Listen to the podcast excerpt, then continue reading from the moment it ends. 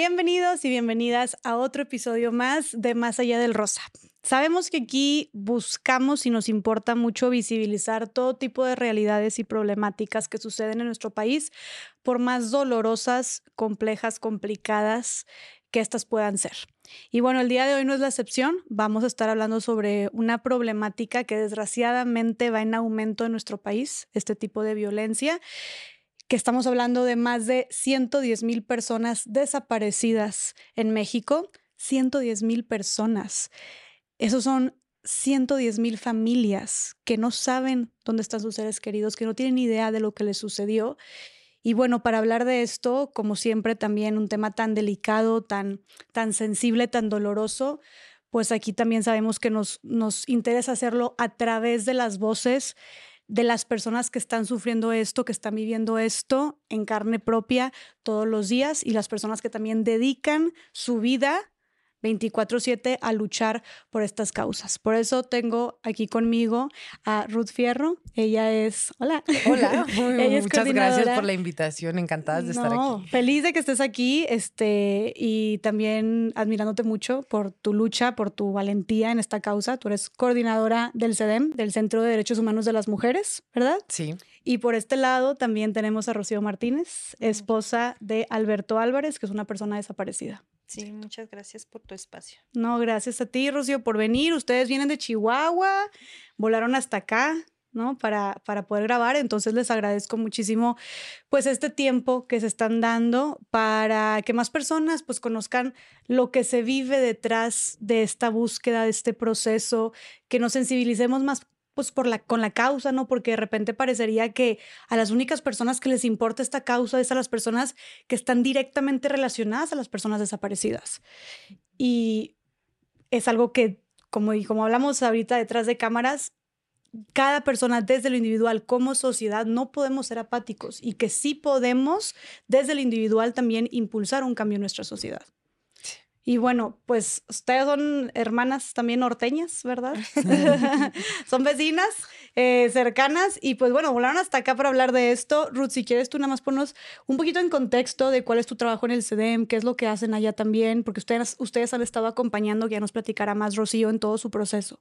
Sí, mira, el Centro de Derechos Humanos de las Mujeres, el CEDEM, es una organización con sede en Chihuahua y que junto con muchas otras organizaciones en este país eh, acompañamos a los colectivos de familiares que, como ya decías, eh, hacen parte de esta tragedia nacional de, más de 110 mil familias. Entonces, el CEDEM tiene el privilegio de acompañar a casi 400 familias de, que buscan a su ser querido desaparecido.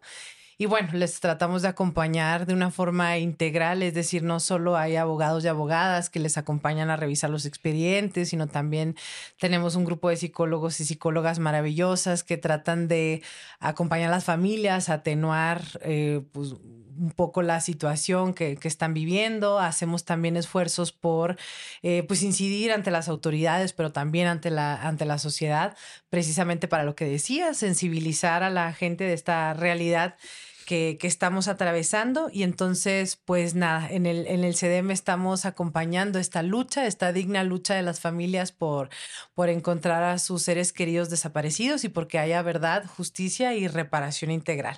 También nos dedicamos a otros temas, acompañamos también a, mujeres que, a sus hijos e hijas que han sido víctimas de violencia, a personas defensoras de derechos humanos que sufren eh, violencia a causa de su labor y últimamente a, acompañar a personas que han sido desplazadas de sus comunidades a causa de la violencia. Pero es cierto que todos los temas son este, importantes y dolorosos, pero cierto que la cantidad en la que se incrementa eh, los casos de desaparición, como lo decías, es alarmante. Entonces, pues otra vez, muchas gracias por esta oportunidad de compartir el espacio. Claro, no, no, no. Y a ustedes por toda su lucha. Me queda claro entonces que el CEDEM es meramente una iniciativa desde sociedad civil, ¿no? Sí, totalmente. ¿Y todos estos esfuerzos, cómo, cómo, cómo los financian ustedes?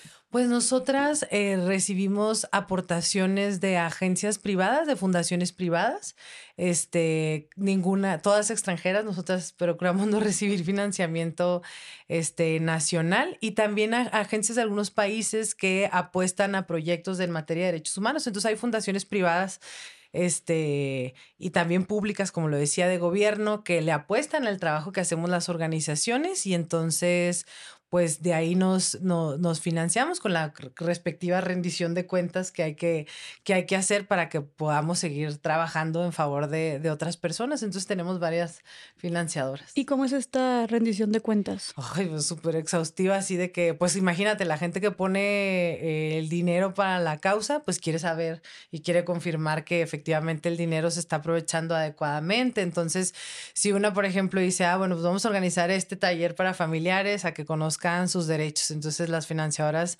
y con justa razón, ¿verdad? Quieren este, pues la lista de asistencia, pero también la evidencia fotográfica, pero también muchas veces el examen de antes como diagnóstico y después a ver si aprendieron algo, la evaluación de la gente. Entonces, cada, según cada donante o cada financiadora, este, nos va, tiene sus diferentes reglas. Nosotros actualmente estamos financiadas por la Fundación Ford, eh, Wellspring, hay uno que se llama Fondo Global, Global para los Derechos Mundiales, este, Wellspring, digo, Miserior, Pan para el Mundo, USAID, la Unión Europea. Tenemos dos, siete donantes en Ah, buenísimo. Y entonces, ¿cuántos años tiene desde que inició el CDM? Bueno, el CDM está cumpliendo, va a cumplir 17 años este, en este 2023. Y pues bueno, empezamos acompañando primero solo casos de mujeres eh, que vivían principalmente violencia dentro de, la, dentro de su familia, o sea, por sus parejas este, o a veces exparejas eh, contra sus hijos e hijas.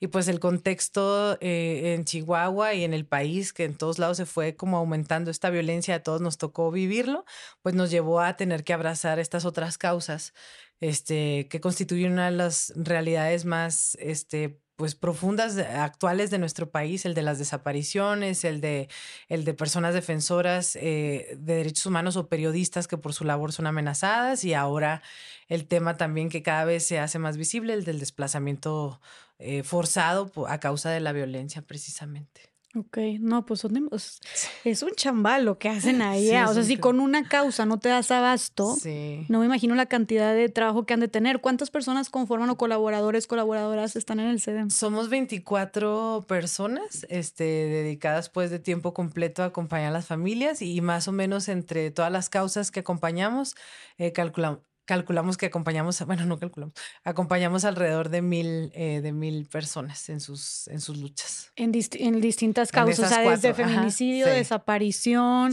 personas amenazadas.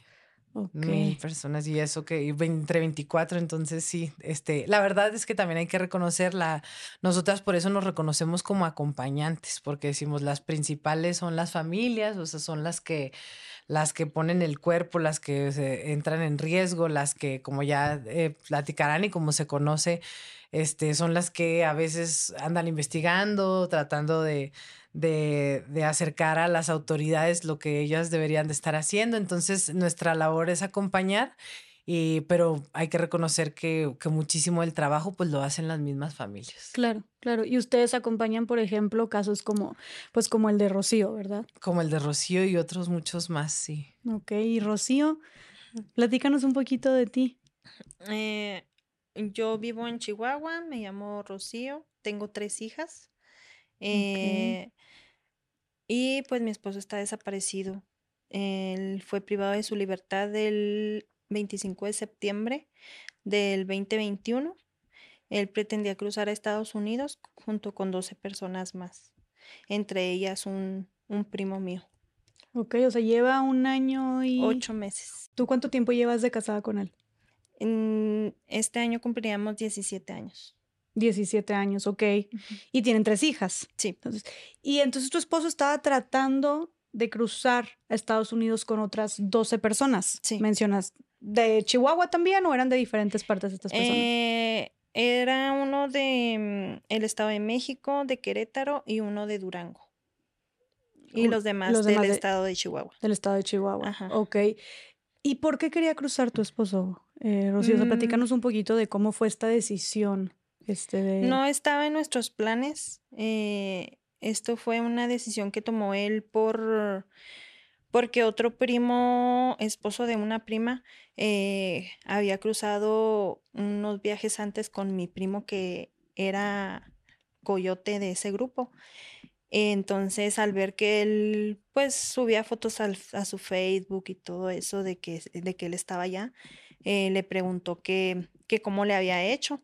Entonces ya él fue que, que se animó para, pues sí, para decirme que, que contactara a mi otro primo para Oh. que lo cruzara. Ok, o sea, tu esposo como que lo vio, que tu esposo, este, le dicen Beto, ¿no? Beto o el pelón, también lo conocen por ahí. pelón. O sea, tu esposo lo- vio las fotos en Facebook y como que pues le gustó ver Sí. cómo esta otra persona que era su Sí, era mi, era, es, es esposo de una prima mía. esposo de una prima tuya, como que pues había visto que estaba mejorando o- que, que estaba, que le estaba yendo bien del otro lado y dice, pues yo también me quiero animar. Sí, sí, más bien eh, fue eso de que, de que él, pues se alborotó por ver que él estaba de aquel lado. Y luego se enteró que tu primo era coyote. Sí, el, el mismo, mi otro, el esposo de mi prima le platicó que, que yo tenía un primo, el cual pues él- yo no le había platicado nada, yo no le había comentado nada porque no era muy cercana a él. Entonces yo sabía que a eso se dedicaba, pero hasta ahí. Y como nosotros nunca hablamos de, de que él quería cruzar o así, pues no, Nunca estuvo en sus planes, o sea, nunca fue algo que te dijera, ay, a mí me gustaría. no, nada. no, nunca. Oye, Rosy, para la gente que nos escucha, porque nos escuchan personas de otras partes que no son de México, de otros países de Latinoamérica, España o así, em, tal vez no sepan, no estén muy familiarizadas con el término coyote. ¿Nos podría explicar qué, a qué se dedican los coyotes en México? Eh, son los que mm, pues reclutan a un grupo de personas y ellos se dedican a encaminarlos a, Estados Unidos en este caso. Eh, mi primo hacía la función del guía. Él, reclutaba a la gente, otro, otra persona que es el coyote lo llevaba de tal parte hasta, hasta donde ya, ya no se podía pasar. Ya de ahí mi primo los cruzaba, que, que eran del río, se, se puede decir, para, para Estados Unidos. Y llegando al punto, él ya pues los repartía donde cada uno iba.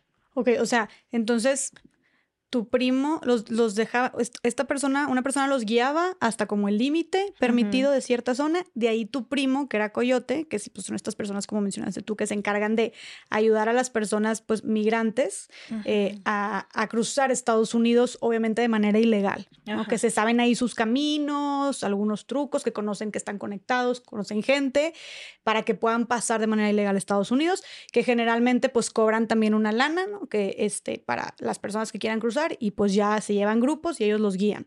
Entonces, tu primo eh, había cruzado ya varias veces. Sí, ya tenía años haciendo eso. Cuando te refieres al río, hablas del río Bravo, ¿no? Que, Sí. que divide la frontera entre México y Estados Unidos. Ajá. Ok, entonces tu primo se dedicaba a esto, ya había cruzado muchas veces, llevaba años en esto. Sí, sí, ya tenía años en eso.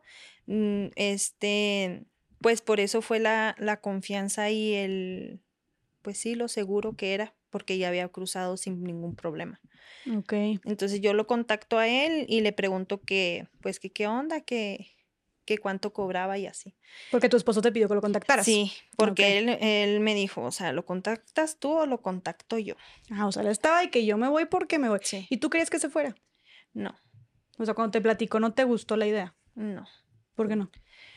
porque estábamos bien en pues en todos los aspectos y eh, pues económicamente pues no no nos faltaba pero pues tampoco nos sobraba o sea estábamos bien económicamente en, en eso que, que no les faltaba nada a mis hijas ni no o sea no nos faltaba nada para que yo dijera sí vete o esto lo otro". ¿En qué trabajaba tu esposo antes? Él trabajaba en una empresa comercializadora de pollo, en, que viene siendo Bachoco.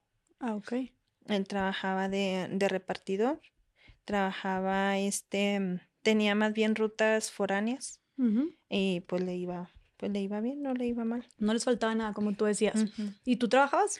Sí, en ese tiempo yo trabajaba en un expendio, ¿Nunca, perdón? expendio, Ok. en venta de licores. Ok, ok. Y entonces te dice, bueno, pues, aunque no, o sea, aunque tú no querías, él está muy insistente, Te pide que le hables a, a tu primo Mm, Sí. eh, y te dice, si tú, no la, si tú no lo buscas, yo lo voy a buscar. Sí, me dice, si no lo contactas tú, lo contacto yo. Veo cómo le hago. Entonces ya me contacto yo a, a mi primo y él me dice, yo cobro 5 mil dólares. Y ya le dije, le dije, me dice, pero si tú, si vas tú, o sea, si es para ti, este, te cobro cuatro mil. Y luego ya le dije, no, pues es que es para mi esposo. Y ya me dijo, ah, dijo, no, pues te, lo mismo, cuatro mil. Y ya él... Por cruzarlo. Sí, por cruzarlo. Ok, que vienen siendo que unos, que son unos, que 70 mil pesos más o menos, ¿no? Ahorita, ahorita, ah, Sí, bueno, en- hace un año y medio que estaba más alto el dólar, Sí, eran, eran casi, como 90. eran como 90 mil pesos, Ujú. ok, mexicanos. Sí. Ok. Entonces ya le dije yo, ah, ok. Y yo le puse, ah, ok.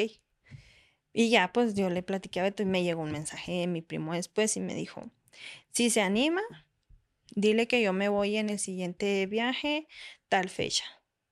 O sea, que estábamos, ese era mayo y me dijo, yo me voy para, para junio, me voy a ir.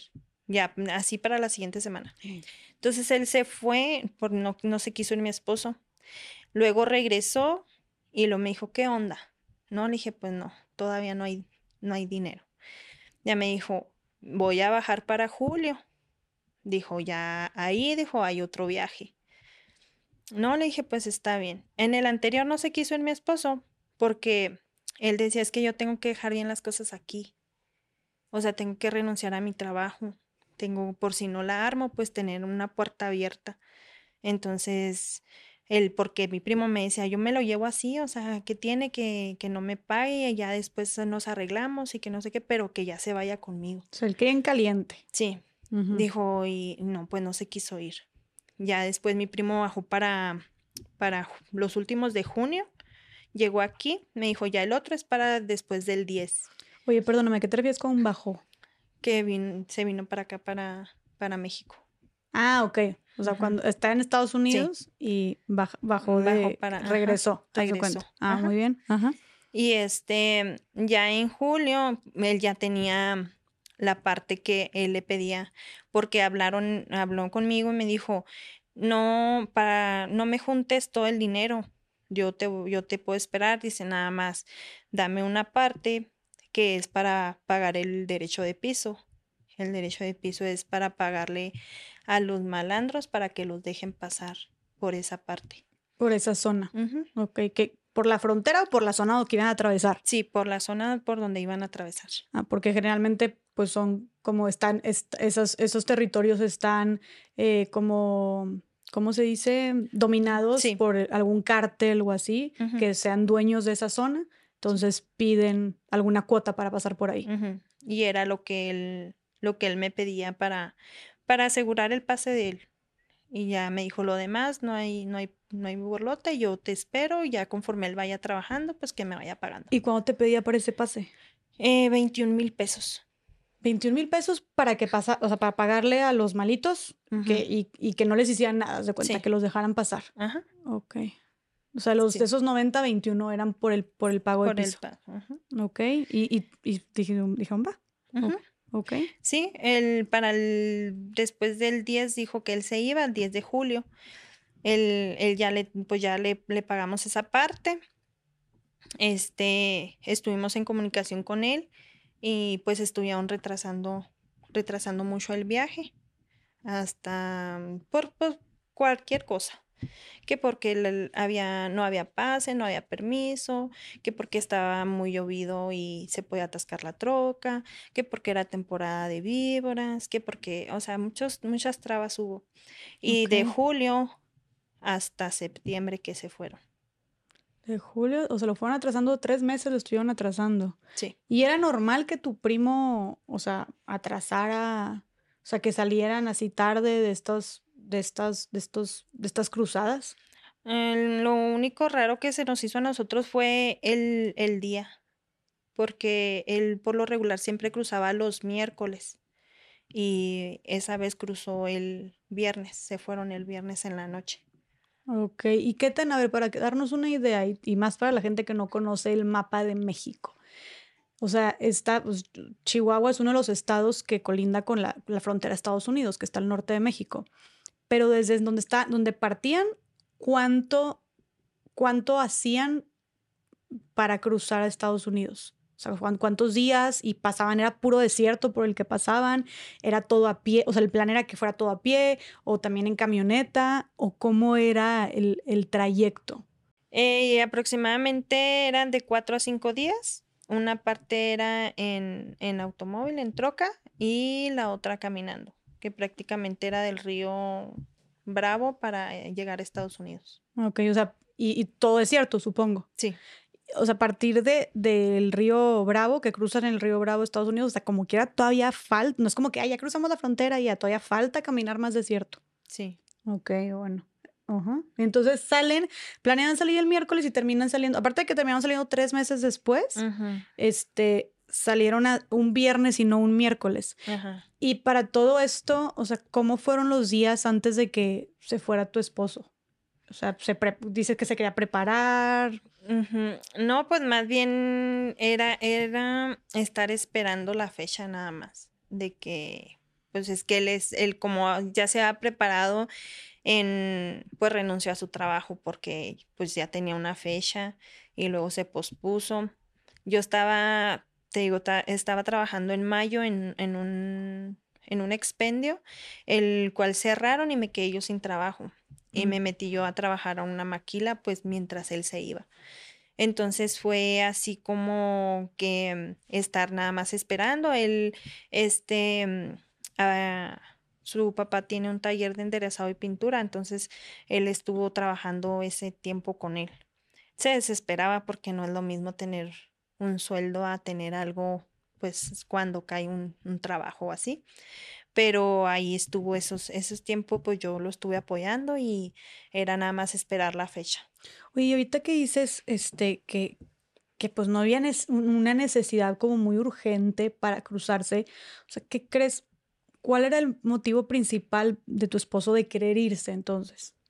Pues al ver, al ver a, al esposo de mi prima ya, ¿verdad? Este, pues ya se empezó, yo creo que a, a darle vueltas al, al, a las cosas que había en la casa, o sea, por ejemplo, el terminar o, una casa, este, mm, estaban en puerta 15 años de una de mis hijas, habían pasado los 15 de la otra, entonces él decía, pues si se los hacemos juntas y, o sea, una fiesta grande.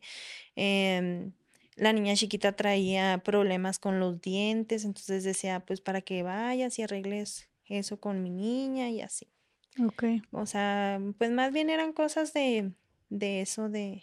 Sí, o sea, quería darles extra, o sea, buscar mejorar, ¿no? Sí, porque como mi otro primo le decía, no, pues es que pues yo gano tanto, yo le mando esto a mi esposa y así, pues se animó para, para hacer eso. Y él te decía que te iba a estar mandando, supongo. Ajá. Sí, sí, él decía, no, pues vas a ver que nos vamos a levantar más rápido.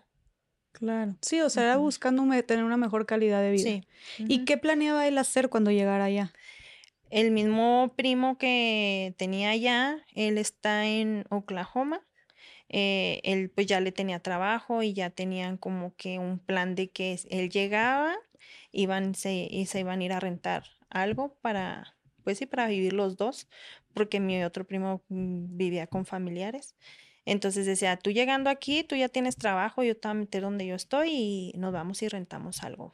Ah, mira, o sea, ya tenía allá un, un, un, plan a seguir. Sí, sí, no era como que iba ah, en cero, ajá, o sea, él iba ya con algo. Que era un motivador más, supongo, ¿no? Porque muchos van, pero dicen, no sé ni madres qué voy a llegar a hacer, pero pues seguro encontrar algo mejor, pero no tenía ni un plan. Y él ya tenía un plan a seguir. Sí, él ya tenía un plan y más porque tenía eh, alguien que lo estaba animando a irse. O sea, vente, mira, vamos a hacer esto, vamos a hacer el otro.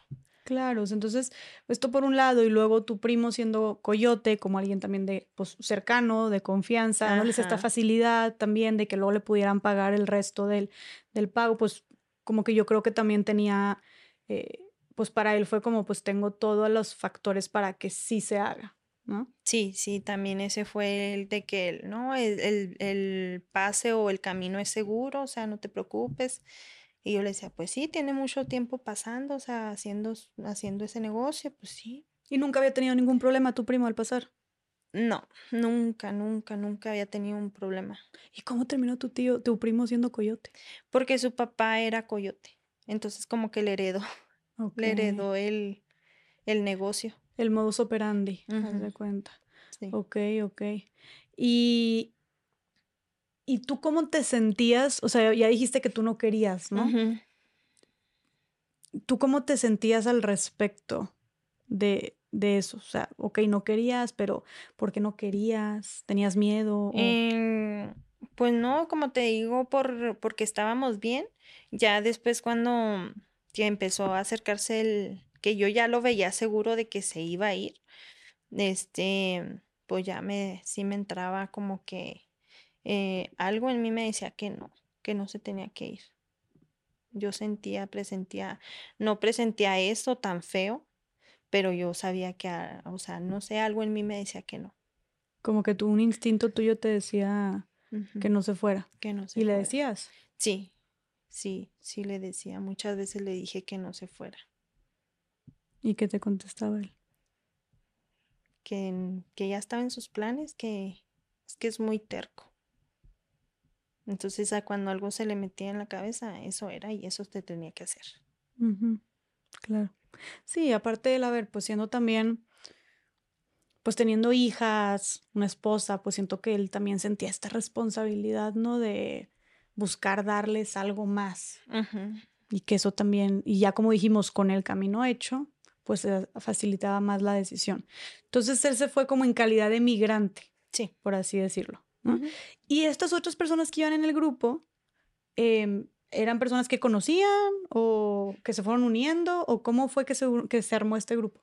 No, Pelón no, nunca los conoció hasta esa, hasta esa noche que se juntaron todos. Los otros, unos sí se conocían por las veces que les cancelaron. O sea, mi primo los juntaba, mm. ya nos vamos, se juntaban todos ahí. Y le decía a Pelón, yo te hablo cuando ya para que te dejes venir. Entonces, no, no sabes qué, pues no se armó, pero al momento de que ellos los, que él los juntaba, pues ahí se empezaron a conocer todos. De hecho, el, los que vivían fuera, que, que era Alan, Elías y, y, Rodolfo, ellos se quedaban ahí en la casa donde, donde fui yo a dejar a mi esposo. Ahí se quedaron y porque pues como eran de fuera no se podían estar yendo y viniendo y así. Entonces estuvieron ahí esos tres meses en esa, en esa casa. Hasta que ya finalmente, finalmente se fueron. Sí. Y todos tenían, o sea, la idea era estar todos juntos o todos tenían sus planes de que pues todo, cada quien iba a dispersarse por... Sí, cada uno iba a diferente lugar. Ok. Y bueno, entonces llega finalmente el día, el, un viernes, ¿te viernes acuerdas? 24. 24 de julio. De septiembre. De septiembre. Un viernes 24 de septiembre es cuando se va tu esposo. Sí. ¿Tus hijas querían que se fuera? Supongo que no, ¿verdad? no, tampoco. Ok. ¿Y fuiste tú a dejar a tu esposo? Sí, ese viernes yo estaba trabajando y me mandó un mensaje pelón, me dijo que ya, que ya se iba. Y ya le dije, pues, o sea, él ya se quería ir. ya tenía todo listo. Sí, él ya, ya se quería ir. Ya lo teníamos listo desde el miércoles, porque ellos iban a ir el miércoles y se los cancelaron. Entonces el viernes ya tenía pues todo listo.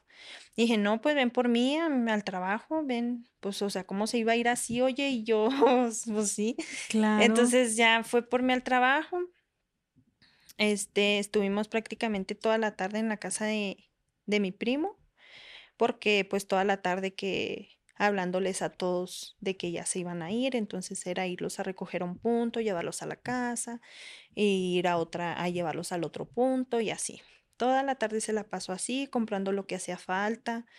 ¿Qué se llevan? O sea, se llevan una mochila o algo así, ¿no? Sí. Eh, ¿Qué, ¿Qué, es lo que lleva? Ahorita que dijiste, ya tenía todo listo, ¿qué era eso de todo listo? Mm, pues mi esposo llevaba mm, un cambio de ropa, eh, unos zapatos, pantalón, una playera, calcetines, un cambio. Eh, llevaba una chamarra. Mm, ¿Qué llevaba? Compramos sueros y cacahuates, cosas así para, para el camino. Botanitas. botanas, ajá. Ok. Nada más, o sea, no, no fue, no fue mucho, pero sí llevaba varios, varios sueros y, y cacahuates, porque mi otro primo le dijo, tráete un chingazo de cacahuates. Cacahuates, ok. Y atunes, le dijo. Ah, y ya, pues eso compramos, eso llevaba él. Mi primo también compró mucho, muchas botanas. Ok. Y hicimos yo y su esposa muchos lonches, llevaban varias bolsas de lonches. La esposa de tu primo y tú. Lonches para todos. Sí, para todo el grupo. Y las llevan en otra, en otra bolsa, en otra mochila. Ok, entonces todo eso lo hicieron el día que iban a... Ese viernes, ajá, ese viernes mi primo se movió, compró todo y, y todo. Ya hasta como a las 10, ya que, que estuvieron todos, ya nos fuimos a la casa donde estaban los demás, eh, ya estaban ahí todos en, ya esperando nada más a mi primo. Ok. Y en ese momento se fueron en la noche. Sí, se fueron en la noche. Perdón, sí. Sí, ya se fueron en la noche, iban, o sea, ya estaban todos listos arriba, ya estaban todos en la troca cuando nosotros llegamos. Ah, ok, porque la troca pues, se fueron en una pick-up, todos en la cajuela. Sí, unos adentro y otros afuera. ¿Y te despediste de tu esposo? Sí, ahí nos despedimos yo y mis hijas de mi esposo. ¿Y recuerdas lo que le dijiste al despedirte? sí. Pues sí, tú nunca imaginaste que... No, yo... Mm, yo esperaba verlo después en una videollamada. Ese era el plan, que iba a estarse comunicando contigo entonces. Se llevaba su celular, lo llevaba cargado con pila. Sí. Ok. Sí, lo llevaba con pila y este... De hecho, mi primo habló conmigo antes, me dijo, llegando allá, ya se va a cortar la comunicación, no podemos, no tiene caso que gastemos batería, me dijo. Ok. Dijo, es, el, es muy largo, dice, lo que vamos a estar caminando, dice, no tiene caso que no podemos traer los teléfonos prendidos, dice, porque cualquier luz en la noche o de día, dice, pues va, es para la migra, una señal para la migra. Me dijo entonces, eh, celulares apagados. Dijo, él te va a hablar cuando ya estemos allá para cruzar. Dije yo, ah, Listos para cruzar. Ok. Ese día eh, se fueron y yo estuve en comunicación con él. Él me estuvo mandando su ubicación, estuve mensajeando con él. Entonces se quedaron en, en, en otro lado, no se quedaron, no llegaron a donde tenían que llegar porque no les dieron el pase. Entonces se pasaron esa noche ahí. En la mañana yo le pregunto que, pues, que qué pasó, que, y ya me dice, no, dice, nos vamos a regresar otra vez a la casa donde, donde lo había dejado esa la noche anterior. Al punto de partida. Ok. Y le dije yo, ¿por qué? Pues porque no, todavía no hay luz verde. Entonces ya, se regresa, todo el sábado estuvo ahí, todo el sábado 25.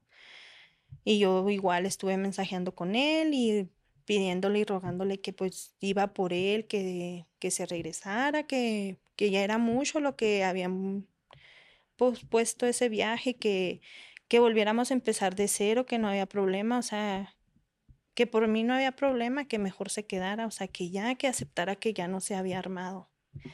me decía, es que yo ya pagué, pues, o sea, deja ese dinero ya, o sea, pues no, no importa. Y no, se quiso quedar. Entonces ya como a las cuatro me marca y me dice, ya nos vamos. Y ya le dije yo, ah, bueno y me mandó la ubicación en tiempo real y yo la estuve checando todo el, toda la tarde. Pero había entramos que se quedaba sin, sin señal. Entonces ya era yo mandarle un mensaje y decirle, mm, mándame otra vez la ubicación. Ya me la volví a mandar y otra vez. Y hasta que llegó al punto y me marcó y ya me dijo, ya llegué aquí, dijo, ya voy a apagar el teléfono, ya no va a haber comunicación. Ya le dije yo que estaba bien.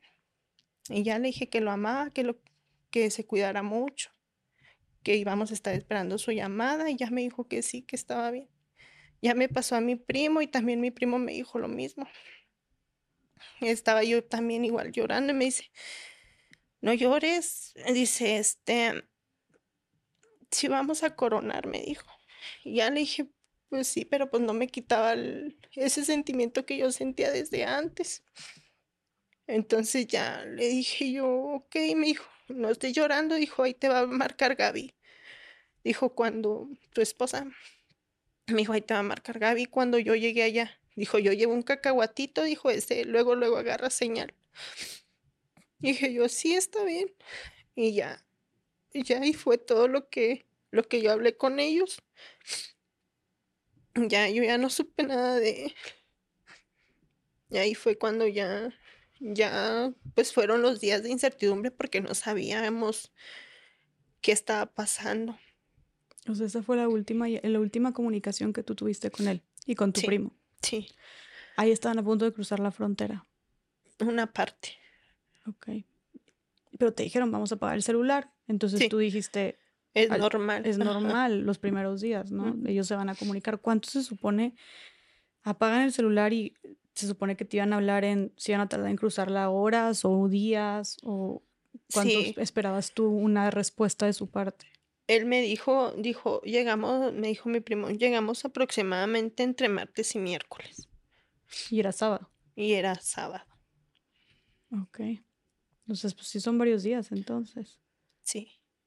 Y llegó el martes y, o sea, tú todos esos días decías, pues es normal no tener comunicación. Sí, pero yo no, pues no, no sabía, o sea, como era la primera vez que él cruzaba, pues yo no sabía nada. Entonces, él, él me dijo entre martes y miércoles, yo el martes le mandé mensaje a Gaby, a la esposa de mi primo, y ya mm, como me levantaba muy temprano, pues dije, le voy a mandar mensaje porque Carlos me decía, llegamos entre 3, 4 de la mañana para que nos recojan de aquel lado. Y yo le marqué a Gaby, le mandé mensaje a Gaby y ya me dijo, no, no, hijo, todavía no me marca. Dijo, espera, hay que esperar otro día. Me dijo, para, hay que darle tiempo porque a veces así se, se tardan otro día más, dice, por la migra o así. Dije, ah, bueno, pues ya me quedé tranquila. Y pasó todo ese día y al día siguiente igual. En cuanto me levanté, le, le mandé mensaje. ¿Qué pasó, Gaby? Me dijo, no sé. Mi hijo me marcó el señor que lo recoge de aquel lado y que no han llegado. Qué pasaba con mi esposo. Y ya le dije, y luego, no, pues hay que esperar. Ya me puse a trabajar y a mediodía suena mi teléfono y ya dije, ay, pues ya llegaron, va. Fue lo primero que me imaginé. Y no, cuando me, me marcó me dijo que, que ya, que, que no eran, que no habían llegado. Y ya le dije yo, ¿cómo que no llegaron? ¿Qué pasó? Y ella estaba llorando. Ya le dije, pues que dime qué pasó, o sea, tranquilízate. Me dijo, no, hijo, es que los levantaron. Y le dije, ¿cómo que los levantaron? Sí. Sí, hijo, se los llevaron los malandros. Y ya le dije, ¿pero cómo? ¿Por qué? Resulta que hay un testigo el cual dejaron ir y él, cuando ellos debieron de haber llegado allá, él llegó aquí, a Chihuahua. Y fue el que le dijo a ella qué había pasado. Él fue el que, el que le comentó que los habían levantado, porque él lo vivió también, pero él lo dejaron ir. Ok. ¿Cómo te sentiste cuando te dijeron esto? Pues no sabía, se me vino el mundo encima, o sea, yo decía, pues yo quería salir corriendo. Pero pues a dónde voy y lo busco. Ya me tranquilizaron las muchachas de mi, de mi trabajo y, y este y el supervisor no me quiso dejar salir, me dijo que no, que por, por lo mal que me veía. Me dijo, no, no te puedo dejar salir, espérate, ya mero es hora de salir. Y ya pues me fui al baño y me estuve las tres, cuatro horas que faltaban. Y le avisé a mi familia, a mi abuela y a mi tía, a mis hermanas y ya lo primero que hice fue, pues sí, me llevaron a la casa, me llevó una compañera a la casa porque pues estaba muy mal, o sea, no sabía qué hacer, dije pues que... Y ya cuando yo llegué venía su papá y ya lo paré y le dije que ya que fuera, ya me dijo que qué pasaba. Y ya le dije a él, le dije, pues que nos levantaron a pelón, le dije, ya no sé dónde está, le dije, ya se lo, se lo llevaron los malandros. A él y a todo el grupo. Ya le avisó a su esposa y ya yo me fui con mi abuela, me dijo que me fuera para allá y yo me fui para allá. Y mi abuelo, mi familia es muy católica y empezamos a, a rezar por ellos ya mis primas se empezaron a mover con, con otros coyotes que ellas conocían. Iba a preguntar. Y ya, ya pues ellos le dijeron que me dijera que, que estuviera tranquila, que, que así eran estas cosas que a veces duraban hasta días para, para dejarlos, dejarlos libres por, por cuestiones de negocios de ellos. Y así lo hice y yo tenía la, pues, la esperanza de, de que fuera así. Luego después me dijeron que, que me esperara, que porque a lo mejor pues estaban secuestrados y iban a pedir algún rescate por ellos. Y así pasé y terminé así la semana. Hasta el sábado, el siguiente sábado que vi que, que otra de las familias publicó a sus familiares y coincidía con mi información y con, con lo que ellos estaban pasando. Entonces le mandé mensaje a la persona que había publicado. Y ya me dice, es que tienen que meter la denuncia, tienen que meter la denuncia para que vayan a buscarlos. Y yo no, o sea, yo me resistí a eso, o sea, no, pues yo creo mi dolor o mi esperanza era lo que me decía que no. Que no denunciara. Que, ajá, que me esperara, o sea, que me esperara. Y yo le hablé a Gaby y ya me dijo, no, hijo, es que ya vinieron los de fiscalía. Dijo, ya me, me quitaron el teléfono de Carlos, dijo, y pues no sé, dijo, no sé qué está pasando, dice, o sea, también ella estaba como que en shock, bloqueada de, de todo.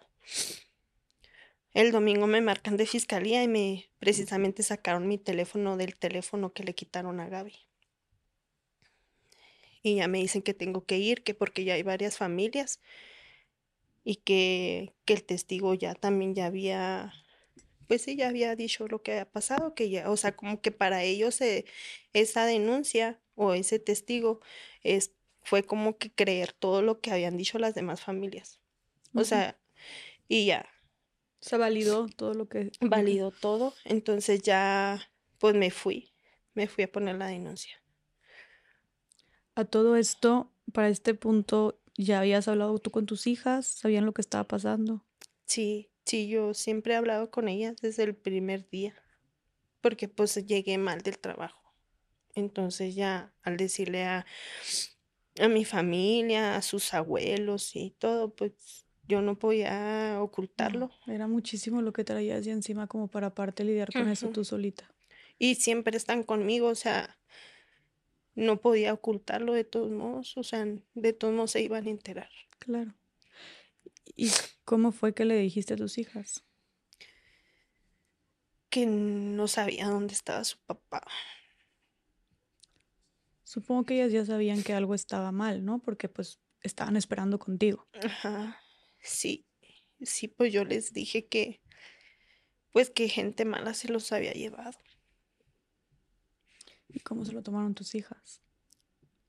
Pues mal, mal, igual, pues llorando.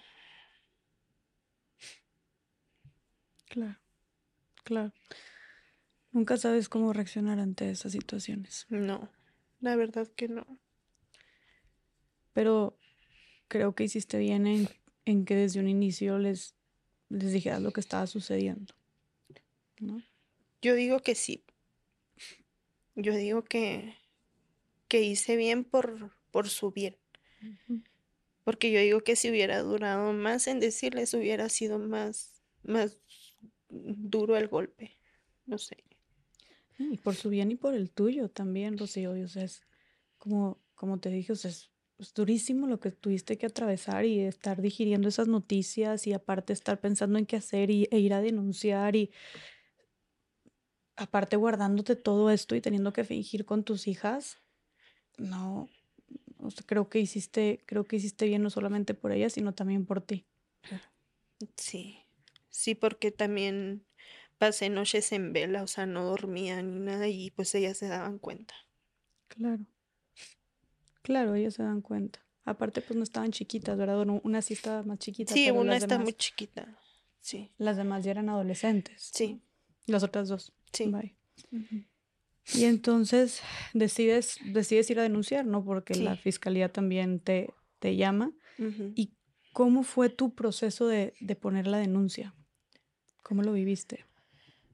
Pues aparte de, de todavía yo llevar mi dolor, mi desesperación, mi incertidumbre de no saber nada, fue como que llegar y sentirme peor porque te culpan de, de, de no buscar rápido, de no empezar sus investigaciones rápido, cuando uno les entrega todo, todo en bandeja de plata.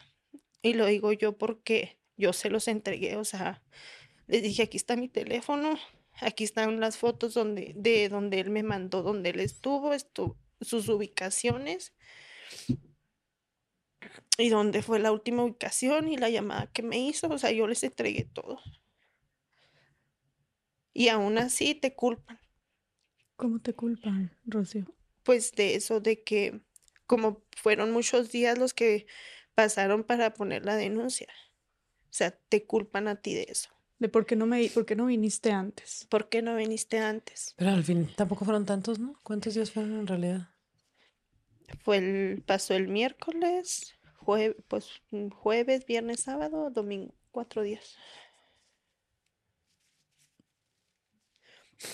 Y entonces te dicen así como, o sea, como si se lavaran las manos. Sí. Porque no ellos no pudieron hacer su trabajo antes porque tú no les avisaste antes. Haz de cuenta. Pero de qué manera, de qué, o sea, esto te lo dijeron desde un inicio.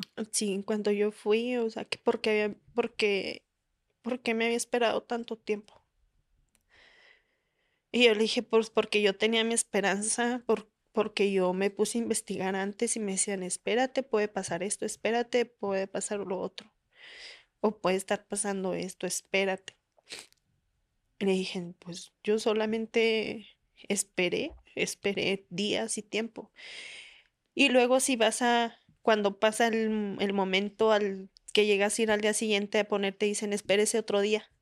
O sea, entonces, ¿quién los entiende? Claro, muchos que van dicen, no, espérate, tal vez está, se tardó más. O, o anda con el novio, por ejemplo, las mujeres. Ajá. O anda con los amigos. Ajá. Entonces nosotros creo que, que nos pasamos un día, de lo que de lo que debían de, esperar. No, y, y, deja tú, o sea, el cinismo, porque aparte luego hay, hay familias que sí, personas que sí los, los reportan o denuncian al día siguiente o con las, los días que tiene que ser, como quiera no, como quiera no, no sucede nada. No encuentran a nadie, no dan resultados. Entonces, me parece más como un discurso más de lavarse las manos o de quitarse de responsabilidad que algo que verdaderamente pudo haber afectado al caso. Oye, perdón, ojalá esto me parece importante para la gente que nos escucha, es que esto del, de que deben de pasar algunas horas era algo que se usaba mucho antes. Pero antes cuando en este país se perdía la gente como por otros motivos, ¿no? De que no había tantos medios de comunicación, etcétera. Y antes era muy común que pidieran las 72 horas pero también fue un logro de muchas familias que, que ya no, en realidad, les digo quienes nos escuchan, no hay un límite para que te tomen la denuncia. O sea, en cuanto hay una persona que se reporte como desaparecida o no localizada, las autoridades tienen que buscarla. No te pueden pedir que haya transcurrido una hora y eso es muy importante porque en muchos lugares le siguen diciendo eso como también para ver si, si porque ellos piensan que puede ser que regresen y pero es algo ya de ellos. Hoy por ley te tienen que tomar la denuncia desde el primer momento. Es más importante para quien nos escuchara ojalá que no pero que supieran que, que, si tienen un día que aconsejar a alguien que supieran que totalmente porque no dudo que sigan diciendo el ay espérese señora sí. Como dices tú tal vez se fue con las amigas con los amigos con el novio seguramente. Eh, entonces, cualquier persona que vaya, no importa cuánto ha pasado, tiene que proceder con la denuncia. Así es. Para empezar a buscarlo ¿En cualquier estado del país? En cualquier estado a partir de que existe la ley general, sí. Ok, buenísimo. Eh, Rocío, y entonces dices que desde un inicio empezó mal con tu, este, el proceso de tu denuncia. ¿Qué otras, de qué otras formas crees que en este proceso de denunciar te falló la fiscalía? En la reacción. En, mm, son 13 personas y todas llevaban un teléfono celular y nosotros lo que siempre exigimos y pedíamos eran la acción rápida de las de los comportamientos telefónicos, el cual fue mucho después que, que empezaron a darnos resultados y eso en hojas de papel, no algo en concreto. O sea, ustedes pedían que rastrearan sus teléfonos. Pues sí, Sí. eran 13 personas que estaban desaparecidas. Este. ¿Y no? No, ¿O se tardaron en se tardaban, se tardaron, se tardaron en darnos respuestas de eso. ¿Cuánto se tardaban? ¿Días? Mm, No, no, meses, ¿Qué? meses. O sea, fueron meses los que se tardaron. Meses se tardaron en darte una respuesta de, Sí. de localizar dónde habían estado por, o sea, las señales de su celular. Meses. Sí, que porque la compañía no lo permitía, que porque la, la orden o, o el pedirlo tenía que dar un juez y él, pues no, o sea, no estaba eso. Y que después que la compañía, que esto, que el otro, o sea, puros pretextos y no lo tuvieron mucho tiempo después. ¿Y cómo, ¿Y cómo es el proceso de denuncia, Rocío? O sea, este, y también no sé si tú, Ruth, quieras este, agregar algo. O sea, vas, presentas la denuncia y tienes que ir también con un abogado o ellos te asignan un abogado, una abogada de oficio. Eh, ¿Cómo se la- em- empiezan las investigaciones luego, luego? Eh, ¿Solamente se encarga la fiscalía de esto o hay otros organismos que también este, eh, se involucran en el proceso? ¿Se alerta a todo mundo? ¿O cómo es el proceso de, de denuncia y, del, y, de, y por ende de la toma de acción en el proceso de búsqueda de una persona desaparecida? Yo desconocía todo esto hasta, hasta ahorita, yo creo que ya estoy más empapada del tema, pero cuando yo fui iba en cero, o sea, yo me llevé la foto de mi esposo y mi teléfono, que era lo más importante porque por las ubicaciones, mm, y ya me toman la, la declaración y todo, y ya me, me, me, me- pues sí, me piden el, el teléfono y ya ellos bajan toda la información que tenía. Y luego ya se, ya me dijeron que, que íbamos a tener un, un abogado de ahí mismo que, que ellos nos, nos proporcionaban. Y ya, pues, yo también, pues, un abogado, pues, ¿para qué? Yo no sabía, te digo, no sabía, y yo, pues, bueno. Y ya, así quedó, y ya, yo ya, de ahí yo ya no, no, no hice nada. No hice nada, ya hasta que me recomendaron ir con, con CEDEM, a CEDEM con Gamino Gómez, que él me podía asesorar y orientar de, de todo esto. Ya hablando con las demás familias, porque como, como pasó lo de la denuncia, ya como que nos empezamos a topar y a pasarnos los números de teléfono. De todos la fami- los familiares. Ajá. Se topaban ahí en la fiscalía. Nos topamos en la fiscalía unos y luego pues eh, por la publicación que había hecho la familia esta, eh, eh, pues ya le empezaron también a llegar. Como fue mu- mucha la difusión de ellos, de sus familiares, entonces pues las contactaron los demás. Entonces ya estábamos todas en contacto. Y fue así como que, miren, me recomiendan este, mm, esta persona que ayuda a las personas con familiares desaparecidos. Vamos a, acercarnos a ver qué nos da la cita Gabino. Vamos, no vamos todos. Y ya es cuando le empezamos a relatar todo y él empieza a mover. Fueron todos. No, Perdón, dijiste, no vamos, no, no, vamos todos. no, no todos. O sea, ¿cuántos fueron de los, de los familiares? Fuimos nada más tres familias al, al O principio. sea, de los 13 desaparecidos fueron tres familias. ¿Y por alguna razón en específico o porque nada más se organizaron tres? No, o sea, la- el aviso se le dio a todos y nada más nos presentamos tres. Ok. ¿Y estos eran familias completas o eran esposas, eran madres, eran... Éramos esposas, una mamá y una tía. Se me fue la tía. Una tía. Ajá, tía de uno de ellos. Y van, fue- ahí es cuando van al CEDEM. Y Pues vamos al CDM. Tú no conocías el CEDEM, No. supongo, tampoco. Ok. Lo conocía por el, por el Barzón, pero no sabía que ya había cambiado, que era más amplio el- la ayuda que daban y así. Ya me acerco yo ahí a CDM, entonces ya Gabino dice, no, es que esto, esto está mal, o nos empezó a decir que asesorarnos, ¿verdad? Y ese mismo día él nos consiguió una cita con el fiscal. Y de ahí, de ahí para hasta ahorita, el ese CDM es quien nos ha apoyado. Todo este tiempo. Sí.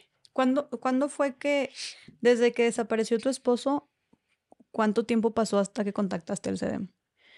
Pasó, mm, eso fue en octubre, ¿no? Pues no pasó, yo creo, ni el mes, más o menos. Ah, ni el mes. Ni el mes, o sea, no fue mucho el tiempo. Pero ¿consideras tú que, que, si que si las autoridades, la fiscalía, te hubiera dado el seguimiento oportuno, tú hubieras tenido que ir al CEDEM? No. O sea, ¿por qué terminaste yendo al CEDEM? Porque yo veía muy lentas las cosas y sabía de, de justicia para nuestras hijas, pero mm, yo pensé que era nada más para mujeres, o sea, para mujeres desaparecidas y así. Entonces ya empezando a hablar con otras familias, ya salió, salió Gavino al tema. Y nunca les, que Gavino pues fue quien comentaste al inicio, ¿no? Fundador o cofundador de, del CEDEM. Y, y, nunca les, les dijiste tú, Rocío, como ahí en la fiscalía, nunca y fue como, oye, pero ¿por qué se están tardando tanto? ¿Por qué no me dan respuesta? ¿Por qué todo está tan lento o así? O sea, cuestionar, cuestionarlos o presionarlos. No, no, no, pues la verdad no, en ese en ese lapso yo no tenía cabeza para eso, ¿sabes? O sea, yo, pues como desconocía, decía yo, pues es un proceso normal. Claro.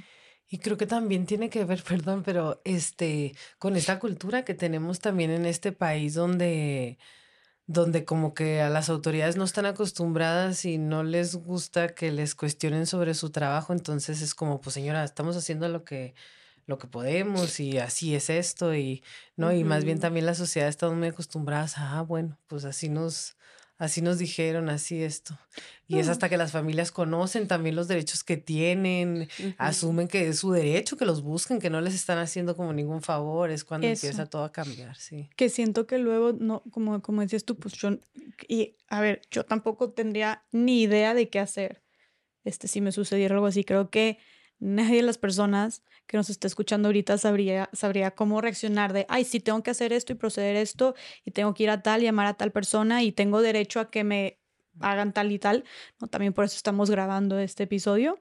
Pero creo que eso que, como dijiste tú, luego pareciera que las autoridades te tratan como si te estuvieran haciendo un favor.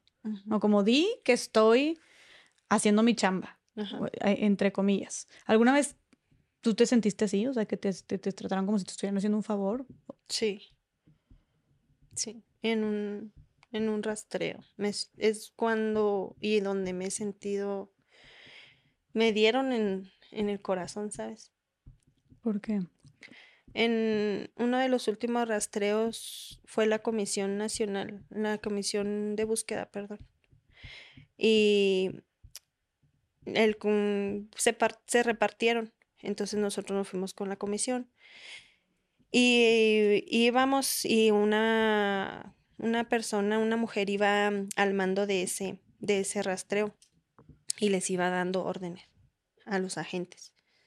Que no venimos, que no venimos a, no venimos a, al parque, o sea, venimos a buscar y, y dejen los teléfonos y, o sea, diciéndoles que se pusieran a trabajar.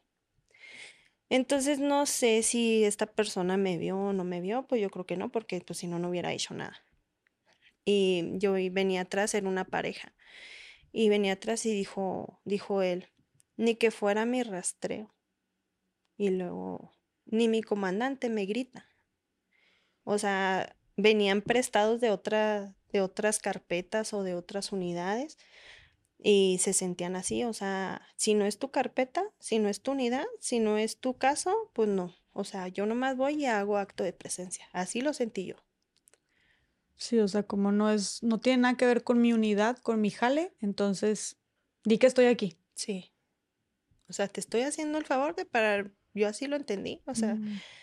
¿Qué, cómo, cómo, qué, ¿Qué sentiste cuando escuchaste esto, Rocío? Pues sí me dio mucho coraje y sentimiento a la vez porque no es un, celular lo que andas buscando.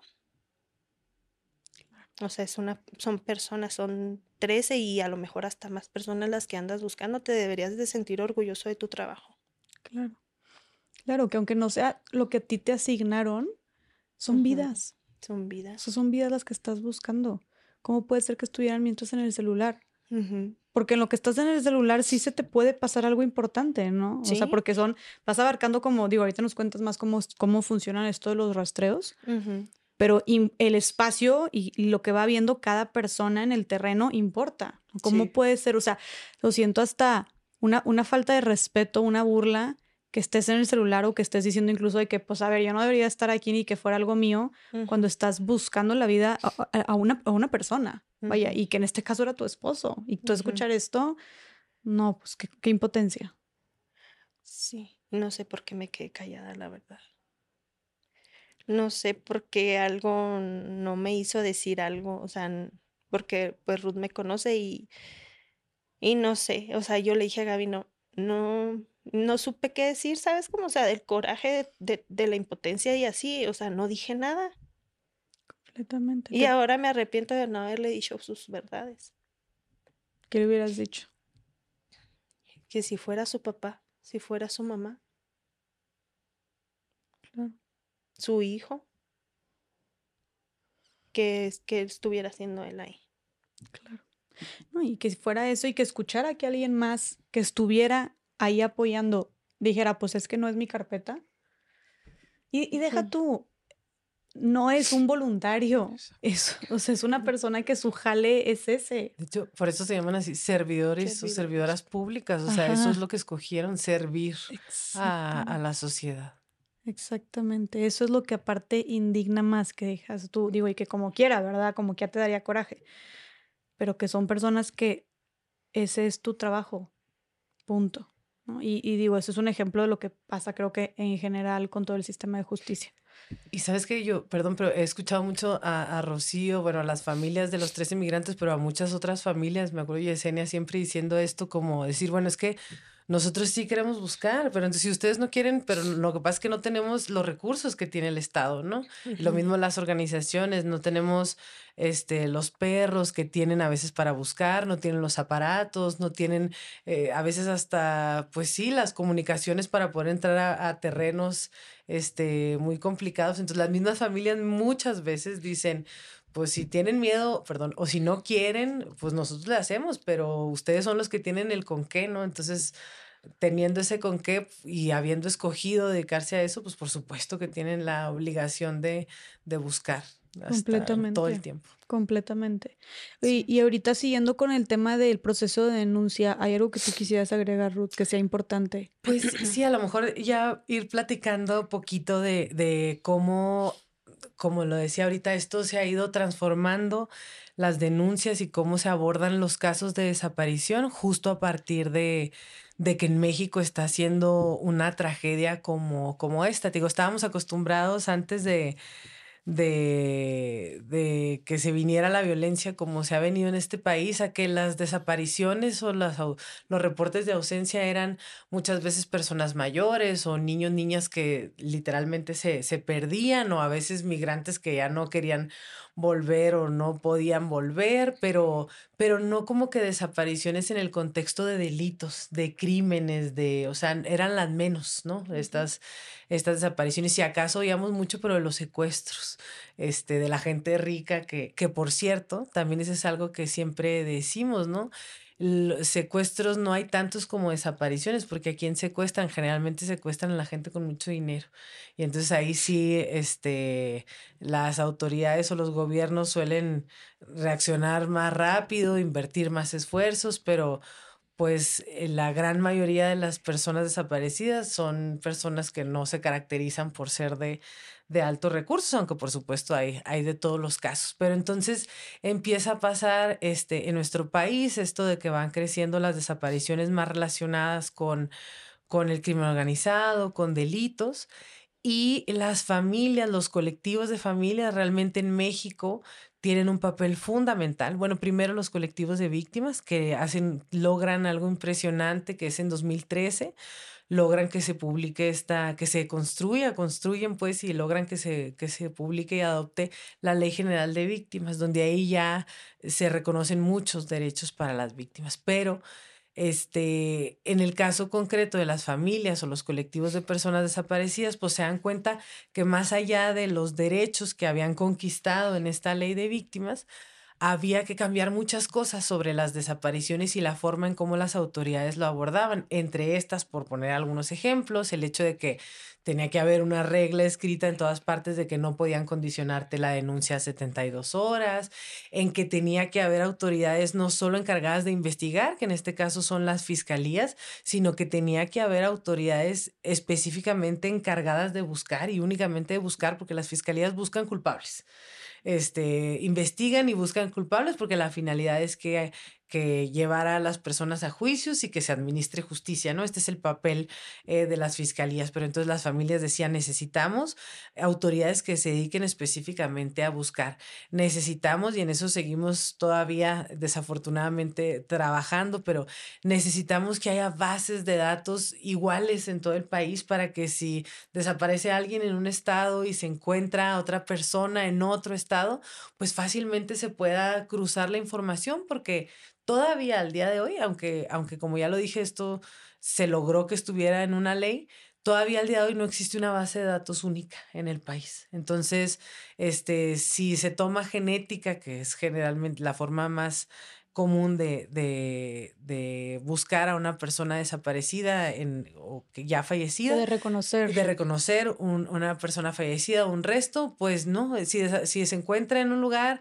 eh, habrá que ver eh, en ese otro estado donde se está preguntando, queriendo cotejar, si tienen el mismo sistema, si tienen la misma, el mismo software, la misma. Entonces todavía hoy no es posible, hay estados donde no tienen, este, sí, o con otra tecnología. Entonces, esto ha sido una, esto fue una de las principales demandas de las familias, es decir, unas bases de datos únicas, o sea, que en todos lados que puedas tú meter el registro de una persona desaparecida y que en ese momento lo coteje con en todos todo los estados. el país y eso no eso no ocurre. Entonces, bueno, muchos esfuerzos como estos, este, las familias por años fueron impulsando y lograron, con apoyo también de, de organizaciones y, de, y de, de, instituciones internacionales de derechos humanos, que se publicara esta ley general en materia de desaparición forzada, desaparición por particulares y el Sistema Nacional de Búsqueda, así se llama, es el nombre largo pero lograron todas estas demandas en la, en la ley general. Esto, esta ley está vigente desde el 2018 y eh, pues a pesar, como ya dije, que está vigente, todavía hay muchísimas cosas que, que quedan pendientes. Entonces, en el proceso de la denuncia, en teoría debería de activarse. Hoy en día en cuanto se denuncia, debería de activarse en todas las comisiones de búsqueda del país y debería, estar, debería estarse haciendo una búsqueda constante, pero en la práctica pues eso todavía no es una realidad, la búsqueda casi siempre sigue estando eh, mucho en manos de familiares, este, no sé, por, por, sea porque les rebasa el problema a las fiscalías o sea porque falta, falta interés, por lo que sea, pero hoy en día siguen siendo las familias las principales este, buscadoras y lo vemos en todo el país y las principales este, investigadoras. Entonces, desafortunadamente hoy mucho de esa denuncia se, se, traduce solo a que envíen oficios, ¿no? A varios lados, a ver si lo encuentran en un hospital, a ver si está en otro estado, a ver si tiene orden de aprehensión, pero no muchas más acciones así reales de, de búsqueda.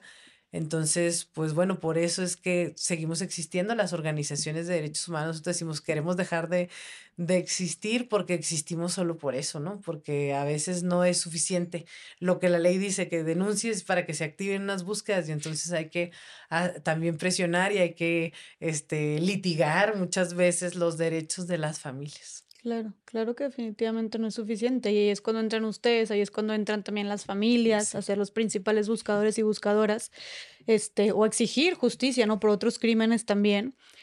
Pero platícanos un poquito también de las comisiones de búsqueda. O sea, ¿esas son una parte de la fiscalía entonces? Sí, pues bueno, este, sí, la mayoría pertenecen a, o cada, cada estado tiene su, su forma, la mayoría pertenecen a las secretarías de, generales de gobierno, o sea, como que son unas oficinas que tratan de salir fuera de las fiscalías y que se puede decir que el trabajo que realizan se conoce como de ayuda humanitaria, o sea, porque de lo que se trata es únicamente de buscar, ellos no andan investigando quién fue, por qué se lo llevaron, nada. eso le corresponde, a la fiscalía. exacto, eso otro le corresponde a la fiscalía y a las comisiones les corresponde buscar. Eh, hay otras comisiones, por ejemplo en Chihuahua, que la comisión sí está dentro de la fiscalía, eh, dentro de la misma fiscalía. Tiene ventajas y desventajas que, que pertenezcan a un lado a otro. Lo importante realmente es cómo se realiza este trabajo. Estas comisiones deberían de eh, levantar un reporte inmediatamente. De hecho, cualquier autoridad que casi que tiene conocimiento de una desaparición debería reportarlo inmediatamente para que se activen.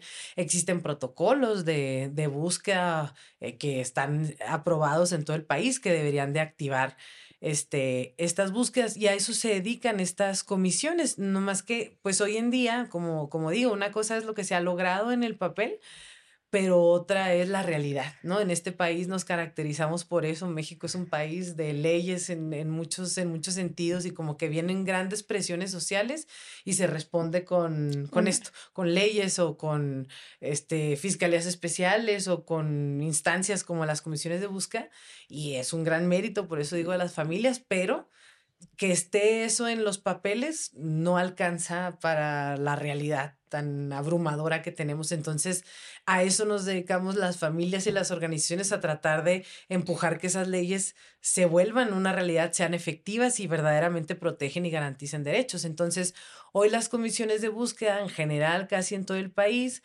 vemos que cuentan con poco presupuesto, este, que cuentan con poco personal. Eh, ¿Están en todos los estados? O sea, todos los estados tienen una comisión de búsqueda para personas que a alturas ya todas las los casi creo que sí, que todos los estados tienen su propia comisión de búsqueda y, y sí, estoy segura que así es. Y existe también una comisión nacional de búsqueda que debe apoyar o complementar las búsquedas en todos los en todos en todo el país, pero pues no, les digo, sigue siendo mucho, acá Rocío te puede contar que lo ha vivido eh, en primera persona, el cómo pues tampoco tienen tanto, tanta tecnología, ¿no? Tan, por ejemplo, quisiéramos pensar que cada comisión de búsqueda tiene eh, un helicóptero, aunque sea para, para dedicarse a buscar, que es tan indispensable, y no es así, ¿no? Tienen drones, la mayoría. Este, ¿No tienen? No tienen, ah, la, la mayoría que tiene, algo pues me refiero, tienen drones, este, pero no, queda, queda tanto, o sea, digo, como tú lo decías muy bien cuando iniciaba el programa, son 110 mil personas desaparecidas. Entonces, lo que, si esto fuera, fuera, si la respuesta de los gobiernos, porque esto, en esto están involucrados pues todos los gobiernos, ¿no? la responsabilidad pues de la búsqueda de personas es de los estados y también de la federación si esto, el día que se quiera realmente atender, tendrá que empezar por destinarse los recursos suficientes para la búsqueda, que además es lo principal que buscan las familias. O sea, la búsqueda, la mayoría de las, de las familias que están en esta lucha poniéndose en riesgo, este, aguantando muchas veces malos tratos de las autoridades, su principal interés es encontrar a su ser querido. Ese es su principal interés y lo que menos les interesa es que se han sancionado a alguien por, por esa razón, ¿no? O sea...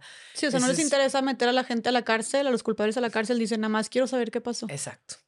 Sí. Entonces el tamaño del problema todavía queda mucho que hacer. Claro. Y, y, y en tu caso, este, Rocío, acudes con la fiscalía, lo ves muy lento, te conectan con el CEDEM. ¿Y cómo te empieza a ayudar el CEDEM? A eso, a ejercer presión. ¿Con la fiscalía? Ajá. Ok. las comisiones, la comisión de búsqueda, por ejemplo, el estado de Chihuahua, ¿te, ayudó también? Nos contactó, mm, nos contactaron y fuimos igual a, llevar nuestro, nuestro relato, nuestro caso, dónde había sido y todo. Varias familias. Nos contactaron a todas. Que para poner la, mm, la pesquisa y todo eso ya fuimos nosotros. La pesquisa, perdóname, es... La pesquisa es la foto con la información y, y, nada más. O sea, la foto con la información de la persona desaparecida o las personas como el se busca, de cuenta. Ajá, sí, así. Entonces ya vamos con ellos y dicen que van a estar en coordinación con, con, la, con la fiscalía para, para la búsqueda. Y ya es cuando ellos ingresan, necesitan una autorización de las familias para, para eso. Entonces ya autorizamos y ya ellos se ponen en contacto con la fiscalía. Okay. Ya es la presión con CEDEM porque no salía con la recompensa. Hay una recompensa que ofrece el, el gobierno del estado. Y por cada uno. Entonces es cuando hoy hablamos con Gabino. No ha salido la, con la recompensa y no ha salido y ahí es cuando ya empieza, empieza la presión para hacer eso. O sea, ustedes meten presión a través de CEDEM. Sí. ¿Consideran que tiene mucho más efecto que sea a través de CEDEM que por, por su cuenta? Sí. Ok, y eso suele suceder mucho, ¿no? Sí, más bien lo que nosotros pensamos, bueno, ellas lo ven así, nosotros lo vemos al revés, de decir, son ellas las que, las que meten la presión, porque digo yo, ¿qué más presión? O sea, en este caso y como en muchos otros, las familias han sido súper activas, este, protestando, denunciando, y la verdad es que este, nos avisan casi, vamos a estar este, protestando en la plaza este ya, pues vamos a, acompañarles. Eh, en particular, este, las familias, la familia, las familias de los tres inmigrantes son de las que más veces se han manifestado en frente de la fiscalía y si no lo reciben, este, saben muy bien. Y creo que el trabajo que nos toca a nosotras es ese, o sea, nosotros nos concentramos, como yo te decía ahorita, uno y el, para nosotros trabajamos como con tres estrategias. tratamos de hacer muchas cosas, pero trabajamos con tres estrategias. Uno es lo que decimos el empoderamiento. Este empoderamiento de las familias para que ellas se vuelvan o se apropien de sus, de sus procesos de justicia viene de que conozcan muy bien sus derechos, o sea, decir, a ver, que, que, este cambio de decir, no, no están haciendo un favor, no es como que uno vaya y moleste a la gente en la fiscalía, no, es un derecho y es el trabajo de ellos, entonces nos, nos concentramos en que conozcan sus derechos y también eh, pues tratamos, y a quien quiere por supuesto, de dar este acompañamiento psicosocial que les ayuda como a gestionar más sus propios recursos emocionales, psicológicos, familiares, para eh, hacer como redes y entonces también así empoderarse. Yo creo que Rocío te lo puede contar y nosotras lo hemos visto en todos los casos no es lo mismo como alguien anda sola, este, pidiendo que te hagan caso, o exigiendo justicia o exigiendo búsqueda, que creo que es lo que más falta, este, a que se junten, o sea, ya estar en red, estar articuladas, eso les da mucha fuerza. Entonces, trabajamos con esto del empoderamiento,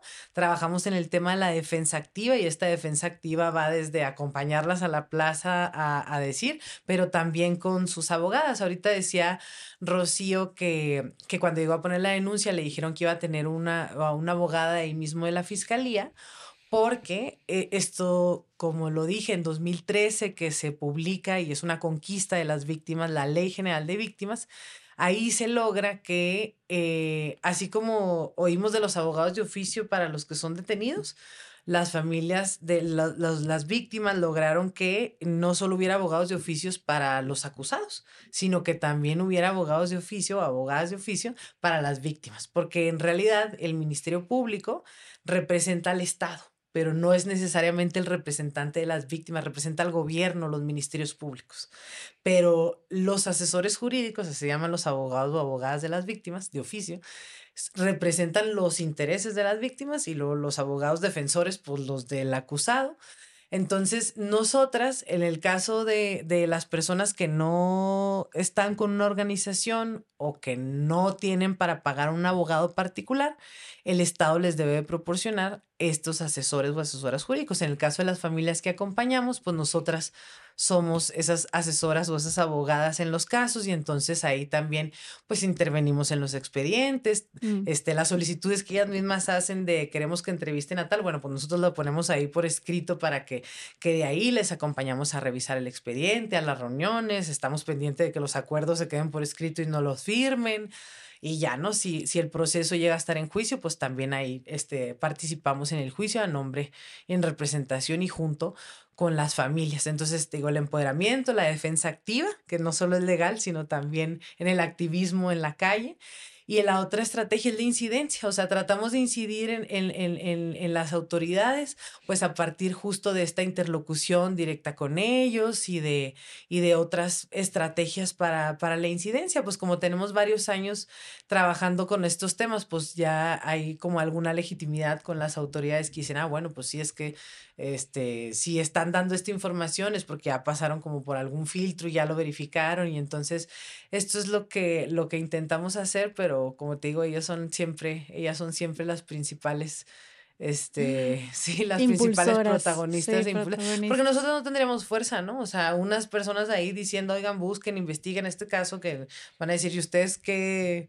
Claro. Este, ¿ustedes por qué andan acá? Pero sí, y es lo que hemos visto que desafortunadamente, si no, así empezó la pregunta y tardé un montón en contestar, hemos visto y por eso seguimos existiendo y por eso sigue habiendo colectivos de víctimas y de familias de personas desaparecidas, porque que es diferente la, la atención que se les da a las que andan solitas que a las que están juntas y organizadas. Claro. Este, sí, desafortunadamente. Sí, es mucho, tienen mucha más fuerza y mucho más empuje cuando son, es un colectivo. Sí. Y ustedes en el caso de, de, los, de los 13 migrantes, o sea, creo que así se conoce el caso en Chihuahua, ¿no? Sí. Eh, y que incluso llegó a sonar a nivel nacional. Sí. Como el caso de los 13 migrantes desaparecidos. Sí. Ustedes han hecho muchísimo ruido desde su cuenta.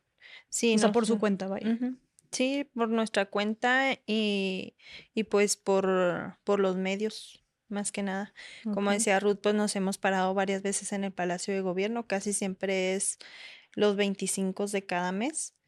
Eh, hemos este, cerrado calles de, de ahí de, de, la ciudad de Chihuahua para que se nos atienda, se nos pueda atender. ¿Y se ponen, o sea, los cierran las calles, o sea, se ponen en medio de la calle las familias? Sí. Ok. Sí, no, llevamos cartulinas, las lonas que tenemos de ellos con sus fotos y ya no dejamos pasar a nadie. ¿Y qué es lo que, o sea, protestando qué es lo que exigen, nos están diciendo alguna consigna o qué es lo que están. Sí, que los queremos como se los llevaron, vivos, que, que no le pedimos disculpas a la, a la sociedad por estar ahí.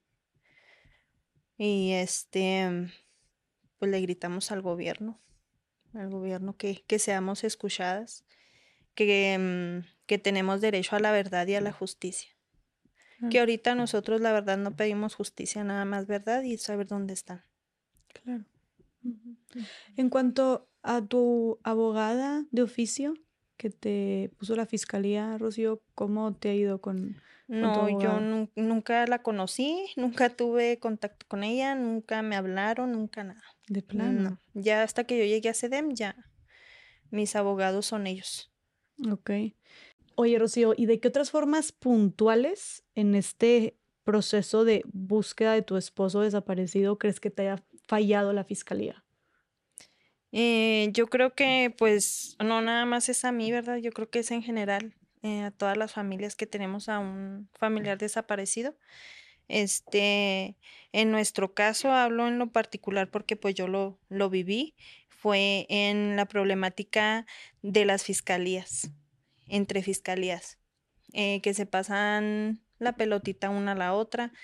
Nos movieron la carpeta tres meses aproximadamente de una a otra, y hasta que por el lugar que fue, se decidió que se quedara en una en específico y es en donde está ahorita la carpeta. O sea, no, como que no, no, no, no se responsabilizaban. como que no, el jale es de la otra, no es de la otra, no es de la otra. Entonces no hacían nada mientras estaban nada más ping pong. Sí, fue, fueron como dos meses, yo creo, de perder el tiempo en eso. Dos meses. Cuando acababa de suceder, supongo, porque apenas estaban agarrando el caso. Ajá. No puede ser. O sea, tú buscando a tu esposo y todas las demás familias buscando a su esposo, a su hijo, a su sobrino, y estos poniéndose de acuerdo con quién le iba, dos meses poniéndose de acuerdo quién le iba a atender. Sí, hasta noviembre que ya se quedó la carpeta en una fiscalía, que está hasta ahorita ahí. Ahí sí, ok. ¿Y de qué otras formas crees que te ha fallado? Eh, pues en los rastreos, nosotros pedimos pues rastreos en los cuales este no se nos ahorita ya como que ya está bien ese ese problema que teníamos con ellos, pero por la presión que, que ejercimos nosotros como familia, de que se nos tenía que avisar cada rastreo que, que se hiciera, porque a veces ni siquiera nos avisaban. Eh, nos ponían el pretexto de que no nos llevaban por lo peligroso que era el lugar o porque de plano no tenían recursos para llevarnos. Pero recursos para llevarlos, pues es que, que se suban a la camioneta con ellos. y, es que también ahí, perdón, pero, pero ese es uno de los grandes logros de las familias, el que se reconozca en esta ley general que es un derecho de las familias de participar en los rastreos, porque antes era, antes no estaba escrito como un derecho, entonces pues sí lo estamos buscando, pero las mamás, las esposas decían, pues que yo quiero ir para ver que realmente no se está simulando el trabajo, ¿no? Y además no solo está simulando, sino yo quiero estar presente. Y entonces, a pesar de que para cuando pasa el caso de los, de los tres inmigrantes, ya la ley tenía varios tiempo y estaba reconocido como un derecho, no estaban enterados porque decían, no, es que no les avisamos porque es peligroso. Y lo no, es que no se trata de lo que usted piense, es que es un derecho de las familias. O sea, si es peligroso es algo que, que, que también ellos tienen que garantizar ¿no? la seguridad. Pero bueno, por eso es tan importante decir que, no, que ni siquiera les avisaban este, y que fue a partir de la insistencia de la familia en que ya esto se logró que para la gente igual que nos escucha, digo, su nombre lo dice todo, pero ¿nos puedes platicar cómo son los rastreos nada más? Mm, pues nuestros rastreos son muy difíciles por el lugar en donde fue, ya que pues es prácticamente parte del desierto y se pierde mucho tiempo en el trayecto, es mucha pérdida de tiempo, es más lo que hace uno en llegar que en lo que va y ni trabajan. Este, aproximadamente son, es un trayecto de 7, 8 horas de, de, um, de la carretera al, al, punto. 7, 8 horas para llegar nada más a, a, a buscar. Ajá. Más, ¿cuántas horas se ponen a buscar? 3, 4 horas y mucho. Y otra vez. De regreso. Uh -huh. Pues sí, porque se hace de noche. Sí, nos, de hecho, pues siempre nos agarra la noche en las, en las brechas. Y, y, los rastreos es, supongo, ¿cómo saben a qué lugar dirigirse? O sea, es hasta la, donde arrojó la última señal del celular eh, de, el, de, las personas desaparecidas o cómo eligen el terreno. El, al principio nosotros como familia lo sentíamos como que así al, ah, vamos a ir acá por, por esto o al, a cualquier punto. Sin mucha planeación. Sin mucha planeación. Como intuición Ajá, o así. Sí, a ver qué sale acá. Ya de, ya después, este que saben dónde fue exactamente, ya de ahí se, se plantean y se tiene un plan de trabajo y que se ha seguido hasta la fecha. Okay. Y los rastreos, pues, se han ido como que recorriendo ya con más, más tiempo, ya son cada seis semanas los rastreos. O sea, cada mes y medio más o menos. Ajá. Que es, pues, no sé, ¿tú estás satisfecha con esa frecuencia? Pues la verdad no porque es un, un lugar inmenso, son, o sea, no, no, te imaginas el lugar tan grandísimo que es, que pues entonces, si es cada seis semanas y nomás se trabajan tres horas, cada que, que van, o sea, pues no. Claro. No es suficiente. Este, yo digo también que si nosotros pudiéramos ir y entrar a ese lugar, yo creo que iríamos, yo creo que todos los días. Claro pero pues como no podemos, nos tenemos que, que aguantar a, a, esas seis semanas. Claro, ustedes siguen todos los días, o si fueran los hijos este, o las hijas que estuvieran desaparecidas de las autoridades, ahí estarían seguramente todos los días buscando, ¿no? En uh -huh. el desierto. Sí.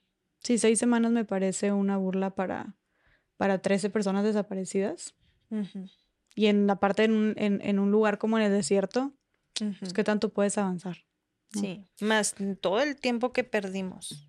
Mm, aparte. Eso que entre más tiempo pasa es más difícil, o sea, eso también ya está muy reconocido, ¿no? Entre más tiempo pasa, pues es más difícil este, la localización. Entonces, la misma demora de las autoridades muchas veces.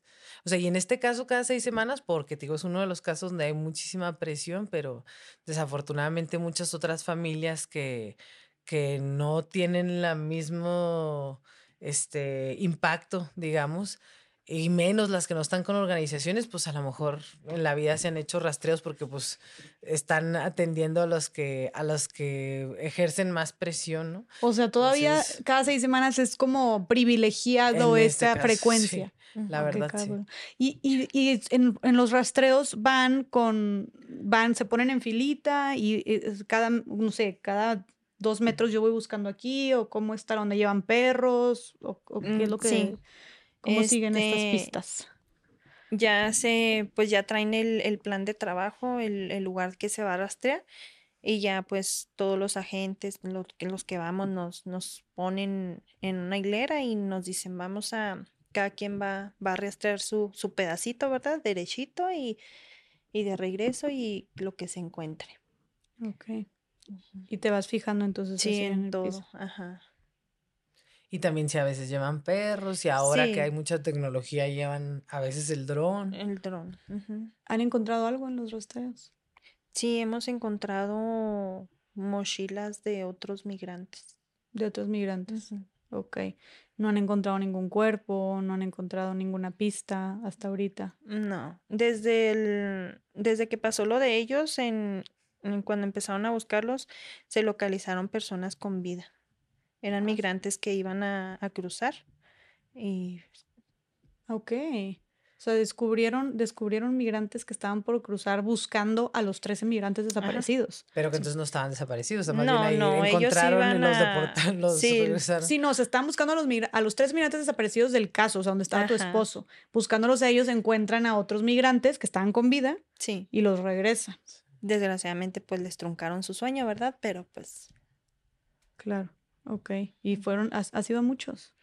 Los primeros fueron 53 personas. 53 personas descubrieron en el desierto. Ajá. Ok. Luego ya los, los últimos, este, me parece que fueron tres, cuatro personas. Ellos ya sí, ya estaban de plano, ya sin agua, sin comida, sin nada, los había abandonado el coyote. Ah. Ay, ¿cómo que los abandonó? Los dejó ahí a su suerte y este, y pues gracias a Dios, ¿verdad? Los, los localizaron a tiempo. Prácticamente les salvaron la vida, entonces. O sea, y sí que bueno que los encontraron, ¿no? Sí, claro. sí. Pues sí, si estaban en esas condiciones. Oye, pero te interrumpí, entonces, o sea, hice, hice, este paréntesis para explicar lo de los rastreos, pero entonces dices que la fiscalía llegó a no creer que ustedes los acompañaran a los rastreos, no les avisaban cuando iban a buscar a sus familiares. Ajá. Sí, ya esto cambió después de, de la presión que ejercimos nosotros y, y pues se, de, de que se nos ten, que es un derecho que nos tenían que avisar, o sea, y ya que decidíamos nosotros como familia si queríamos o no queríamos ir. Ok. Y supongo que siempre, siempre. Siempre hay alguien que quiere ir. Ok. ¿Y qué otras, qué, otras situaciones has vivido con ellos? Yo viví una, una situación que, que, me hizo entender que, que para, para los gobiernos, si no sucedió en su gobierno, no le pertenece el caso. Que no se heredan los desaparecidos los gobiernos. Ok, o sea que solamente les importa los que desaparecieron durante su gobernatura. Sí. Si fue seis, seis años atrás, se lavan las manos. ¿Por qué? ¿Te, lo llegaron a, decir Yo lo escuché, yo lo escuché. De una persona de fiscalía. ¿Qué escuchaste? Yo pedía una reunión, eh, aparte de, de, de Concedem, eh, se me ofreció esa oportunidad de que yo hablara con una persona de fiscalía entonces yo acepté la, pues, la ayuda y fui con ese licenciado. Entonces de, él habla y dice, estamos aquí abajo. Y ya la persona, otra persona baja. No íbamos con ella, como que era, no sé qué era de él. Y ya le dice, dice, no, pues qué pasa, ¿en qué te puedo ayudar? No, pues es que traigo a, a mi amiga, este quiere saber qué, qué onda con lo de su caso, tiene un esposo desaparecido y cuando desapareció, ya le dije el 25 de septiembre del 2021. Y ya me dice, le digo de los 13. Y luego, ah, de los 13. Y luego, luego marco. Ah, es que está una esposa que de los 13.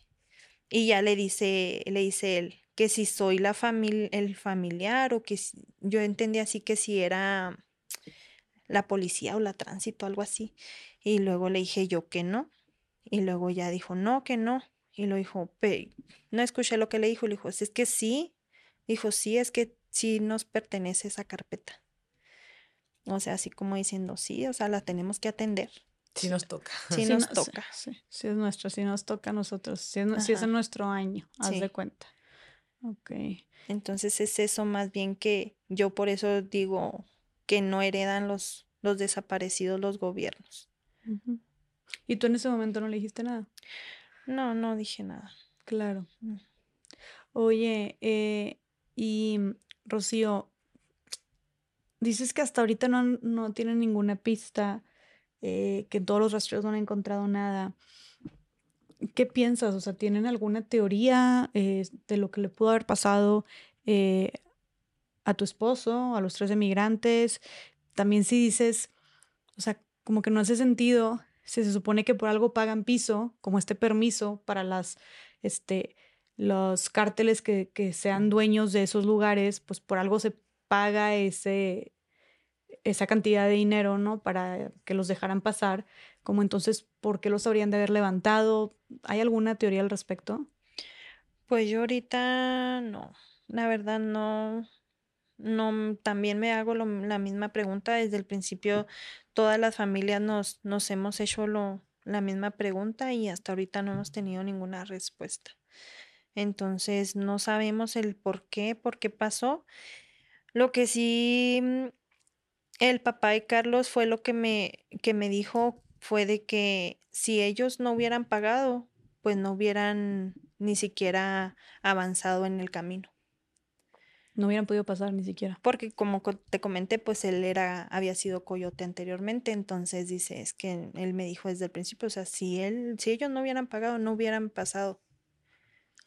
Y yo creo que justo eso es parte de las demandas, o sea, aquí decir pues, a la autoridad es la que a través de las investigaciones, o sea, tiene el caso, este, cuántos meses, ¿no? Y en esos meses era para que la autoridad hubiera dicho, gracias a nuestras investigaciones, a que hemos hecho estas diligencias, esas entrevistas, podemos saber o creer que más o menos esto es lo que pasó. Y eso es lo que no, Nada. no ocurre, que le dejan más bien y en muchos casos a las familias de usted que ha investigado y que usted qué es lo que sabe. O sea... No, y que como dices tú, llegan más lejos las familias buscando, pues si dices tú que hasta se pusieron a buscar entre tus familiares, que si conocían otros coyotes y preguntando y todo, eh, que llegan ustedes más lejos y encuentran más pistas que las mismas autoridades que se supone que a eso se dedican, o las instancias que están especializadas en eso. Sí. Es, un, es una burla. Y, y bueno, nos platicaste un poquito de cómo, de, de, de esta reacción que tuviste tú, que, tu, que tus hijas, y cómo reaccionó la, la familia de tu esposo eh, para, en su desaparición. O sea, también se, se, se, han involucrado en la búsqueda, tú se los comunicaste. Yo se los comuniqué y, y quise como que involucrar pues más a su mamá en esto, pero mm, no, no puede, no puede, tiene una niña con discapacidad. Mm. Entonces, este, tuvimos nuestros problemas al principio por mm, pues cuestiones de que, de la información. De la información de que no me dan información. O sea, ya yo creo pensaba que yo le estaba ocultando cosas o no, no sé. Pero pues ya, ya solucionado eso, este me dijo, no, pues yo no puedo, yo no puedo ir, pero pues ahí, ahí está. Los hermanos no, pues no, nunca me, nunca han ido a un rastreo, a una reunión, a, nada. O sea, se mantienen al margen. La, única que busca soy yo. Ok. ¿Cómo? No me, porque me imagino que pues tu vida de un día para otro de un giro de 180 grados, em, algo completamente inesperado. ¿Cómo, ¿Cómo son ahora desde que desapareció tu esposo hace un año y, hace un año y ocho meses? ¿Cómo es ahora tu día a día? Trabajar para sacar a mis hijas adelante. Nada más. Trabajar y, entre yo y ellas pues apoyarnos. Eh, la mamá de él es la que, la que me ayuda con la chiquita, con la escuela, llevarla a la escuela y traerla y así. Pero en realidad pues somos nada más tres las que estamos en la casa y, pues entre las tres nos apoyamos. Si una no hace una cosa, una hace la otra y mamá trabaja y ellas estudian. Ellas están estudiando. ¿Y tú ahorita en qué estás trabajando? En una maquila.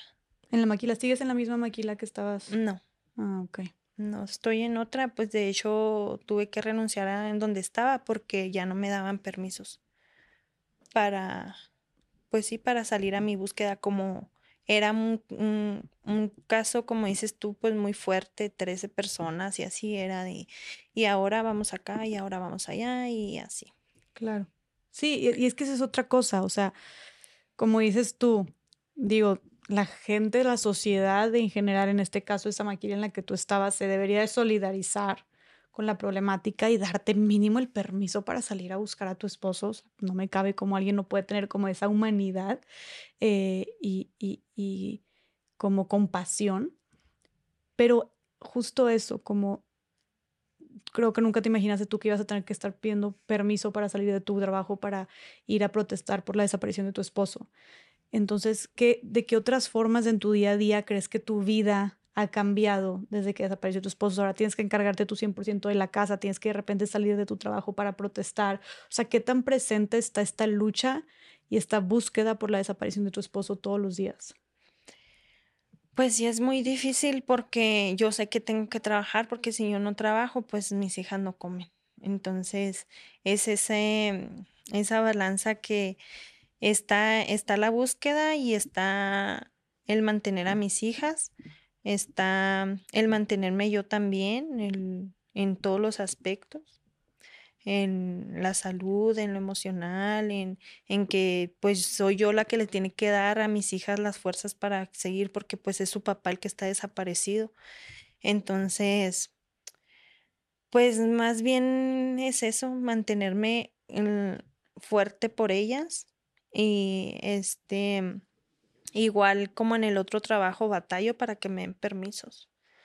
Batallo para, para eso porque pues no están o así están en la misma situación, pues para, para estas personas es más importante el que uno no falte, porque pues aún, pues yo sé que ellos tienen este jefes, ¿verdad? Pero no son empáticos con estas cosas.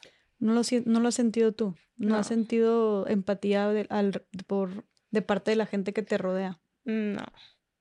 ¿Y solamente en el trabajo o también en otras áreas de tu vida? Pues también en lo familiar, en, en lo familiar de, de mi parte y de la de él, en mis amistades también. Porque de qué manera crees que la gente a tu alrededor, tu familia, tus, tus amistades eh, han sido apáticos o insensibles ante la desaparición de tu esposo? Porque siempre he estado sola y te lo puede confirmar Ruth. Siempre he estado sola. En las marchas, a donde, a las reuniones o, o a donde tenga que ir, siempre he andado sola siempre. Y a mis hijas yo no las, no, no las llevo porque para mí, si para mí es duro, para mí es, es feo, es, eh, yo no me quiero imaginar para ellas. Si así es difícil. Claro. Entonces, ¿te has sentido, has sentido que ha sido un proceso donde has estado por tu cuenta, prácticamente? No me siento sola porque los tengo a ellos. Al CEDEM. Ajá. Y y las tengo a, las, a las que andan conmigo. Son mis hermanas de dolor. Y al llegar y que te abracen, hasta ellos, mm, que ellos que no, no están viviéndolo en carne propia, pero ellos, mm, yo siento que, eh, que ellos que están cerca de nosotros, de tantas personas que estamos pasando por lo mismo, lo sienten como nosotros y sienten a nuestro desaparecido como de ellos. Y es un, un, un abrazo tan sincero que yo no, yo a veces me abrazan los Antonios, los licenciados, y yo no quiero despegarme, yo voy y me les pego. Porque sientes ese cariño y ese afecto. Y de las otras señoras también. De las otras señoras que están buscando también a sus familiares. Porque sabes el, saben lo que tú estás sintiendo. O sea, ellas no les puedes decir nada. Con un solo abrazo, ellas te dicen todo. Sí, pues es que quién más para entenderlas y acompañarse que ustedes mismas. Sí. Que están pasando por exactamente lo mismo. Sí, así es que ahorita mi círculo son mis hijas, Sedem y mis hermanas de dolor, nada más. No he tenido la oportunidad para decirte, Rocío, que igual creo que pues no hay palabras para poder hacerle justicia o que puedan dar consuelo a lo que estás sintiendo o a lo que has atravesado en el último año, ocho meses. De verdad lamento mucho todo lo que has tenido que pasar. Se me hace sumamente injusto. No me puedo imaginar el dolor.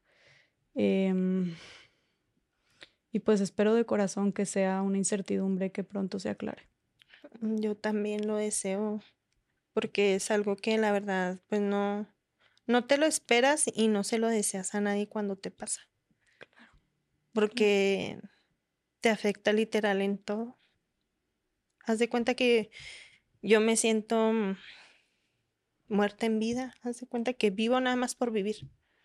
O vivo porque porque tengo que, por mis hijas, ¿sí me entiendes? Entonces, porque se fue la mitad de mi vida. Se fue el amor de mi vida.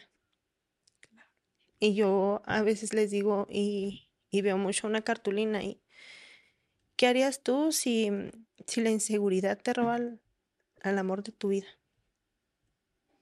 Y es muy feo. Muy feo porque porque teníamos proyecto de vida juntos. Y ya lo traíamos en marcha y que te lo quiten así por culpa de otras personas o, o por venganza o, o simplemente porque te, estabas en el lugar que no, que no era, el tiempo que no era. Y ya ahorita destruyeron a 13 familias. Todos tenían hijos. Todos tenían una esposa esperando, una madre. No, no me quiero imaginar el, el dolor de, de las madres. Si el mío es muy fuerte, que es mi pareja, no quiero imaginarme el dolor de ellas como mamás.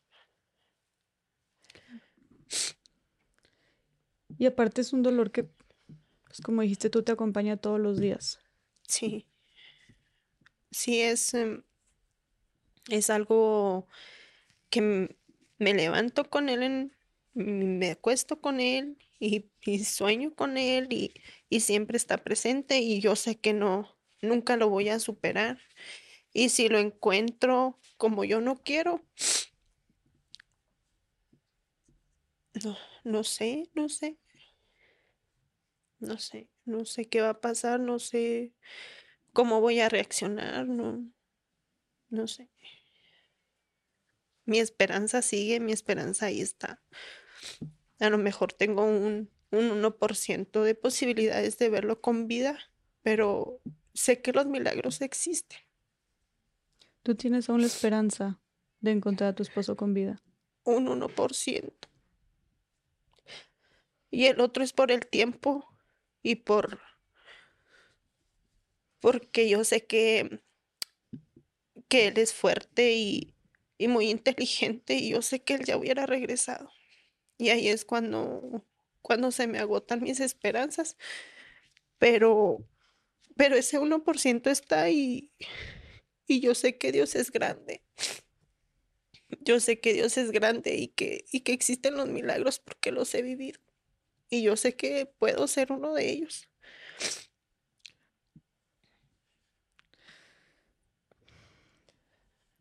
Rocío, ¿y qué crees que sea lo que te da fuerza todos los días para, como dices tú, que es un dolor que nunca se va, que te levantas pensando en eso, que te acuestas pensando en eso? No me imagino lo pesado, lo abrumador que esto ha de ser. De verdad no me puedo imaginar. Aquí lo único que me da fuerzas es ese 1% y mis hijas. Nada más. De ahí en más no hay nada que me motive.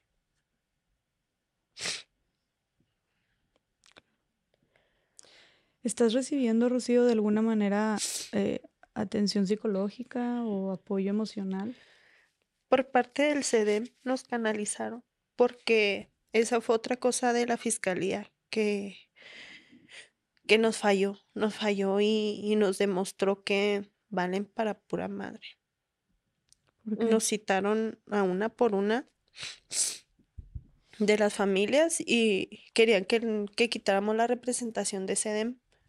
Ellos nos decían que, que para, mm, para no tener intermediarios, decían, para estar a la par, para estar ustedes y nosotros como familia, o así. La información para que no haya, no haya intermediarios, porque ellos siempre han dicho que se infiltra información.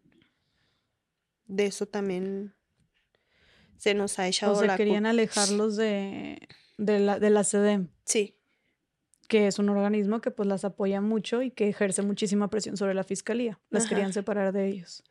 sí.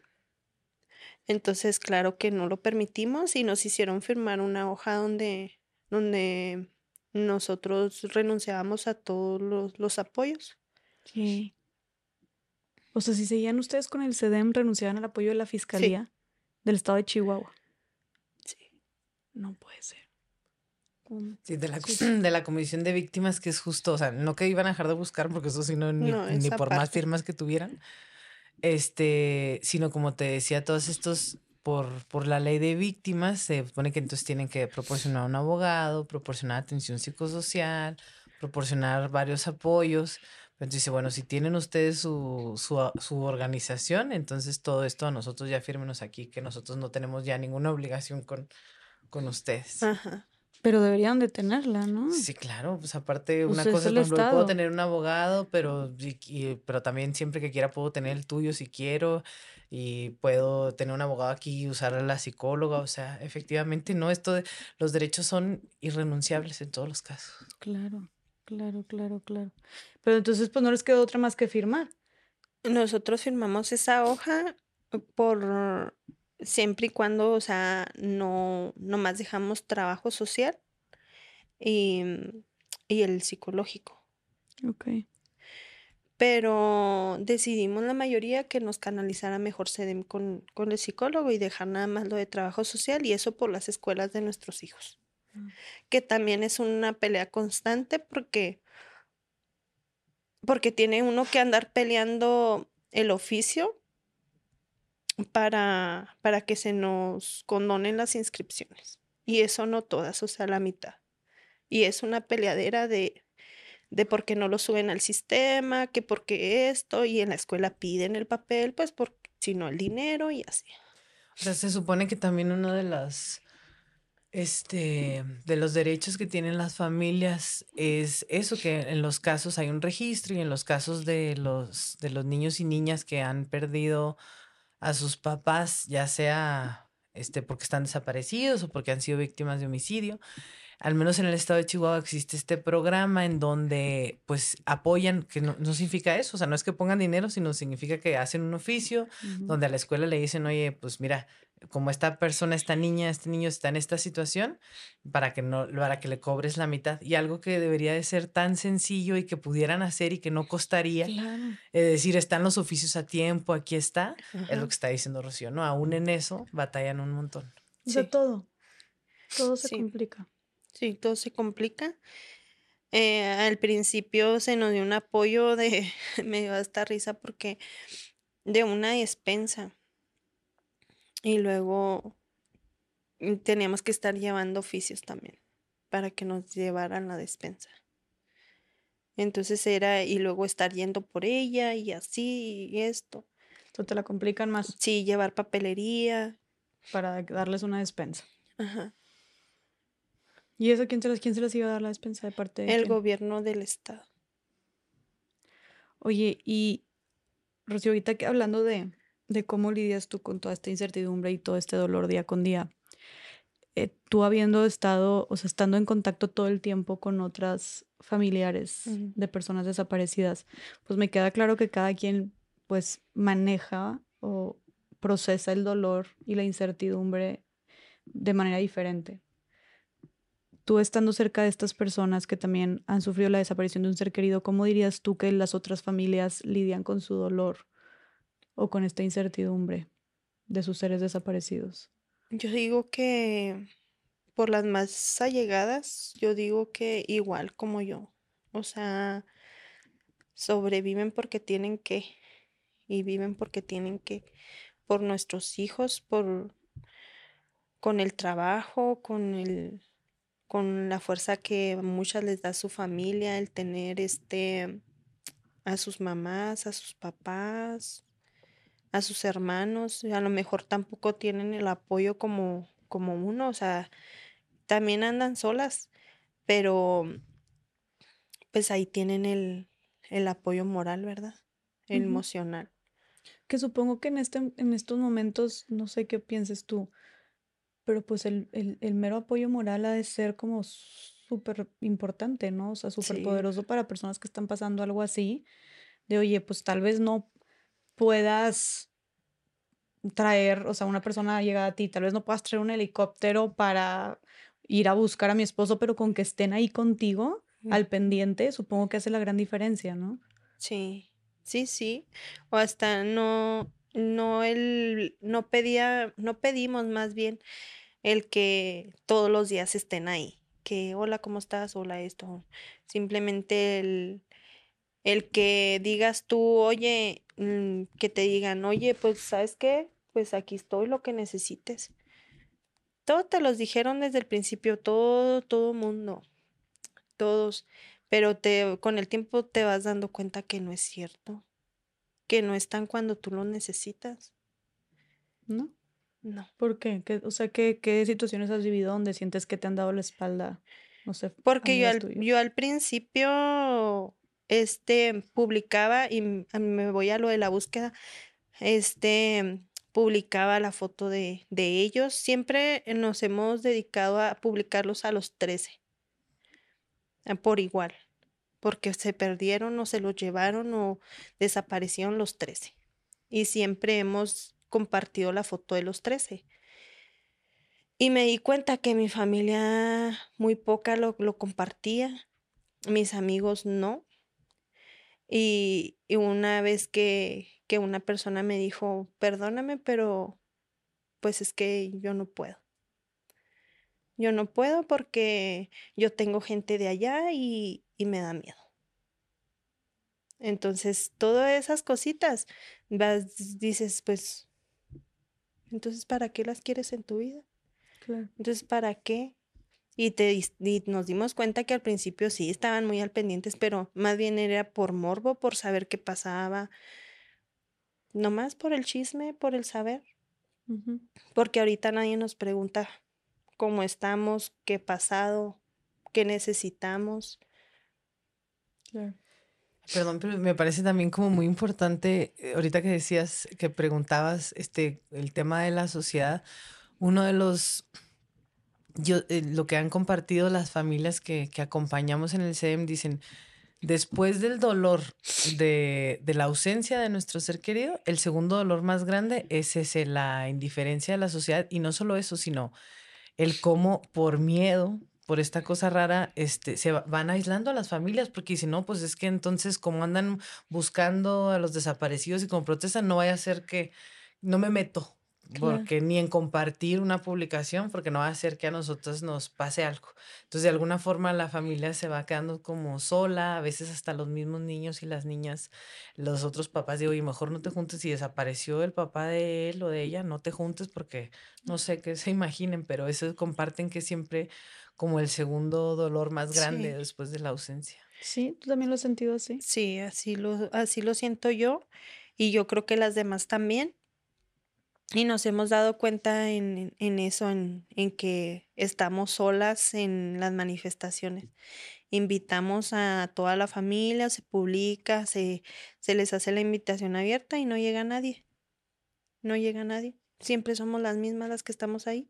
O si o nos, acompañan mm, familiares de, de SEDEM que, que acompaña a SEDEM, son las que nos acompañan mejor que la familia. O sea, familia de los integrantes de SEDEN, pero no la de ustedes. Ajá. Entonces, nosotros por eso optamos y decidimos a abrir una cuenta de Facebook, una, una página, eh, compartir de ahí y, y pagar publicidad. Pagar publicidad para que, pues, al menos si no comparten, pues, igual solita se va a compartir. Qué cabrón. Qué cabrón, Rocío, que hayan llegado al punto de tener que meterle publicidad a Facebook porque su gente llegada no comparte las fichas de búsqueda. Sí. Y yo creo que así estamos todos los que tenemos un desaparecido. Hasta que no te pasa, es cuando dices, ayúdame. Sí, es cierto, ya sé lo que sientes. Porque lo he visto en publicaciones, no de, de aquí, de otros estados. Claro. Y creo que eso sí nos lleva mucho a la reflexión para las personas que nos están escuchando, de que de repente, y desgraciadamente cada vez vemos más en internet, ¿no? Estas fichas de búsqueda, y precisamente como cada vez vemos más, pues de repente ya nada más te las pasas o te las saltas, nada más así, porque pues es otra ficha más que te topas con una ficha todos los días. Pero,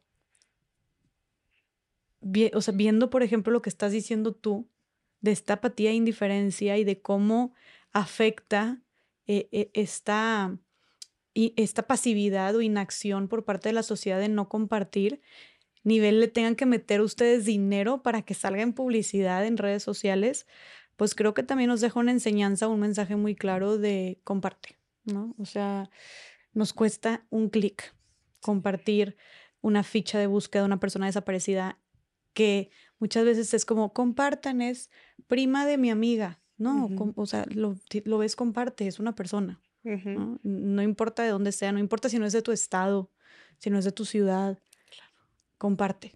¿O qué, qué opinas tú? ¿Qué le dirías a las personas que nos están escuchando sobre, sobre e, este tema de la, de la falta de, pues de involucramiento de las personas, de, de, querer eh, hablar más de estos temas en algo tan simple como negarse a compartir una ficha de búsqueda. O sea, ¿qué significa esto para ustedes? Para nosotros es como, como si estuviéramos hablando con, con las autoridades o como, así como si no nos hicieran caso. Yo les diría que nadie está exento a que algo así nos llegue a pasar yo ya, yo lo pasé y, es muy, muy, feo. Es muy feo el tener que mm, todavía luchar con tu dolor, todavía vivir el día a día con, la incertidumbre, todavía pedir ayuda, no a la, independientemente a la autoridad, sino que a la sociedad que te ayude. Porque nosotros se nos hace tan extraño que nadie diga nada. Y no nada más en nuestro caso, en muchos casos más, que la gente sabe y prefiere quedarse callada por miedo o por porque simplemente le vale. Y como dices tú, hay, hay muchas publicaciones de muchos desaparecidos porque son miles los desaparecidos y no nos cuesta nada que veamos uno y, y compartirlo. Igual, pues sí, hay unos que sí regresan, hay unos que no, pero igual ya, ya pusiste tu granito de arena. Claro. Y ya no quedó en ti si apareció o no apareció, pero ya tú ya cumpliste como sociedad. Empatía es lo que más pedimos para nosotros. Que si ven una manifestación por los desaparecidos, que se unan. Porque puede ser su hijo el que esté ahí en esa lona. Puede ser su papá, puede ser su mamá. Porque no nomás porque anden en, el, en malos pasos, significa que por eso los desaparecen. Qué importante que menciones eso, porque, y creo que es justo lo que tiene que ver con lo que tú decías, ¿no, Ruth? De, de repente hay esta, este estigma eh, sobre las personas desaparecidas que se cree que si desaparecieron es porque seguramente andaban en malos pasos. Y dicen, no, pues en qué andaba y solitas, y como dices tú, hasta de por sí es un proceso súper doloroso y hasta se alejan de las familias porque desapareció, no, pues andaba en malos pasos, seguramente se lo buscó. y, y, que, y que no siempre es así. Tu esposo, o sea, trabajaba en esta, eh, ¿cómo dijiste tú? En Bachoco. Todas los otros, los otros este, 12 personas que estaban desaparecidas, pues tenían sus familias, tenían sus trabajos, supongo, simplemente estaban buscando una mejor calidad de vida. O sea, ya no es, no es una realidad. Y tal vez empezó así en algún punto que las personas que desaparecían eran personas que estaban eh, relacionadas con el narco o algo así, en algún punto. Ahorita con todos los desaparecidos que hay, ¿o qué opinas tú? Más que eres yo creo que justo que es al revés, ¿no? O sea, la mayoría de las personas que desaparecen no estaban, o sea, no, no tenían una razón, digamos, para desaparecer. Pero, pero además de eso, nosotras lo que, y también las familias, este, lo que han eh, intentado colocar es, y así anduvieran, ¿no? O sea, en el, incluso en el supuesto de que por alguna razón este, anduvieran, pues eh, todo mundo tiene el derecho a ser buscado y a ser encontrado y en todo caso, este, que los busquen. Pero sí, la verdad es que creo, creo yo y quiero pensar que mucha de la indiferencia de la sociedad tiene que ver con el miedo, con decir, si aceptamos, si aceptamos que de verdad todo el mundo estamos expuestos, y expuestas, este, eso nos va a dar mucho miedo. Entonces, automáticamente nos gusta más pensar que de alguna forma a la gente que le pasan cosas malas, este, es en general, no digamos que los desaparecen, ¿no? Eh, lo, lo, mismo vemos con las mujeres. Es esta cosa también de culpabilizar siempre a las víctimas, ¿no? Decir, es que siempre se busca decir, ellos tenía, tuvieron la culpa de una forma. Quiero pensar que no es porque seamos tan indolentes como sociedad ni tan feas personas. Sí, tan crueles. Sí, iba a decir, este, groserías. Este, razón, pues. Puedes decir groserías aquí, ¿eh? Aquí nos encanta decir groserías. Pero estoy en mi papel muy formal. Este, entonces, quiero pensar que no, es por eso, o sea, quiero pensar que es una cosa como de autoprotección. Decir, ah, bueno, entonces si yo no, si yo no, este yo y mis hijos y mi familia no se, no se pone en el riesgo, no nos va a pasar. A mí no va a pasar. Y, y, eh, y, pero creo que es una trampa, porque como decía Rocío, en la medida en que sigamos volteando los ojos y pensando que es culpa de las víctimas que les pase lo que les pasa, nos estamos también como dejando en indefensión, porque entonces no hacemos nada por revertir una realidad que es que a cualquier persona le puede pasar. Entonces no, no me involucro, no exijo que eso deje de pasar, no exijo, como dijo Rocío, ahorita lo dijo muy claro. ¿Qué te parecería? Porque al final las causas es esto, un, Estado, un gobierno, un país en donde no se garantiza la seguridad de las personas. Pues dijo Rocío ahorita, ¿qué pasaría si la inseguridad te quitara el amor de tu vida? Porque al final es eso, es que no hay condiciones. En el caso de los, de los 13 migrantes, pues bueno, eran 13 migrantes y a lo mejor ojalá que, estoy segura que el, que el público que te sigue no, no, es de, no es de ese público, pero que habrá quien dirá, ah, bueno, pues es que, claro, ¿para qué se pasan de de eh, indocumentados, pues es ponerse en mucho riesgo. O sea, no, porque tampoco hay, hay personas a las que les sucede en todas las circunstancias. O sea, los, no es que la mayoría de los migrantes les pase eso, los migrantes atraviesan por muchísimos riesgos, pero no solo son migrantes. O sea, de los 110 mil personas desaparecidas que hay en este país, tenemos una diversidad impresionante de historias, de casos y de circunstancias que lo único que reflejan con toda contundencia es que nadie está seguro nadie está seguro en este país, porque eh, el crimen organizado y la impunidad es eh, lo que opera, lo que impera, ¿no? Entonces, sí, es terrible, este, ojalá que, que que escuchando a profundidad historias como la de Rocío y a través de la historia de Rocío, la de estas 110 mil familias, porque el dolor debe ser, como lo decía Rocío, es el mismo, la ausencia, sin importar la circunstancia, la clase social, el tiempo que haya transcurrido, el dolor de, de que te, de la, y aparte la incertidumbre, porque esa es una de las cosas eh, que más marca en el caso de las desapariciones, a diferencia de otras graves violaciones a derechos humanos, el tema de la incertidumbre eh, carcome. Carcome, o sea, hay otras muchas desgracias, todas, no, no digo que más graves ni menos, porque no tiene sentido hablar de, de eso, cada quien la suya, eh, su desgracia personal es la peor y es igual de válida, pero sí hay que, hay que, hay que remarcar la particularidad en el caso de las desapariciones, que es Mm, que no puede concluir. O sea, de hecho, desde la psicología, obviamente no soy psicóloga, pero les he escuchado muchas veces esto del duelo complejo, decir, bueno, a diferencia de cuando a lo mejor pierdes a alguien que tienes la certeza que ha muerto, puedes iniciar un duelo porque dices, bueno, ya se acabó y entonces este, inicia un duelo. Claro, ese duelo no quiere decir que no esté exento de rabia por lo que ha sucedido, de injusticia, de búsqueda de verdad, de, de muchas cosas, pero en el caso de las familias de las personas desaparecidas, hasta en el tema psicológico y emocional es muy complicado porque no es posible este, cerrar ningún duelo, porque es como siempre efectivamente está esa esperanza y yo, Rocío, que hice un 1%, pero creo que también eso va fluctuando, o sea, hay días que que, que, uno tiene un porcentaje de esperanza y hay días que ese porcentaje de esperanza crece y lo, o sea, va fluctuando y eso es lo complicado, el no poder estar como una forma lineal, ¿no?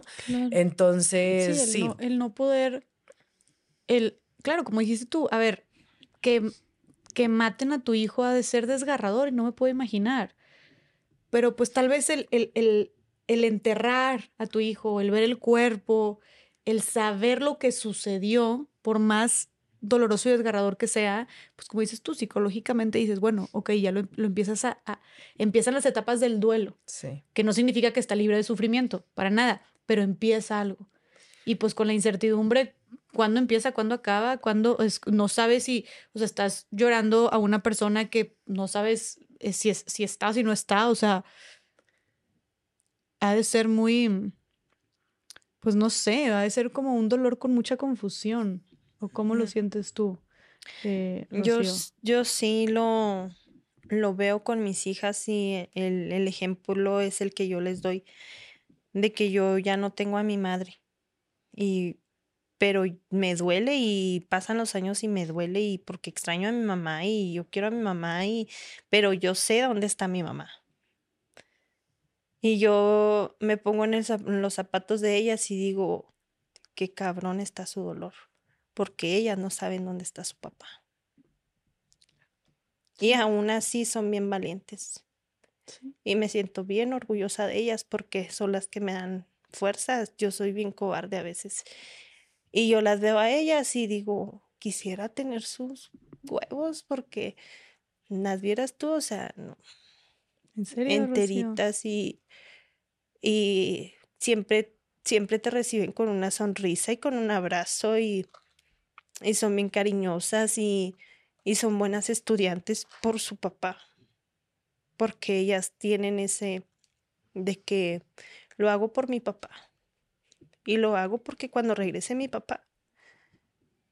Entonces yo digo, es difícil, como dices tú, el, el saber dónde está una persona al no saber dónde está ni qué está pasando y si está o ya no está o qué, qué no sabes.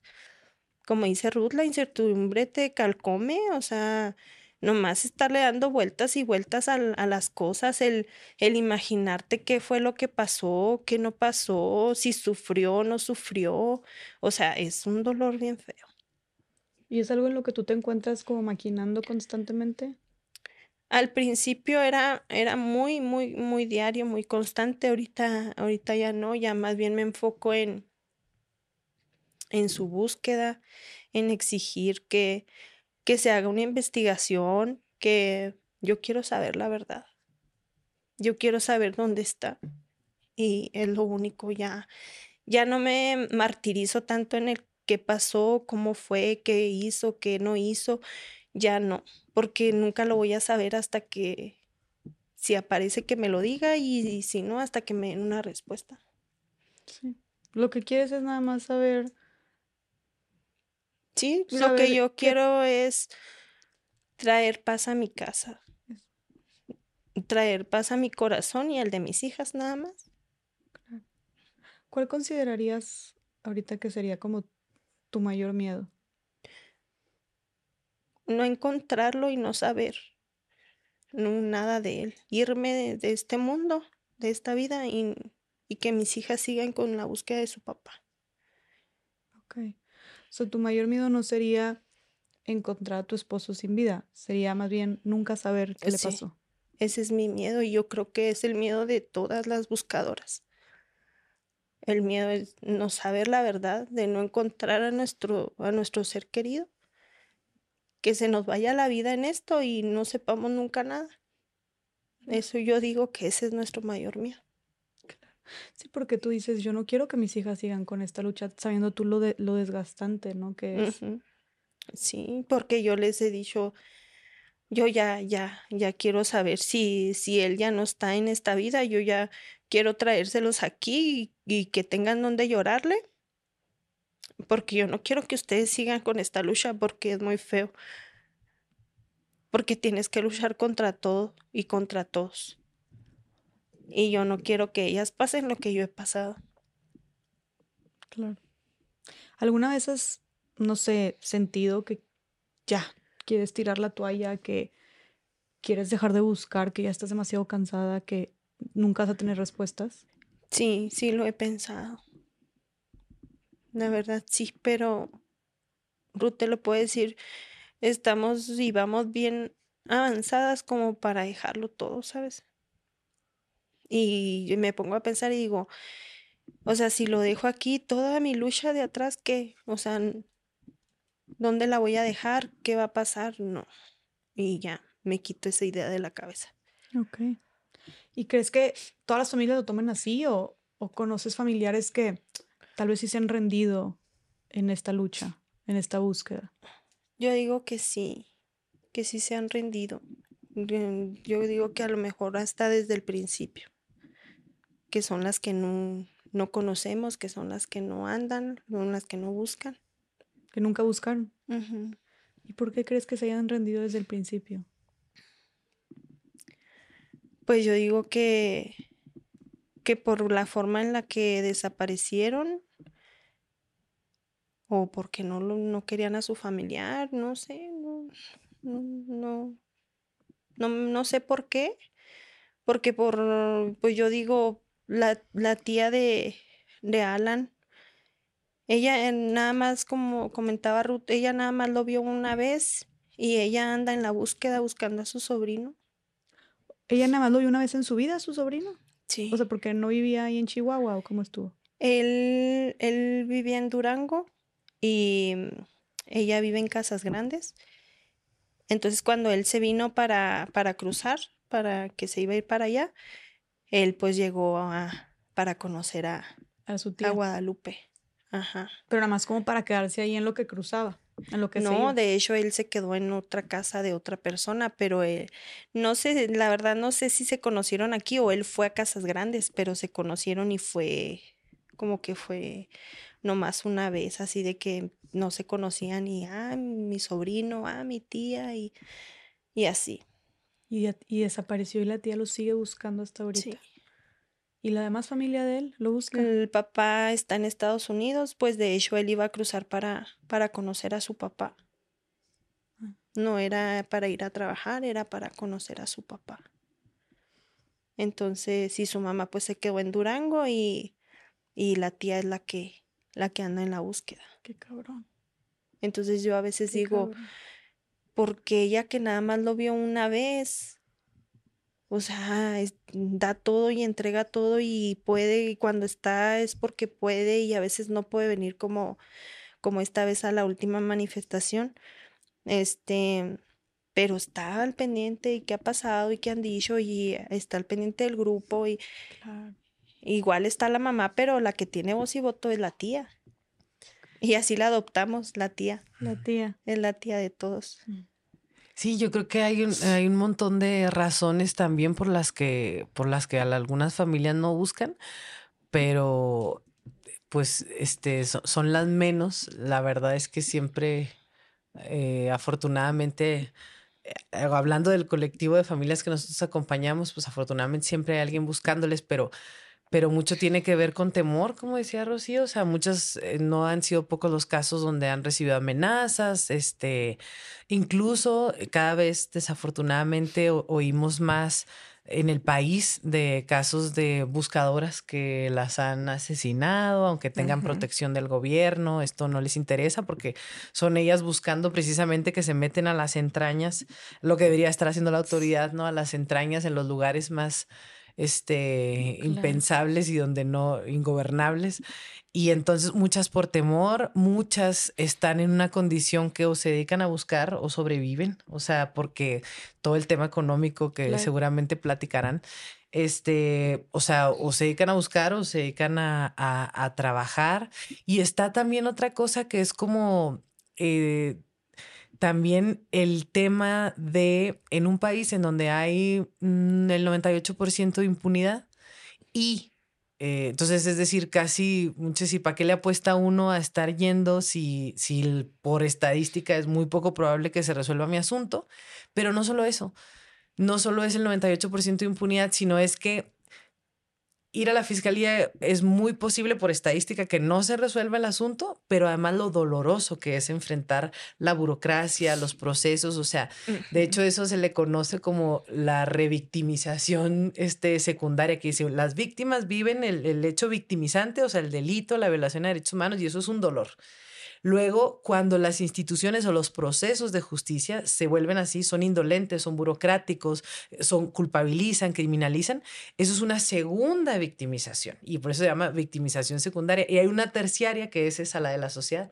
Y cuando encima hay una indiferencia social y cuando además hay una apatía o un juzgamiento, hay una revictimización terciaria. O sea, las condiciones en este país están dadas para que no, cuando alguien vive un hecho victimizante, una violación a derechos humanos, no solo es eso, sino buscar justicia va a significar un sufrimiento más grande que la mayoría escoge o no tiene opción y decide pues transitar y luego además estamos como sociedad y por eso yo creo que como tú decías ahorita lo que está en nuestras manos como sociedad pues es tratar de, de, no ser parte en lo individual de, ese, de esa indiferencia o esa apatía que vuelve a, generar dolor a las familias. O sea, entonces pienso yo, aparte de, del miedo, aparte de que a veces no se tiene la posibilidad de dedicarse a, a buscar, a andar investigando, porque Rocío te podrá contar pues el tiempo que le implica estar detrás de la, de la fiscalía, sino también eso, el el decir, pues, qué tanto sentido tiene, cuál es costo-beneficio. O sea, voy y, pierdo días de trabajo y, me encuentro con maltrato de autoridades y con diferencia. ¿Para qué? Si, si, lo más probable es que no ocurra nada. Entonces, pues son muchos los factores que influyen para que algunas familias no busquen. Claro. Tan es complejo el duelo que eh, nosotras hemos conocido madres que desafortunadamente han vivido las dos situaciones, que tienen un hijo que, que fue asesinado y que tiene un hijo desaparecido. Y en esos casos, este, a mí esa mamá me dijo, mm, yo, es un sufrimiento por los hijos terrible y la pérdida es terrible, pero eh, con mi hijo que sé, que sé dónde está, como, como decía ahorita eh, sé dónde está, sé dónde buscarlo, sé dónde encontrarlo y puedo iniciar. Y el dolor que siento por no saber dónde está mi otro hijo no tiene comparación. Mi hijo no tienes idea, no tiene comparación. Mm, sobre todo las madres es súper común, algo terrible, que tú, tú preguntabas ahora, Rocío, qué tanto... Eh, afectaba como en su día a día. Y yo he escuchado de muchas mamás que empiezan a sentir culpa por hacer las cosas más cotidianas. O sea, decir, ¿cómo yo voy a comer? si no sé si mi hijo en este momento está eh, en un lugar privado de su libertad y no está teniendo hambre, se empiezan a sentir culpables de eh, híjole, ¿cómo, ¿cómo me tapo? Y yo aquí con mis cobijas cuando no sé mi hijo dónde está, estoy con mi agua cuando no sé si mi hijo, entonces, sí, o sea, desde el punto de vista emocional es una de las cosas que a nosotras, este, de las más complejas que nos ha tocado vivir. Y hay una frase que en una marcha a mí me, me marcó mucho, que dije ya, eh, eh, como que la entendí con todavía una una madre en una marcha que decía, no puedo vivir porque te extraño, pero no puedo morir porque te espero. Entonces es como una cosa inacabada eterna. O sea, no puedo vivir a plenitud porque siempre te estoy extrañando, me estás haciendo falta, te necesito en mi vida, pero tampoco me puedo morir. No puedo decir al diablo todo, ya no te voy a terminar con este dolor porque después, ¿quién te busca? Y, después quién te busca, ¿no? O sea, porque saben desafortunadamente que las autoridades no necesariamente. que si no los buscan ellas, nadie más los va a buscar. Sí, entonces, muy fuerte. ¿Tú pensarías que si nadie, que si no, que si tú no buscas a tu esposo, nadie más lo va a buscar? Sí, yo también pienso eso. Y Rocío, ¿tú has sentido, o sea, ya contaste cómo te ha fallado de muchas maneras la autoridad, ¿has sentido esta revictimización también? Por parte de la sociedad, de tu familia, de tus amigos, de las autoridades? Pues yo digo que sí. O sea, que hayas sufrido el doble. O sea, ¿has sentido que se ha agudizado más tu dolor o que te la han puesto mucho más difícil la sociedad y las autoridades en general de lo que debió haber sido para ti? Imagínate que las cosas hubieran sido al revés también. O sea, hay un dolor y una angustia de que no está. ¿Qué diferencia hubiera sido para ti, para tus hijas y para la familia el que hubieran puesto la denuncia y dijeras, ah, mire señora, en este instante estamos activando, ya tenemos aquí los teléfonos, vamos a ir? Creo que, y que la sociedad fuera súper apoyadora, o sea, imagínate ese escenario y cuánto dolor te habrías ahorrado a este otro escenario donde dices, puta, o sea, no solo estoy viviendo el dolor, sino aparte bueno, yo no sé si tú alguna vez, ya me, ya pero habías vivido como esto de ir con autoridades y te había pasado algo, ah, pues sí, una vez nos pasó esto y entonces ya había yo, ya sabía yo cómo era con la fiscalía o tenías esta idea eh, de que sí había justicia para, o ¿qué pensabas antes de, solo me da mera curiosidad mucho? Pues sabía que eran ineptos, pero no tanto. El que hubieran actuado rápido, este, yo creo que ahorita no estaría aquí dando un, testimonio de esta magnitud. Si la sociedad o mis amistades o mi familia me apoyaran al menos compartiendo una vez, porque nadie sabe si tienen un contacto por ahí agregado que, que vio, que sabe o que conoce, o que tiene la manera de, de buscar información, de darnos información están quitándonos esa oportunidad. No nada más a mí, no nada más a los 13, a las demás familias. Entonces, yo digo que, que sí, sí me he sentido así.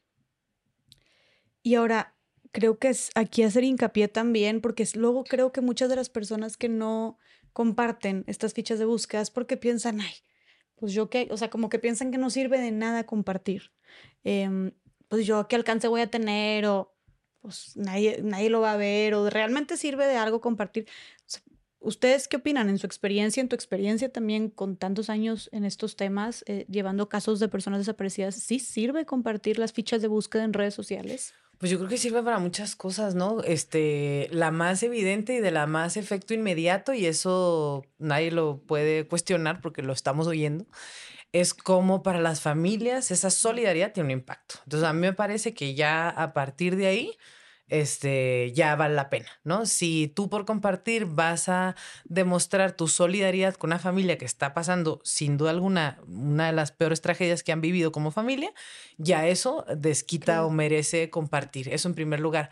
Eh, en segundo lugar, vuelvo a, decir que, que, a insistir pues en por qué no solo por solidaridad, es que yo quiero convencer a la gente como no solo de ser solidario, sino si no es suficiente el tema de ser solidario, convencerles en el, en el decir nos conviene, o sea, nos conviene subir la presión social por las desapariciones, porque eso nos protege a nosotros, a nuestros hijos, a nuestras hijas, a nuestros esposos, a nuestras hermanas, para que no siga pasando. Entonces, compartir imágenes y que, por ejemplo, los gobiernos vieran, ah, caray, a toda la sociedad está súper interesada porque siempre están compartiendo las pesquisas, o sea, eso elevaría la visibilidad del problema y eso también sirve entonces ahí ya tenemos un segundo efecto útil eh, de compartir las pesquisas. Y el tercero, pues por supuesto, no se puede descartar, como decía ahorita Rocío, y es una posibilidad que no se puede desaprovechar porque no cuesta nada.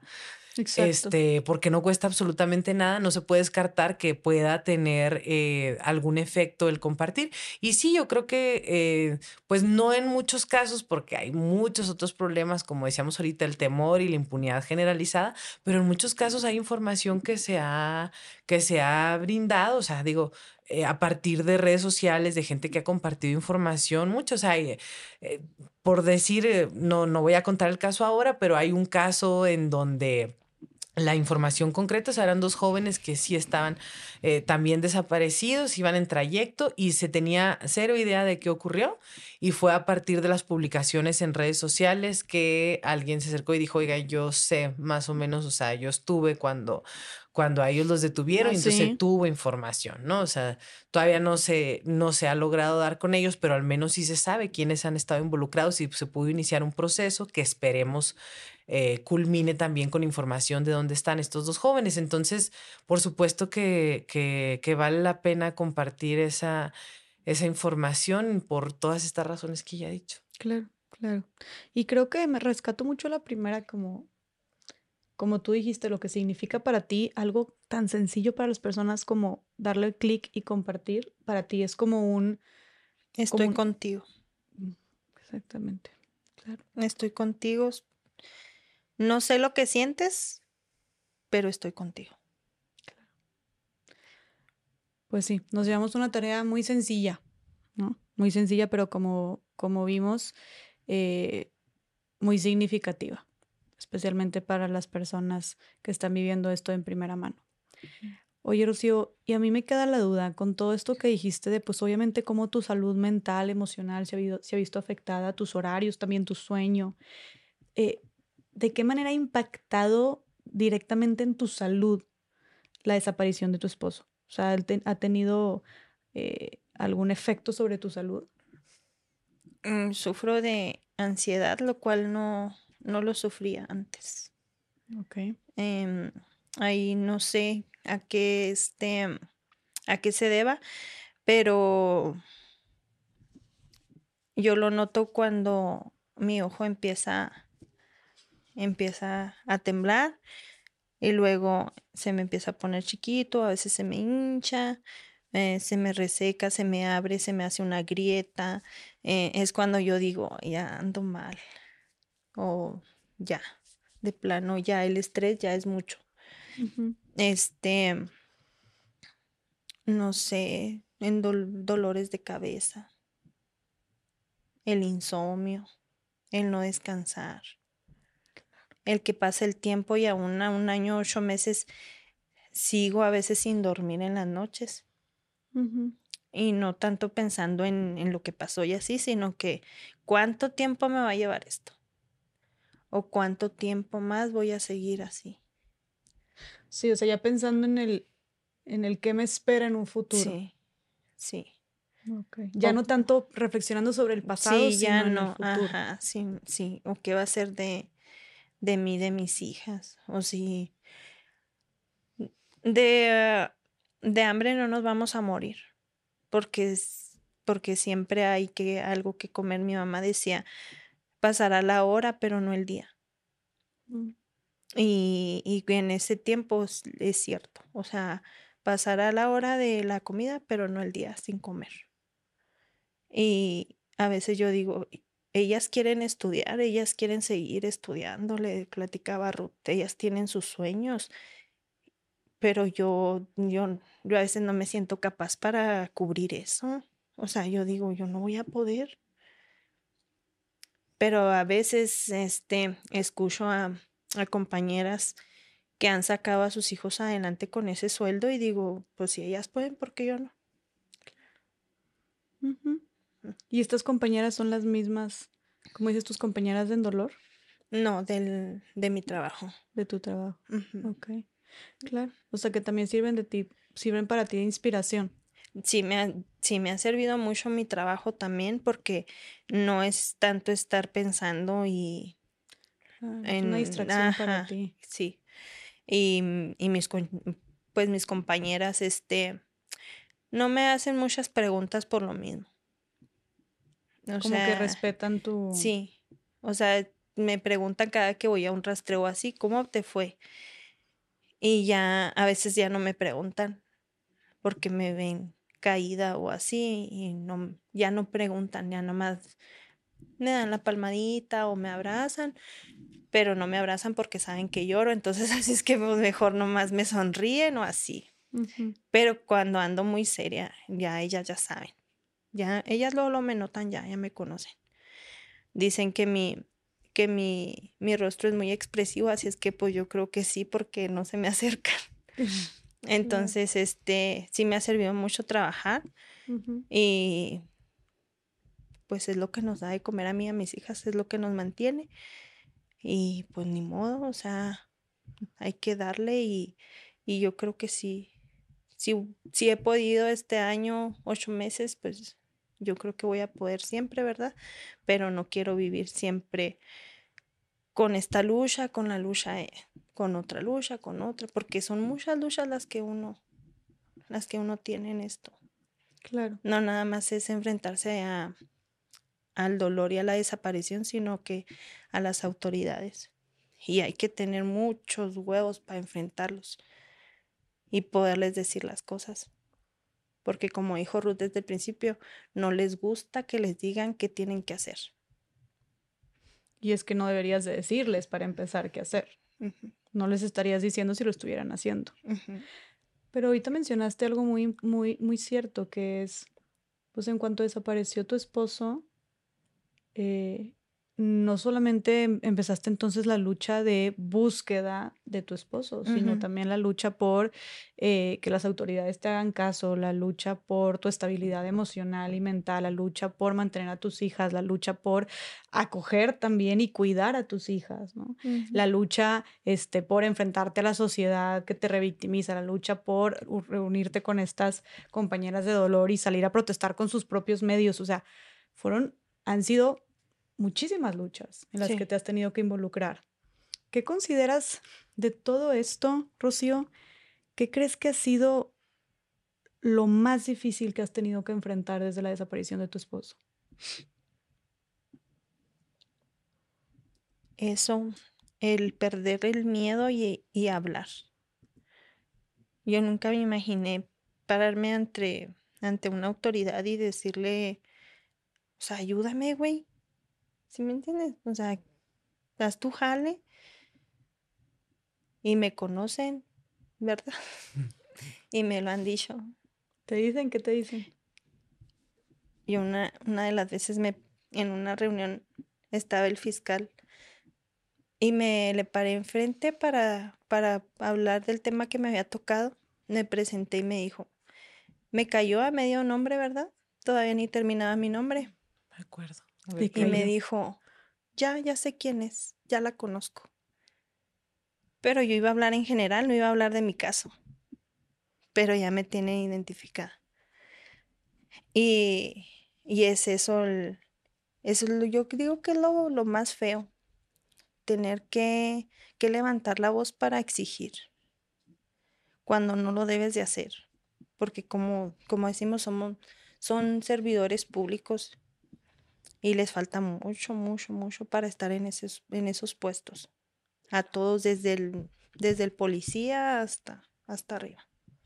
¿Qué les dirías a todos los servidores públicos que nos están escuchando en este momento?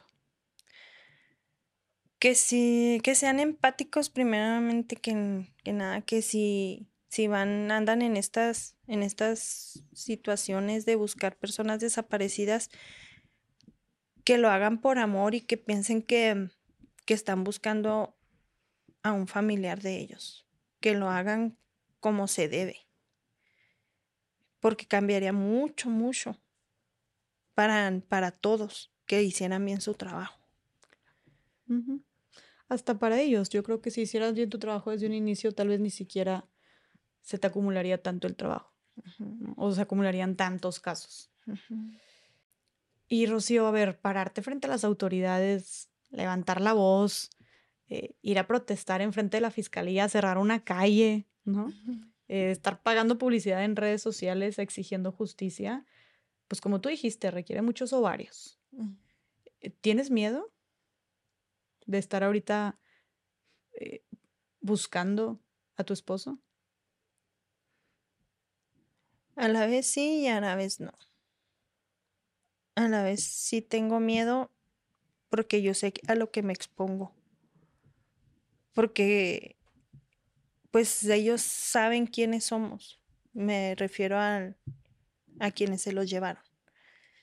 Ellos tienen y, y saben, saben todo.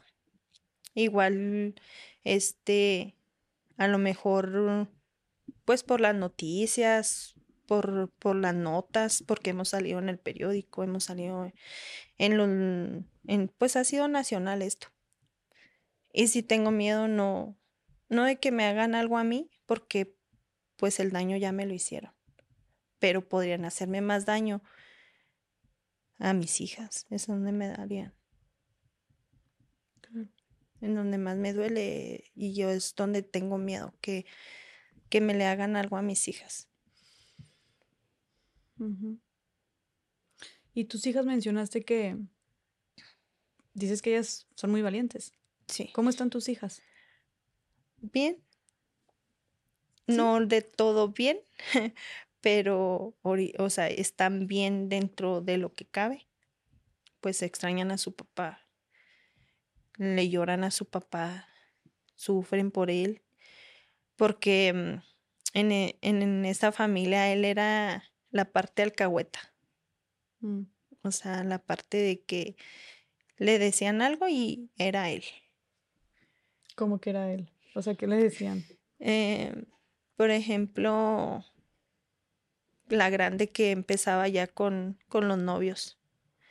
Yo no sabía que ella ya tenía novio y él ya sabía.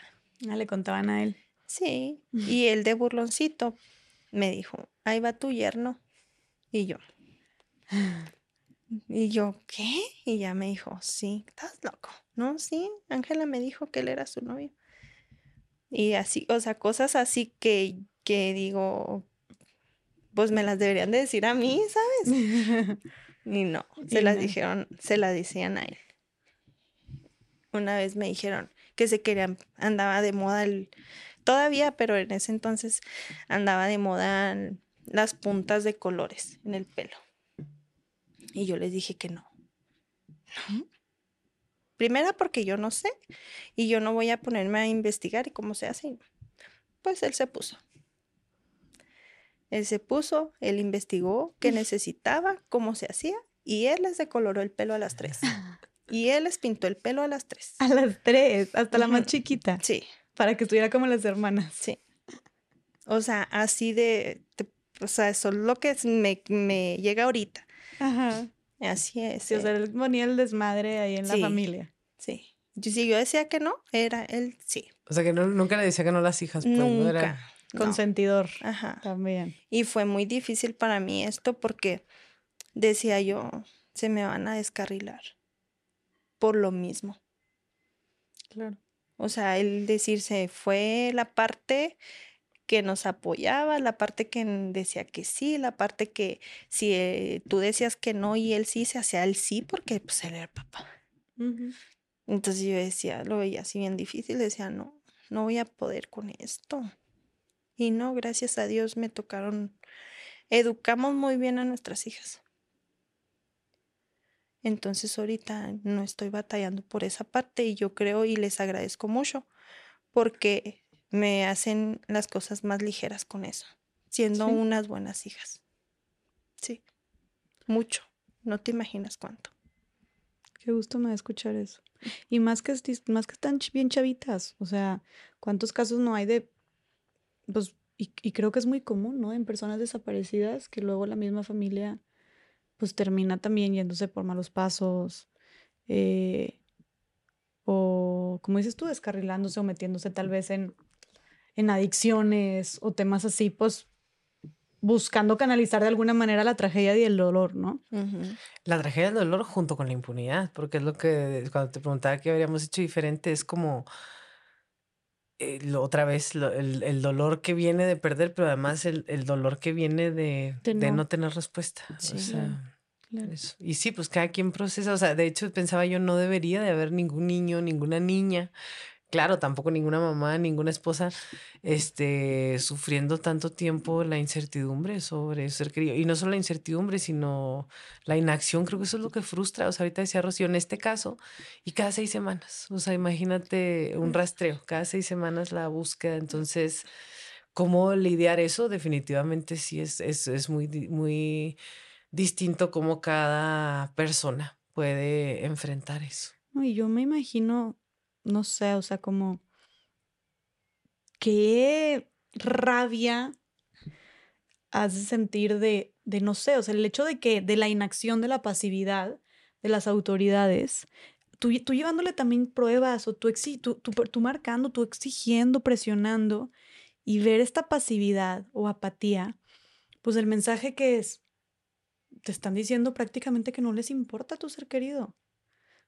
y, y el problema es que ellos son los que tienen, como decías tú, que dicen las mamás, yo lo voy a buscar, pero el problema es que ellos tienen los medios. Sí.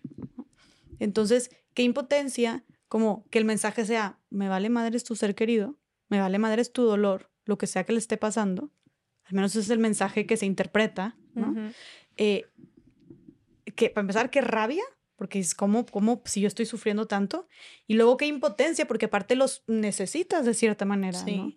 Eh, digo, aquí es cuando se agrupan y, van con este, organizaciones de sociedad civil como el CEDEM, que bueno, ya empiezan a hacer por su cuenta em, eh, otras investigaciones y a proceder, pero pues es una realidad que en un inicio los necesitas. Deja tú y luego se viene el, el conflicto entre, entre corporaciones, que no lo he, no lo he nombrado, el, el que no haya una coordinación entre ellos también quita mucho tiempo, mucho tiempo.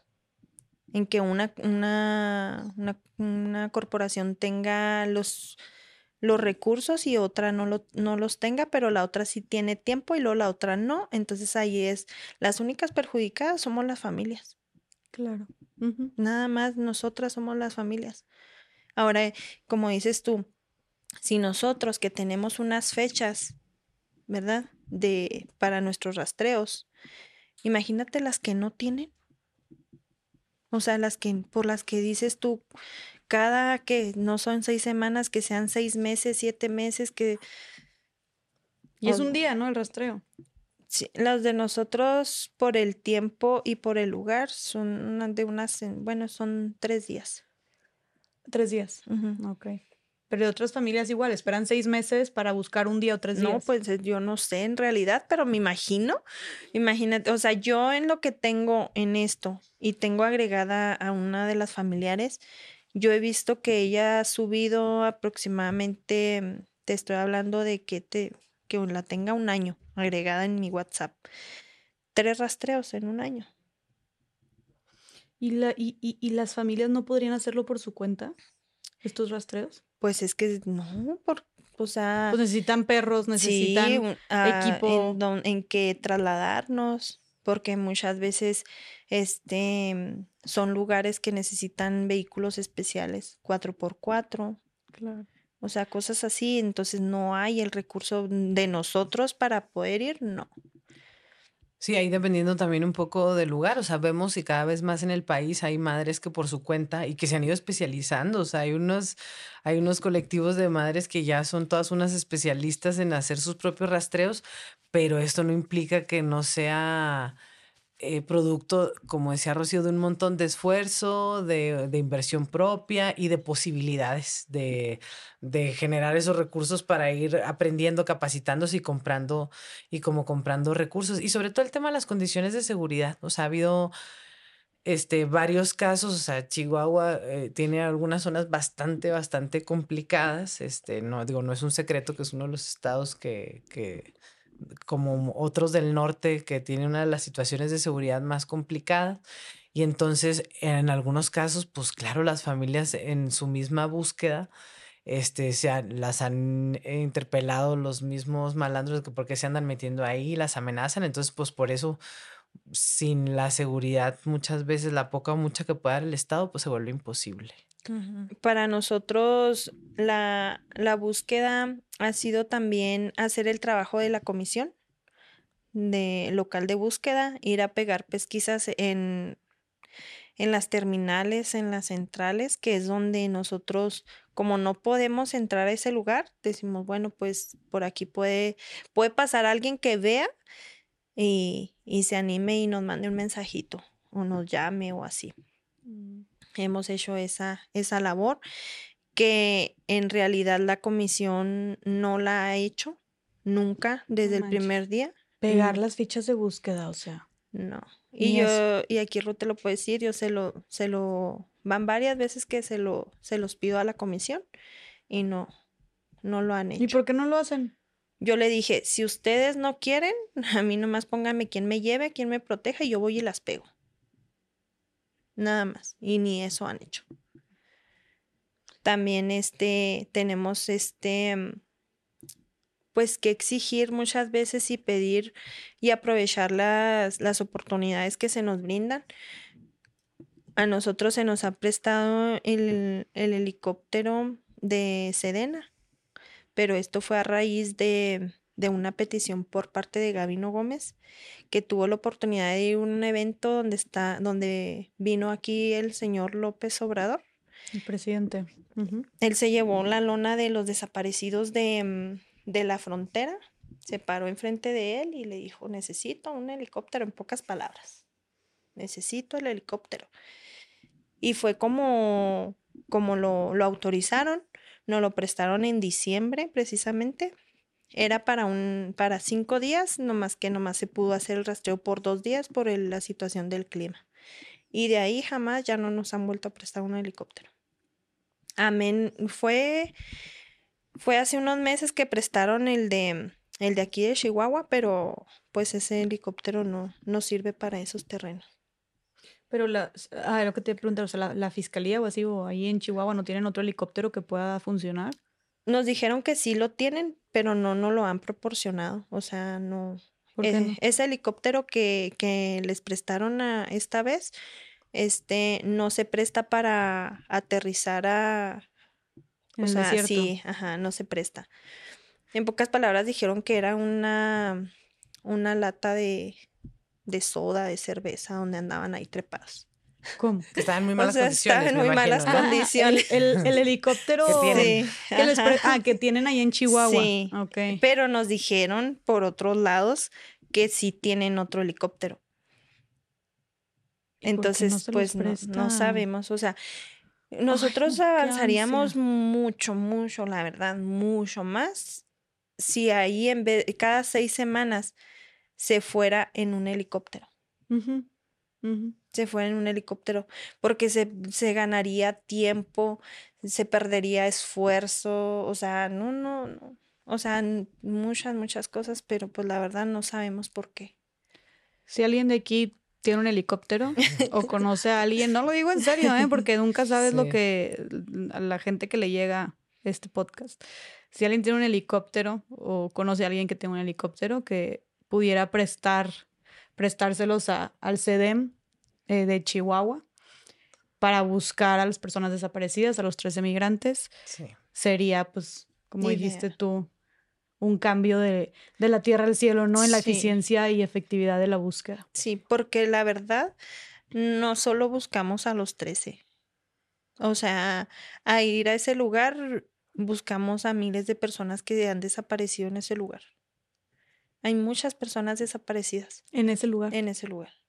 Entonces nosotros, siempre que vamos, este, ellos o el que sea, pero que deseamos encontrar a alguien. alguien, claro.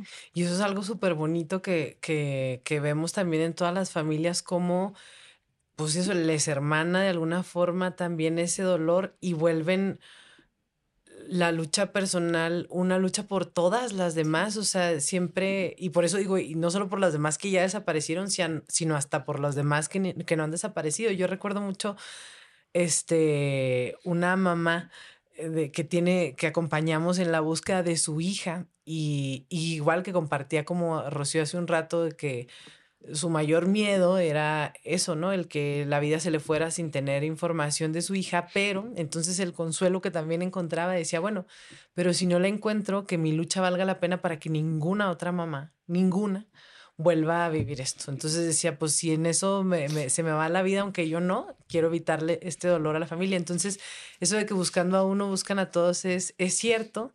Y a propósito de lo del helicóptero, es que es parte de lo que decimos, dice, bueno, ahorita que la indiferencia las autoridades, dices, y hay algunas veces que no podemos descartar que claro que te encuentras este, a servidores, a servidoras públicas que sí tienen voluntad o que tienen sensibilidad, pero es que eso no es suficiente.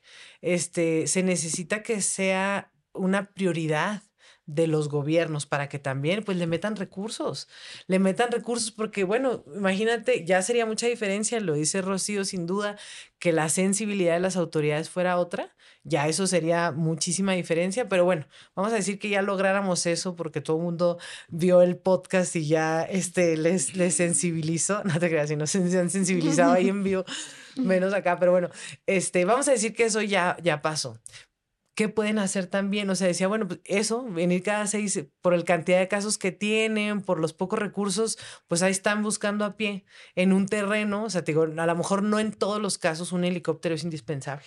Quizá no, pues hay desapariciones que a lo mejor se dan en las ciudades y que, que no, no es mucho la diferencia, pero en este lugar donde estamos hablando de un desierto así abierto, donde no hay idea para dónde pudo haber sido, claro que hace una diferencia. Entonces, eh, que los gobiernos, que se note esa prioridad y esa preocupación genuina, esa voluntad de los gobiernos también en eso, en la aplicación de recursos para que entonces, ¿cómo no va a poder ser que haya, este, que sea tan difícil para familias el conseguir un helicóptero para la búsqueda de sus familiares, ¿no? Entonces, es, es parte del problema que refleja. Entonces, ya no solo que si tienen voluntad o no tienen voluntad eh, las personas en lo individual, sino es una prioridad de los gobiernos y por lo tanto no tiene recursos, no se traduce ese interés en algo, pues no vamos a avanzar o retroceder este, estas cifras de impunidad y de desapariciones en el país, ¿no? Entonces, el helicóptero es apenas así una muestra, pero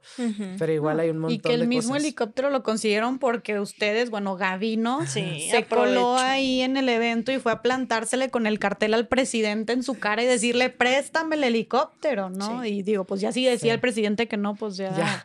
este, pero pero hasta eso, por su cuenta, ustedes consiguieron el helicóptero. Hasta eso, no jodas.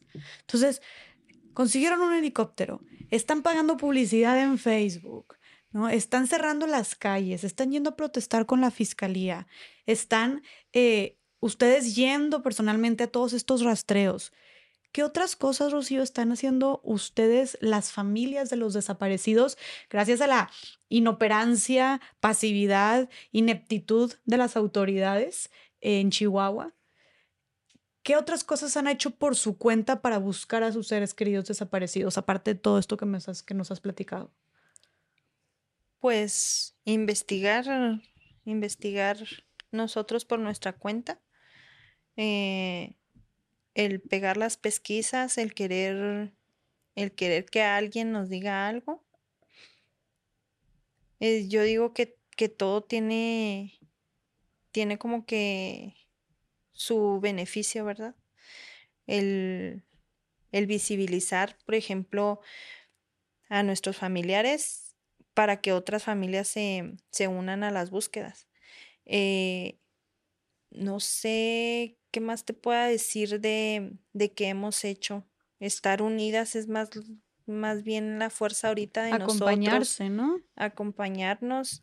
Em, el, el siempre tener una lona frente al Palacio de Gobierno para que al gobierno no se le olvide que faltan 13, que no sabemos que no son nomás 13 pero que ahí están ellos, ahí enfrente de cada que salga la gobernadora, cada que, que entre la gobernadora, pues vea, que se asome por la ventana y vea que ahí están los 13 y que dijeron que era su prioridad, que así como el problema de, de Aras, el problema de que hubo en Cerocawi con el chueco, que era prioridad esto, pues que queremos que resultados queremos resultados. ellos no lo prometieron. Claro. Pidieron tiempo, el tiempo ya, yo creo que ya, ya es suficiente. Llevan para dos años. Y supongo que todas estas iniciativas, pues, o sea, han de requerir recurso de parte de ustedes, ¿no? O sea, ¿qué tanto han tenido que poner ustedes de su bolsillo para poder tener todas estas medidas de búsqueda para sus seres queridos?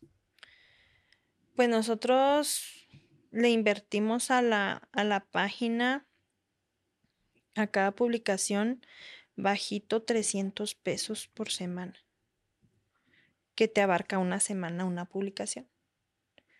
Entonces, nosotros decimos, bueno, pues con eso, ¿verdad? O sea, cada, cada semana, cada semana. Y ya son como siete meses los que llevamos haciendo eso.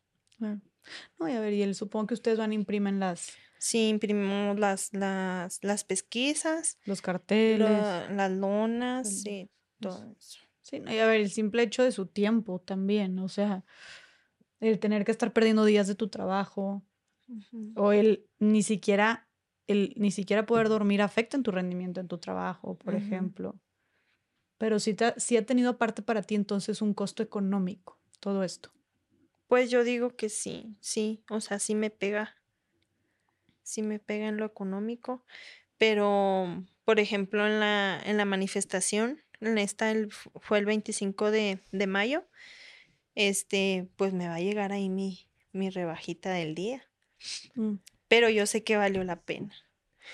Pero además la parte que, que, nosotros vemos más importante es como de repente donde hay un familiar desaparecido o más, pero se en el caso de Rocío se, se perdió la mitad del ingreso o el ingreso principal. Sí. No, o sea, eso es lo, más importante. O sea, el, ingreso principal venía de esa familia, venía del esposo. Y luego lo quitas, lo, lo cargamos todo a una persona, pero además esa persona tiene que estar uno se ve mermado porque se tiene que dedicar a los rastreos, a las manifestaciones y eso, pues como tú bien decías, y me parece también un llamado espectacular a, empresarios, empresarias, comerciantes que tengan la oportunidad y la sensibilidad de decir, para eso tienen permiso, ¿no? este, entonces, aparte que se va el ingreso principal y se carga en general a una sola persona o a veces hay jóvenes o jovencitas que, que muy temprano le tienen que entrar entonces también a a apoyar económicamente y a veces eso merma también en las escuelas. Pero bueno, en el caso, este, como tomando ejemplo el caso de Rocío, lo que merma estar, lo que hay que invertirle en, en, en las manifestaciones, en los materiales para la búsqueda. Este, muchas familias asumen las deudas de las personas desaparecidas porque claro, empiezan, eh, tenían una casa a crédito y de pronto pues ya no se está pagando el crédito y entonces ahora este, empieza a, ocurrir eso, se aumentan las, las cuestiones de salud y hay que asumirlas también. O sea, sí, es una, por eso decía Rocío ahorita y creo que es cierto, este, trastoca absolutamente todos los aspectos de la vida porque es el personal, emocional, psicológico, el social, porque ya dijimos cómo se aparta la gente, el económico por todo lo que acabamos de decir, o sea, como que no hay área de la vida donde no, no trastoque pues la desaparición. Que tenga un impacto. Sí, y, permanente, porque e, es una de las características, no quiero ponerme aquí muy abogada, pero hablando en términos de derechos humanos, eh, se puede, se reconoce que esta eh, desaparición, dicen así, es pluriofensiva de derechos, o sea, de muchos derechos para el desaparecido y para su familia, y continuada y permanente en el tiempo. O sea, mientras permanece la desaparición, pues permanece este, siempre esas violaciones a derechos humanos, ¿no? Hasta que no, y cesa hasta que no se encuentra la persona desaparecida. No fue un suceso que sucedió y se resuelve y, listo. Exacto. Sino que permanece, entonces sí. Totalmente. Han, perdón, han recurrido a otros, no sé, tal vez en esta desesperación por una respuesta, han recurrido a otros métodos, este, mm, no sé, estoy hablándote videntes o cartas o cosas así, digo, porque ya se me ocurre porque de repente pensando en ya no sé por dónde buscar, bueno, pues hasta haces lo inimaginable, ¿no? Sí, sí hemos recurrido, pero pues no. Nada. ¿Y no, ha habido gente que se ha querido aprovechar de eso también? ¿O ahorita que decías que hay una recompensa? ¿O no ha habido gente que se, que se quiere aprovechar de esta situación, de la desesperación y del dolor de las familias? Al principio sí, pero no este tipo de personas, sino que al ver la información en Facebook, una de las familias cuando publica a sus familiares son papá e hijo, este les hablan y les dicen, sí, como pusieron pues toda, casi toda la información ahí, fueron como víctimas de, de, de extorsión. La persona está les dice, yo los, yo soy coyote, yo pasé por ahí, yo los vi, están, están golpeados, están mal, pero me puedo regresar por uno. Entonces, pues la, pues uno desesperado, ¿verdad? Y pues se comprende. Y, y si, si depositaron, no sé cuánto dinero, pero si depositaron y ya, pues no, era pura mentira. Nunca supieron nada ya de esa persona. No, y ya nosotros con el tiempo ya como que vamos sabiendo si es extorsión o es extorsión. Ya llegan muchos mensajes a la página, pero pues ya sabemos. O sea, llegan mensajes de personas con información. Supuestamente. Pero deseando la recompensa, porque hay una recompensa, ¿no? Por cada persona. Ajá. Y para personas que den información. Sí, sí, pero no, este, pues no, no. O sea, ya sabemos como que identificar. Pero Rocío, no, ni, no, ¿a poco sí? Neta, hay personas que escriben diciéndoles mentiras sobre sus familiares para obtener algún beneficio económico. Sí. Sí, o sea, lo más cruel y lo más feo y así es que deposítenme 200 pesos eh, para la gasolina y, y, yo voy y les dejo una marca de dónde están sus familiares y así. Pero no, pues no, se ha ido al lugar y no, no hay nada. O sea, sí se los depositan. eso fue muy al, principio. Y no, no e, eran puras mentiras. O sea, hasta por 200 pesos hacen, hacen todo eso. Nosotros dijimos, pues 200 pesos, pues qué. O sea, era poquito, ¿ah? Que se nos hacía ilógico, pero pues también decíamos, sí, sí, sí. Mm, claro, dices, pues por 200 pesos me la juego. Ajá. Pero no puedo creer que hasta por 200 pesos la gente se atreva a jugar con sus sentimientos. Otra persona decía, deposítame nada más para cubrebocas, bolsas negras y así. Y yo te digo, ¿dónde están tus familiares? ¿Y le depositaron? No, eso no. Sí, porque ya, como dices tú, pues ya te las, ya, ya vas sabiendo, ya te las vas oliendo y ya sabes por dónde. Pero entonces sí son varias personas las que les escriben así con puras mentiras. Sí, sí, nos han escrito. Es que eso, me parece de verdad.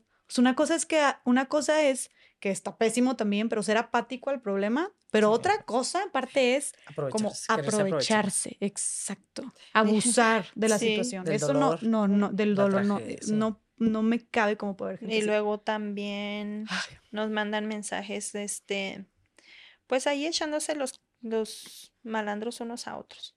Nosotros no fuimos, nosotros no fuimos, fueron fulanitos, nosotros no fuimos, fueron fulanitos. Nosotros no hacemos eso, o sea, ahora resulta que todos son inocentes, todos son unas blancas palomitas y, o sea... Entonces, ustedes siguen sin tener ni una sola idea de por dónde pudo haber sido. Mm. No, no, seguimos en igual como desde el principio y pero pues también vamos a seguir aquí insistiendo. Y Rocío, con todo esto que has tenido que atravesar, la ¿sientes que la desaparición de tu esposo ha cambiado tu perspectiva sobre la vida de alguna manera? Sí. Una para a veces para odiarla y otras para valorarla. Ok. Valorarla porque no sé cuándo se me va a ir a mí la vida. Y, y aprovecho vivir cada minuto al máximo cuando ando bien. Cuando no, la odio. Cuando ando en mis días malos, deseo no estar, ¿sabes? O sea, porque porque no nos merecíamos esto. O sea, yo me pregunto y digo, mm, yo le digo a Dios, por, pues qué tan mala fui qué tan malo fue Él para que nos, que nos separaran así. Y, mm, y ahí es donde, donde, me, donde agarro coraje. Cuando veo los estados de mis hijas que ponen cosas de su papá, me, me da mucho coraje, mucho coraje. Y es cuando digo, qué perra la vida, o sea, no se merecía ni ellas, ni él, ni yo pasar por esto. Completamente. Porque siempre éramos una, una familia muy unida. Y eran personas buenas. Sí, no le hacíamos daño a nadie. A nadie. Pelón era una persona muy social y, muy sociable, muy... Eh, le gustaba mucho ayudar a la gente. Si tú necesitabas, él estaba ahí. Oye, hazme un favor. Dejaba lo que estaba haciendo para ir a ayudarte. Así era él. Sí, que tú no encuentras, digo, y como dices tú, aunque son personas que estén metidas en cosas mal, nadie se merece desaparecer. Pero que cuando todavía dices tú, ni la debo ni la temo, o sea, explícame por qué, ¿no? Ajá.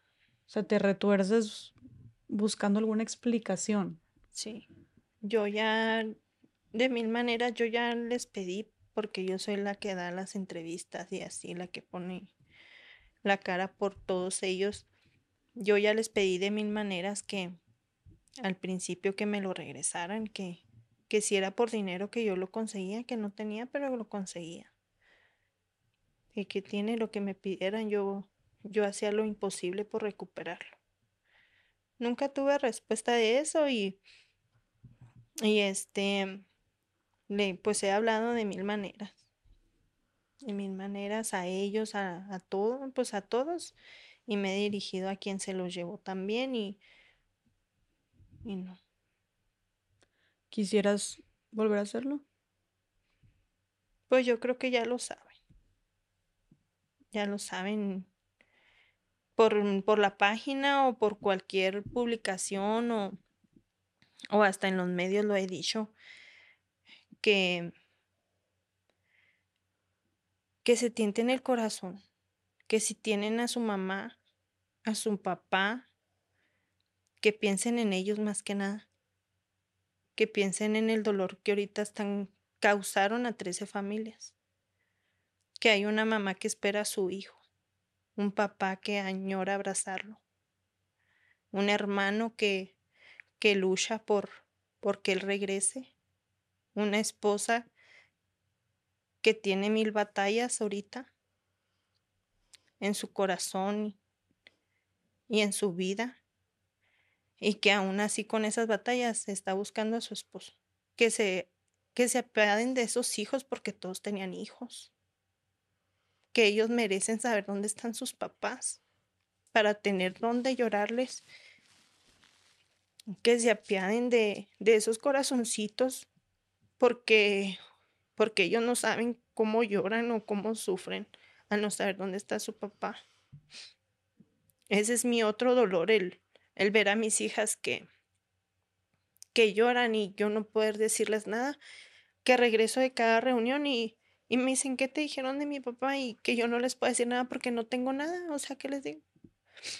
Que se apiaden de ellos más bien, primeramente de, de los hijos de ellos, porque ellos me supongo que ellos también han de tener hijos, que han de tener una madre y que, que van a llegar a estar en esa situación que ellos porque, porque sabemos la vida que llevan. Y tarde o temprano, como dice el dicho, ah, si a hierro matas, a hierro mueres. Y ellos van a estar un día y su mamá va a venir aquí con nosotros a pedir ayuda. Y no como dice Ruth, vamos a estar al lado de su mamá gritando. ¿Para qué? Para que lo encuentren a él. Es lo que yo les puedo decir. Que se tienten el corazón, no nada más por los trece, sino por todos los desaparecidos. Somos muchas familias las que estamos sufriendo, somos muchas familias las que pasamos una Navidad sin un ser querido. O sea, yo pasé una Navidad sin él y fue horrible. O sea, yo ya no quiero, ya. Ya no quiero, o sea, hay fechas que queremos que no lleguen. La verdad, o sea, no queremos que lleguen porque porque son muy feas sus cumpleaños, por ejemplo.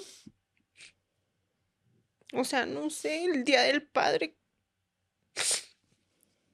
¿Cómo, cómo le dices a tu hija que no llore si, si sabes por lo que está pasando, si sabes, o sea, sabes que su corazón está roto y no sabes ni quién se lo rompió? Nosotros no queremos saber, no, no, no nos interesa ni pedimos justicia porque sabemos que no hay. Sabemos que no existe y para nosotros nunca va a ser suficiente nunca va a ser suficiente si hay alguien en la cárcel. Le den así cadena perpetua. Para nosotros nunca va a ser suficiente. Porque nos arrebataron lo más preciado. Que se apiaden de nosotros. Que si tienen información, que no la digan. Nada más eso. Nada más. Y si, si es por interés o no sé, si pues no sé, por de alguna manera se le hace, no sé. Yo pienso eso, que uno hace hasta lo imposible, pero que en realidad sea verdad la información. Que sea verdad, que no sea mentiras, porque ya estamos cansadas que también nos, nos vean la cara, nos quieran ver la cara. Que jueguen con nuestro dolor más bien. Que nos aumenten esa esperanza que digas tú, y si sí es verdad, y si sí es cierto, y que no sea verdad y que nada más estén jugando contigo. No se vale. Y te digo, y no hablo nada más de mí, hablo por todas las familias que tienen a un ser desaparecido. Porque todas pasamos por lo mismo. Todas sufrimos lo mismo, todas. Y como dices tú, solo quieres respuestas. Sí, solo quiero la verdad. Solo quiero la verdad, solo Solo necesito traer paz a mi casa, a mi familia, a los corazones de mis hijas. Nada más. Nada más busco, busco lo que me pertenece y a la fuerza se llevarán. Nada más. Porque no les pertenece, no les pertenecía llevárselo ni, ni privarlo de la libertad.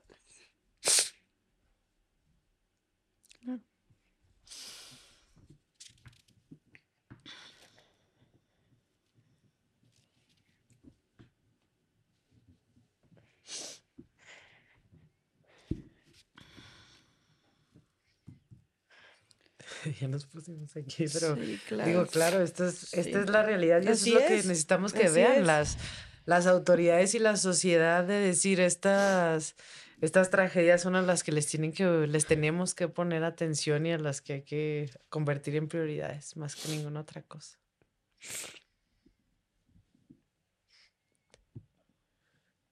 Completamente.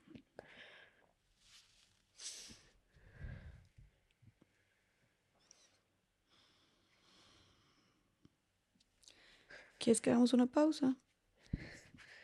Vamos a hacer una pausa. Sí, Y bueno, regresamos de esta pequeña, pero pues muy necesaria y humana pausita. Eh, así es, como dijimos, son temas pues difíciles de digerir, de contar, obviamente si lo estás viviendo más en carne propia. Y pues aprovecho también, Rocío, para agradecerte por, pues, por mostrar tu vulnerabilidad de esta manera, eh, por ser transparente con, con tu sentir en este espacio. Yo, la verdad, ahorita, como te dije, me, me dolía verte así y, y, sé que para ti ha de ser sumamente, no me imagino lo doloroso que debe ser estar recordando y removiendo como todas estas emociones, sentimientos, todos estos pensamientos que pues que ya llevas tiempo cargando. Me duele como que lo tengas que remover aquí eh, y ver que obviamente te pesa, pero te aseguro que, que va a valer la pena porque porque la gente que nos está escuchando, estoy segura que el nivel de sensibilización, de conciencia que se está logrando a través de tu historia sobre esta problemática, pues va a valer la, va a valer la pena, va a valer la lucha. Y pues espero que las personas que nos están escuchando nos lo comprueben. Y pues nada, nada más agradecerte por, por esta confianza ¿no? en este espacio. Eh, y bueno, antes de empezar a concluir este podcast, pues queremos sí eh, volver a tener a la mesa en general el tema, eh, la problemática en México, ¿no? Este, y pues Ruth, para esto preguntarte, ¿es una realidad que estos casos tan trágicos han ido en aumento en nuestro país en los últimos años, ¿no? Y que se están exponenciando al nivel que hoy, pues es una cifra histórica, ¿no? De 110 personas desaparecidas. ¿Por qué? O sea, ¿por, por, por qué, Ruth, será que hayan aumentado tanto las desapariciones de personas en México en los últimos años?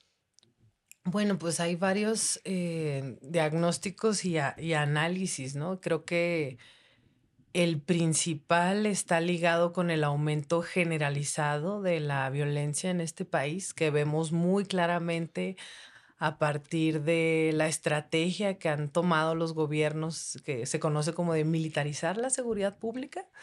El tema de la militarización de la seguridad pública, estemos de acuerdo o no, no podemos ignorar el hecho de que, de que es claro que a partir de esta estrategia que se ha venido reforzando, pues hay un aumento generalizado de la violencia, no solo de, de casos de personas desaparecidas, sino por supuesto, y en estos años se han ido también este, un montón de, de homicidios.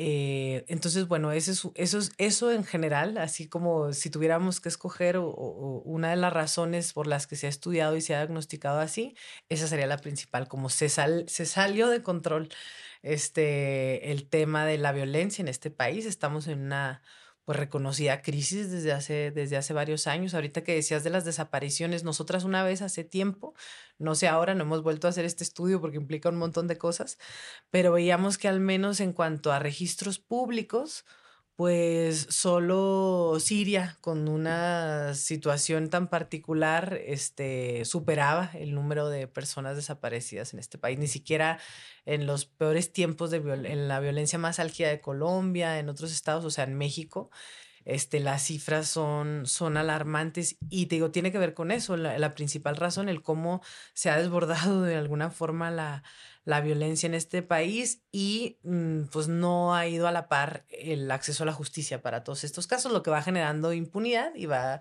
perpetuando. Sí, porque ven que no pasa nada, entonces la gente con más este, facilidad este, sigue, eh, eh, como se dice, del cometiendo, cometiendo esto. Claro, sí, y también lo que decíamos es eso, o sea, de pronto la impunidad este, es tan imperante que, que, entonces, pues eso, eso viene siendo como un aliciente, como tú lo dices, uno decir, ah, bueno, pues se puede desaparecer a las personas, se puede matar a las personas, se puede ejercer violencia contra las mujeres, porque al cabo, pues no pasa nada. Y luego, en el caso concreto de las personas desaparecidas, pues en la impunidad se van sumando, ¿no? O sea, porque hoy tenemos 110 mil desaparecidos, pero luego se le van a sumar los de mañana y como no se resuelven los de ayer, pues vamos creciendo indefinidamente, ¿no? Entonces también la impunidad la impunidad que en este país alcanza niveles del 98%, así reconocido pues por todo el mundo, imposible negarlo. este, por supuesto que también es uno de los factores de por qué siempre va aumentando. Porque a lo mejor pudiéramos ser un país donde hubiera mucha incidencia, que la hay, pero a lo mejor se fueran resolviendo los casos, hubiera, si fuera menos la, la tasa de impunidad, entonces no tendríamos estas cifras. Entonces se juntan estas dos. no, y, supongo que eso también da pie a otros crímenes con menos, entre comillas, como gravedad de, ay, pues si estoy viendo que matan mujeres o desaparecen personas y no pasa nada, pues puedo, yo puedo robar, yo puedo asaltar, no va a pasar absolutamente nada. Claro, claro, totalmente. Y otra cosa, antes, paréntesis, para, antes de proceder, ahorita me mencionaste el tema de la estrategia de militarización. Para las personas que nos escuchan, que son muchas de otros países, nada más nos podrías poner un poquito en contexto de esta decisión del gobierno de, de militarizar el país. Bueno, este, sí, el tema de la seguridad pública, ¿no? Como ciudadanos, como ciudadanas, pues el Estado tiene la encomienda de garantizar garantizarnos la seguridad. El hecho de que podamos caminar por las calles con tranquilidad, el que no entren a la casa a robar, el que, el que si cometen un, sufrimos un delito, pues podamos acceder a la justicia. Entonces, esto es la seguridad pública y eh, pues en todos los modelos democráticos de gobierno a cargo de esta seguridad pública están las fuerzas civiles, los policías, ¿no? La policía típicamente es quien nos debe cuidar, es decir, porque las policías son el cuerpo eh, que es el que está diseñado y creado para proporcionar esa seguridad. En el caso mexicano, desde hace muchos años, pero porque se habla desde, bueno, sí, desde hace muchos años, pero particularmente a partir de lo que se conoció como la guerra contra el narcotráfico a partir del 2006. Esta seguridad pública se deja a cargo de los militares, o sea, ya no del cuerpo de policías que es el, el que está diseñado específicamente para eso, sino que se pensó erróneamente desde mi punto de vista, y no es que sea propio, sino más bien yo leyendo a la gente que sabe, este, desde el punto de vista de, de mío y de esta gente que sabe, pues eh, constituye uno de los errores más grandes que ha tenido México en el tema de la estrategia de seguridad. ¿Por qué? Bueno, pues ¿por qué? Porque la violencia no bajó, sino al revés, se ha multiplicado eh, en grados exacerbados y también las violaciones a derechos humanos. Y decimos, bueno, de pronto se le deja a los militares, a los militares que eh, que pues entre otras cosas, o por tratar de resumir, porque eso este, pudiera hablarse muy extensamente de esto, pero entre otras cosas su entrenamiento es para matar al enemigo, ¿no? O sea, no es de defender un país, eh, tienen otra lógica de entrenamiento, de formación, y entonces se deja a los militares, el combate viene a ser frontal, es infructuoso, y esto ha, ha generado pues más violencia estadísticamente es así. Entonces, eso es lo que llamamos la, la, estrategia de militarizar la seguridad pública, que en vez de que esté a cargo de las policías, este, de fuerzas civiles, está en manos de militares que tienen otra lógica completamente. Entonces dices que uno definitivamente es un factor importantísimo, crucial cuando se trata de, del aumento de violencia, del aumento de este violencia y por ende a personas desaparecidas. Así es. ¿Qué otro factor consideras? El de la impunidad que te digo, que es como la impunidad porque se va, va sumando, o sea, te digo, pudiera haber, pudiera haber mucha incidencia, pero la impunidad hace que se siga como acumulando el problema. El otro tema es el, el cómo el empoderamiento de, de, los grupos del crimen organizado de quienes perpetúan estas desapariciones. Eso lo apuntabas tú, de decir, bueno, pues si, si está, si se puede, si es, si no hay ningún costo por desaparecer, entonces casi empiezan a desaparecer por muchas razones. O sea, nosotras eh, hemos conocido los casos más inauditos donde ha habido casos de que, no sé, por robarles los desaparecen, por confundirles desaparecen. Eh, tenemos casos donde porque atropellaron a una persona al final también lo desaparecieron y es lo único que le había ocurrido. Este otro que una persona que le chocaron y luego eh, para no pagarle suponemos pues lo desaparecieron. O sea, hay una, en el caso de las mujeres, bueno, es más claro y este tiene todo un factor de género que seguro has abordado ampliamente en otro programa de, de violencia de género, pero bueno, pues ahí hay todos otros factores. Entonces, la diversidad, lo que ha pasado es esto que decías, pues se empoderan. ¿Por qué desaparecen? Pues porque pueden, principalmente porque se puede, porque no hay ninguna consecuencia para quien, para quien desaparece en este país. Eh, la mayoría de los casos es posible que estén relacionados pues con esto, con, con, con grupos este, delictivos que, que perpetúan las desapariciones, pero también hay un número importante de desapariciones y tenemos el caso muy emblemático en todo el país que conocemos de Ayotzinapa. Hay un número importante de desapariciones que son cometidas por, por, por quienes deberían de cuidarnos, por los agentes del Estado, por los policías, por los militares, por, y eso es muy grave, pues, pues bueno, en todos los casos es muy grave, pero estos casos este, se consideran tan graves porque eso, quien debe garantizarte la seguridad es quien comete esta desaparición, pero lo grave más es que no sabemos y no tenemos idea cuántas de esas desapariciones en este país eh, son a manos de agentes del Estado. O sea, entonces hay un grupo de desapariciones que son agentes del Estado, otras que son, están vinculadas con delincuencia organizada.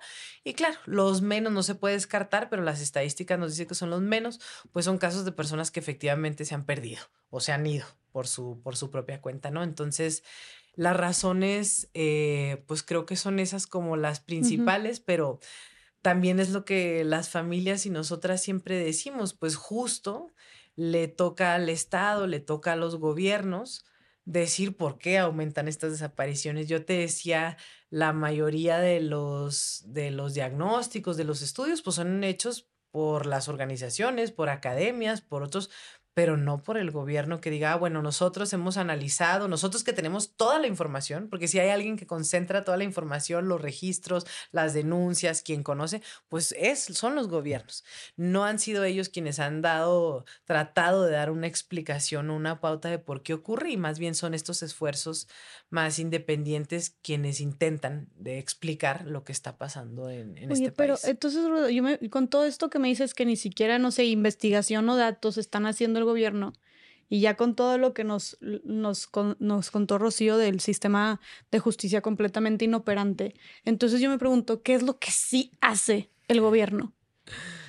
Pues. ¿Qué es lo que sí hacen las autoridades, las fiscalías, este, para erradicar la violencia, para este, buscar a las personas desaparecidas? ¿Qué es lo que sí están haciendo? Pues yo, como te, te decía hace un momento, o sea, yo creo que no se puede descartar que haya personas que sí con voluntad este, ah, intentan eh, hacer esfuerzos por dar algunos resultados, pero llegan a esta limitante de los recursos, de la voluntad política, de la falta de protección, porque también este, que todo se traduce al final en, en el gobierno, en voluntad política y en recursos porque hay veces que nos han tocado también agentes del Ministerio Público que dicen, bueno, sí quiero ir, pero voy a ir y me van a, a, buscar, pero y me van a matar. Entonces, o sea, voy a ir como un poco en vano porque voy a ir y de todos modos no me van a regresar y entonces no voy a encontrar a su desaparición ni voy a salir yo de ahí. Entonces, porque no me garantizan la seguridad a mí mismo que trabajo aquí, ¿no?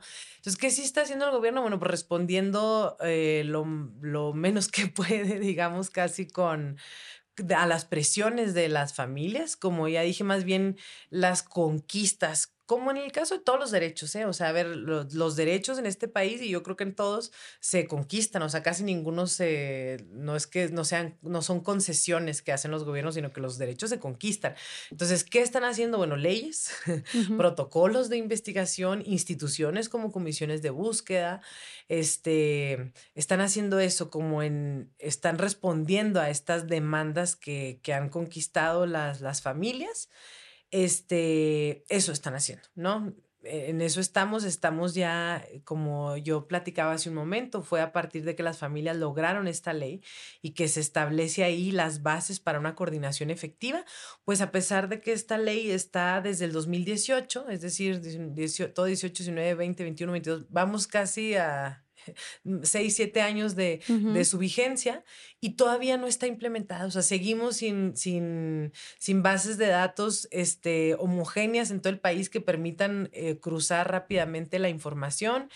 Y, peor, y lo comentábamos en la pausa que teníamos ahorita, eh, el gobierno no, no hace mucho, no hace poco, perdón, reconocía que, que aunque ellos no tenían la información exacta, este, sí retomaban la, información del Movimiento Nacional por Nuestros Desaparecidos en México, que en base a preguntas de acceso a la información y de transparencia, habían logrado em, dar la información de que en el país, eh, tanto en los semefos, en los, para quien no es de, quien no es de México o quien no esté vinculado con esto, en los servicios eh, forenses, periciales y forenses de las, de las fiscalías o de los estados, tanto en estos lugares como en las fosas este, destinadas para enterrar cuerpos sin identificar, se estima que en el país hay 50, 52 mil cuerpos sin identificar.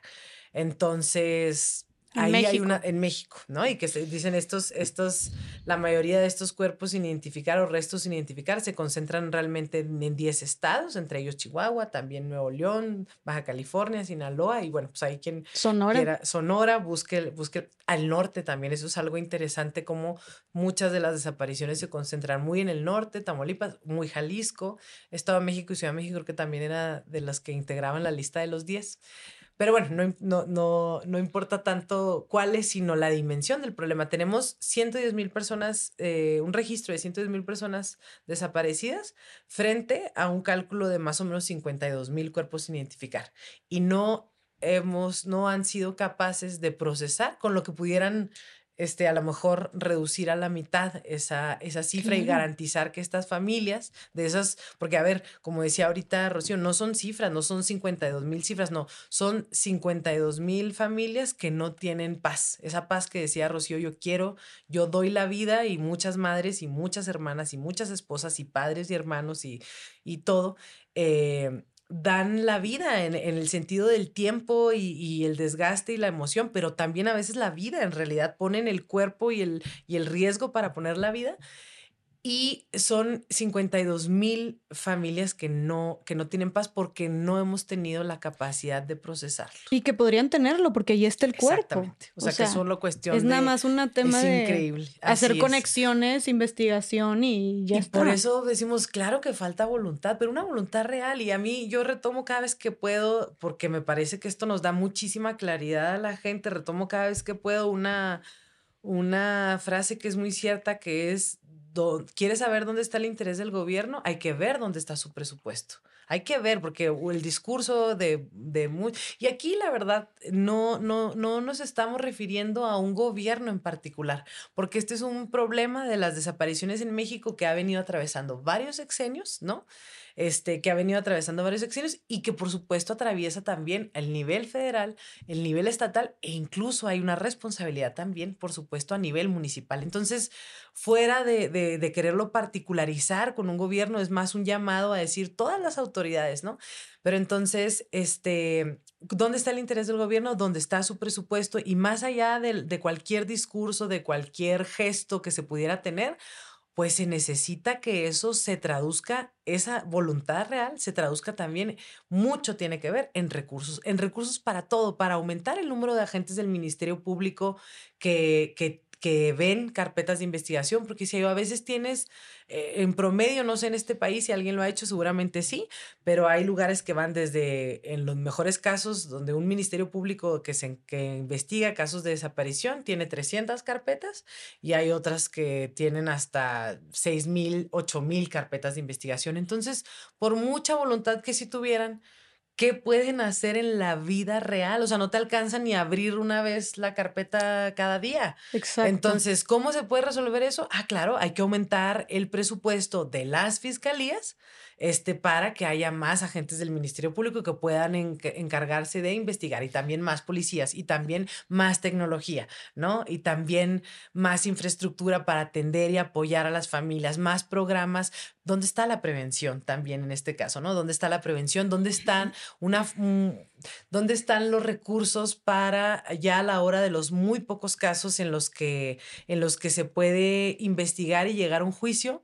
La mayoría de los esfuerzos llegan hasta el primer responsable. Entonces, uno no, cuando los poquitos casos que hay donde ha habido justicia o en algún grado justicia, porque como decía Rocío, bueno, esto, esto de la justicia pues será muy relativo porque ¿qué será justo para, para, para haber causado un dolor como este? ¿Cuántos años o qué, qué es lo justo, no? Pero entonces, en los pocos casos que ha habido, los esfuerzos llegan hasta el, como el mínimo posible. los responsables, así, el que obedeció algunas órdenes, pero no se desestructuran o desmantelan este, pues grupos que se dedican a esto o que suelen hacerlo, ¿no? Entonces, el tema de recursos es algo que, que, es indispensable y que está ligado con la, con la voluntad, con la voluntad política de encontrar. Y, y lo decíamos también ahorita en la pausa, decir, bueno, si en el caso, en casos tan emblemáticos como el de Ayotzinapa, que sabemos que sin duda tiene que ser el caso que haya tenido de los, de los recientes o de toda la vida, de los que tengan más trascendencia a nivel internacional. Y ni aún con todos esos esfuerzos este, se ha podido lograr ni verdad, ni justicia, ni reparación. Entonces hay que dimensionar, por eso decíamos, dimensionemos, dimensionemos a quien nunca nos hemos eh, como puesto a pensar en este tema, dimensionemos la tragedia nacional. Dimensionemos la tragedia nacional y la, la impotencia de las familias, que como dijimos, no son pocas. O sea, quizás estemos en uno de los países o en el país donde más ocurren estas desapariciones. El otro día escuché un dato que no estoy segura, pero que decía que no, no, estoy segura dónde lo escuché y qué tan cierto sea, pero yo creo que no andamos tan errados. Decir, eh, desaparecen más personas en México que las que desaparecen en Ucrania en la situación actual, ¿no? Entonces, sí es una cosa como que no podemos darle la vuelta y por eso me encanta que estés tocando este tema en espacios donde Además, a lo mejor habrá quien diga, no, yo no le entro porque no es muy popular. Sí, el o, Yo no, o yo no le entro, seguramente mucha gente también ahorita, no quiero ver el podcast porque yo no me quiero poner triste, sí. ¿no? O porque yo no quiero, sí, pues yo no quiero andar deprimiéndome o yo no quiero pensar en esas cosas y es como, no, no, porque como dijo Rocío, o sea, y ninguno estamos exentos a esto. Y tú lo dijiste también, que no hay ningún yo te iba a preguntar si hay como algún factor en común del mm. perfil de persona desaparecida y tú misma dijiste que pues le pasa a personas que les han chocado, que los han atropellado, a mujeres caminando por la calle, este, no solamente personas en, en calidad de migrantes, sino de todo tipo. Lo que sí está bueno decir que me faltó fue que en la estadística nacional tenemos que el 75% de las personas desaparecidas son hombres son hombres y más o menos en edad productiva, o sea, no niños, no adultos mayores, sino jóvenes y, o sea, sí, adultos. Eh, y jóvenes el 25%, y adultos hombres. Eh, jóvenes y adultos hombres, y el 25% ya es la parte que le toca a, a niñas y a mujeres, ¿no? Entonces, ¿por qué desaparecen? Pues no, no sabemos. ¿Y sabes la edad promedio de las, de las, en, de, en mujeres desaparecidas? O sea, si sean también adultas o sea más, niñas y jóvenes. Más, más tendiente a, más jóvenes, claro. Sí, pues es que desaparecen a veces, a veces por diferentes razones, ¿no? Como te decía, el componente de género siempre juega ahí un papel eh, importante, pero, pero te digo, lo, importante es lo que dices, nadie, está, nadie estamos exentos de, de esto y por eso es tan importante sumarnos, porque tenemos que dejar otro México posible, ¿no? A las siguientes generaciones donde puedan garantizarse eso. Yo decía, bueno, tan, desaparecer es, es, el derecho a estar, a, permanecer en, la vida, ¿no? En la vida real, a permanecer con tu familia, con tus seres queridos, y eso no lo tiene que garantizar el Estado a todas y todos. Como tú dijiste, nadie tiene derecho a quitarte, nadie, tiene derecho a, a quitarlo, a llevárselo. Como por qué, como porque alguien se sentiría con esta autoridad de, de llevarse a alguien más, Y de llevarse consigo a toda una familia. Y el estado de, pues, de no responder. Eh, bueno, nos queda claro que es un problema muy complejo, em, pero que si nos preguntamos qué podemos hacer cada una de las personas aquí, digo, creo que aquí siempre nos gusta irnos con como tareas o responsabilidades después de decir, sí, esto está de la chingada, pero bueno, ¿qué podemos hacer? Y pues creo que desde lo individual, así como para no ir de arrepentirnos con mucha impotencia, pues desde lo individual creo que tú lo dejaste muy claro, Rocío, y ya desde una persona que lo está viendo en carne propia te dice cómo realmente importa y, cómo realmente para ellas sí tiene un impacto para las familias que están buscando a sus seres queridos, que compartas la ficha de búsqueda, cómo sí tiene un impacto que te muestre solidario, que te muestre solidario, que ayudes a hacer presión social, ya sea a través de redes o que te unas a las marchas, que te unas a las protestas y ves a alguna persona también que estén protestando afuera de la fiscalía, en las calles, no en las plazas, eh, que de alguna manera también te puedas sumar. E importantísimo, como dijimos, el no revictimizar ¿no? Y, el, el, cuestionar o estigmatizar a las personas desaparecidas, porque como ya vimos, no significa que sean personas que estuvieran necesariamente metidas en, en temas así como turbios y como dijiste tú, y aunque lo estuvieran, nadie, merece, nadie merece que lo desaparezcan, nadie merece este, que terminen con su vida. Eh, pero pues que las estadísticas como lo indican, pues no todos los casos han sido así, como el esposo de Rocío y como los demás, eh, los otros 13 que también estaban desaparecidos, los otros 12 que también estaban desaparecidos. Y bueno, precisamente por eso, como dijo Rocío, a cualquier persona le puede suceder. Y como lo dijo Ruth también, a cualquier persona le podría suceder. Entonces, el no revictimizar y no estigmatizar a estas personas creo que también eh, ayuda mucho a que pues la gente o la, sigamos y no lo vemos como, ay, pues es que se lo merecían, ay, pues es que ellos andaban haciendo cosas malas, entonces pues ni modo, era como lo que se merecían, ¿no? Y, y que sigamos presionando y empujando como sociedad esta problemática.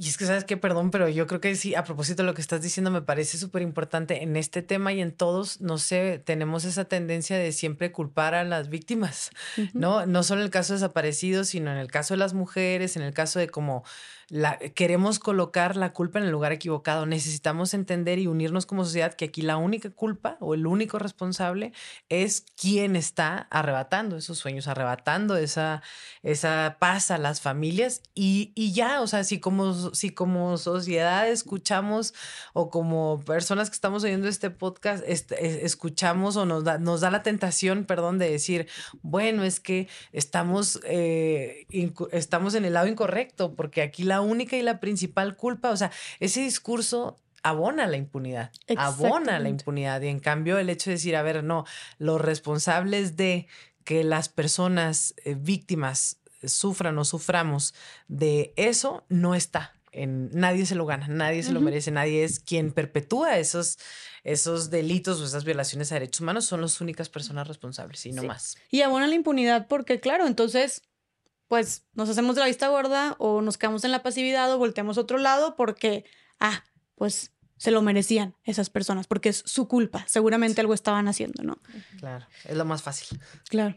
Eh, y bueno, antes de empezar a concluir, este, ahora sí, Rocío, yo creo que ya nos dijiste muchísimas cosas, tu testimonio, cómo cómo es que enfrentas este miedo, esta fuerza, este dolor, esta incertidumbre, los trabajos en conjunto que han tenido que hacer ustedes, este, dada la, escasa... Eh, las escasas respuestas o medidas que toman las autoridades, cómo ustedes también, todas todos los familiares se han tenido que unir, eh, cómo han hecho su lucha con lo que pueden, con lo que tienen en ese momento, cómo podemos también sumar como sociedad. Incluso le dijiste unas palabras a las personas que pues se llevaron a tu esposo y a las otras 12 personas. Pero ahora yo quisiera que nos dijeras para todas las personas, porque pues son muchas, desgraciadamente, como nos dimos cuenta, que tienen algún familiar desaparecido, algún hijo, hija, hermano, esposo, etcétera. ¿Qué, ¿Qué les dirías a todas esas personas que están buscando constantemente a sus seres queridos y que están en esa lucha como tú lo estás?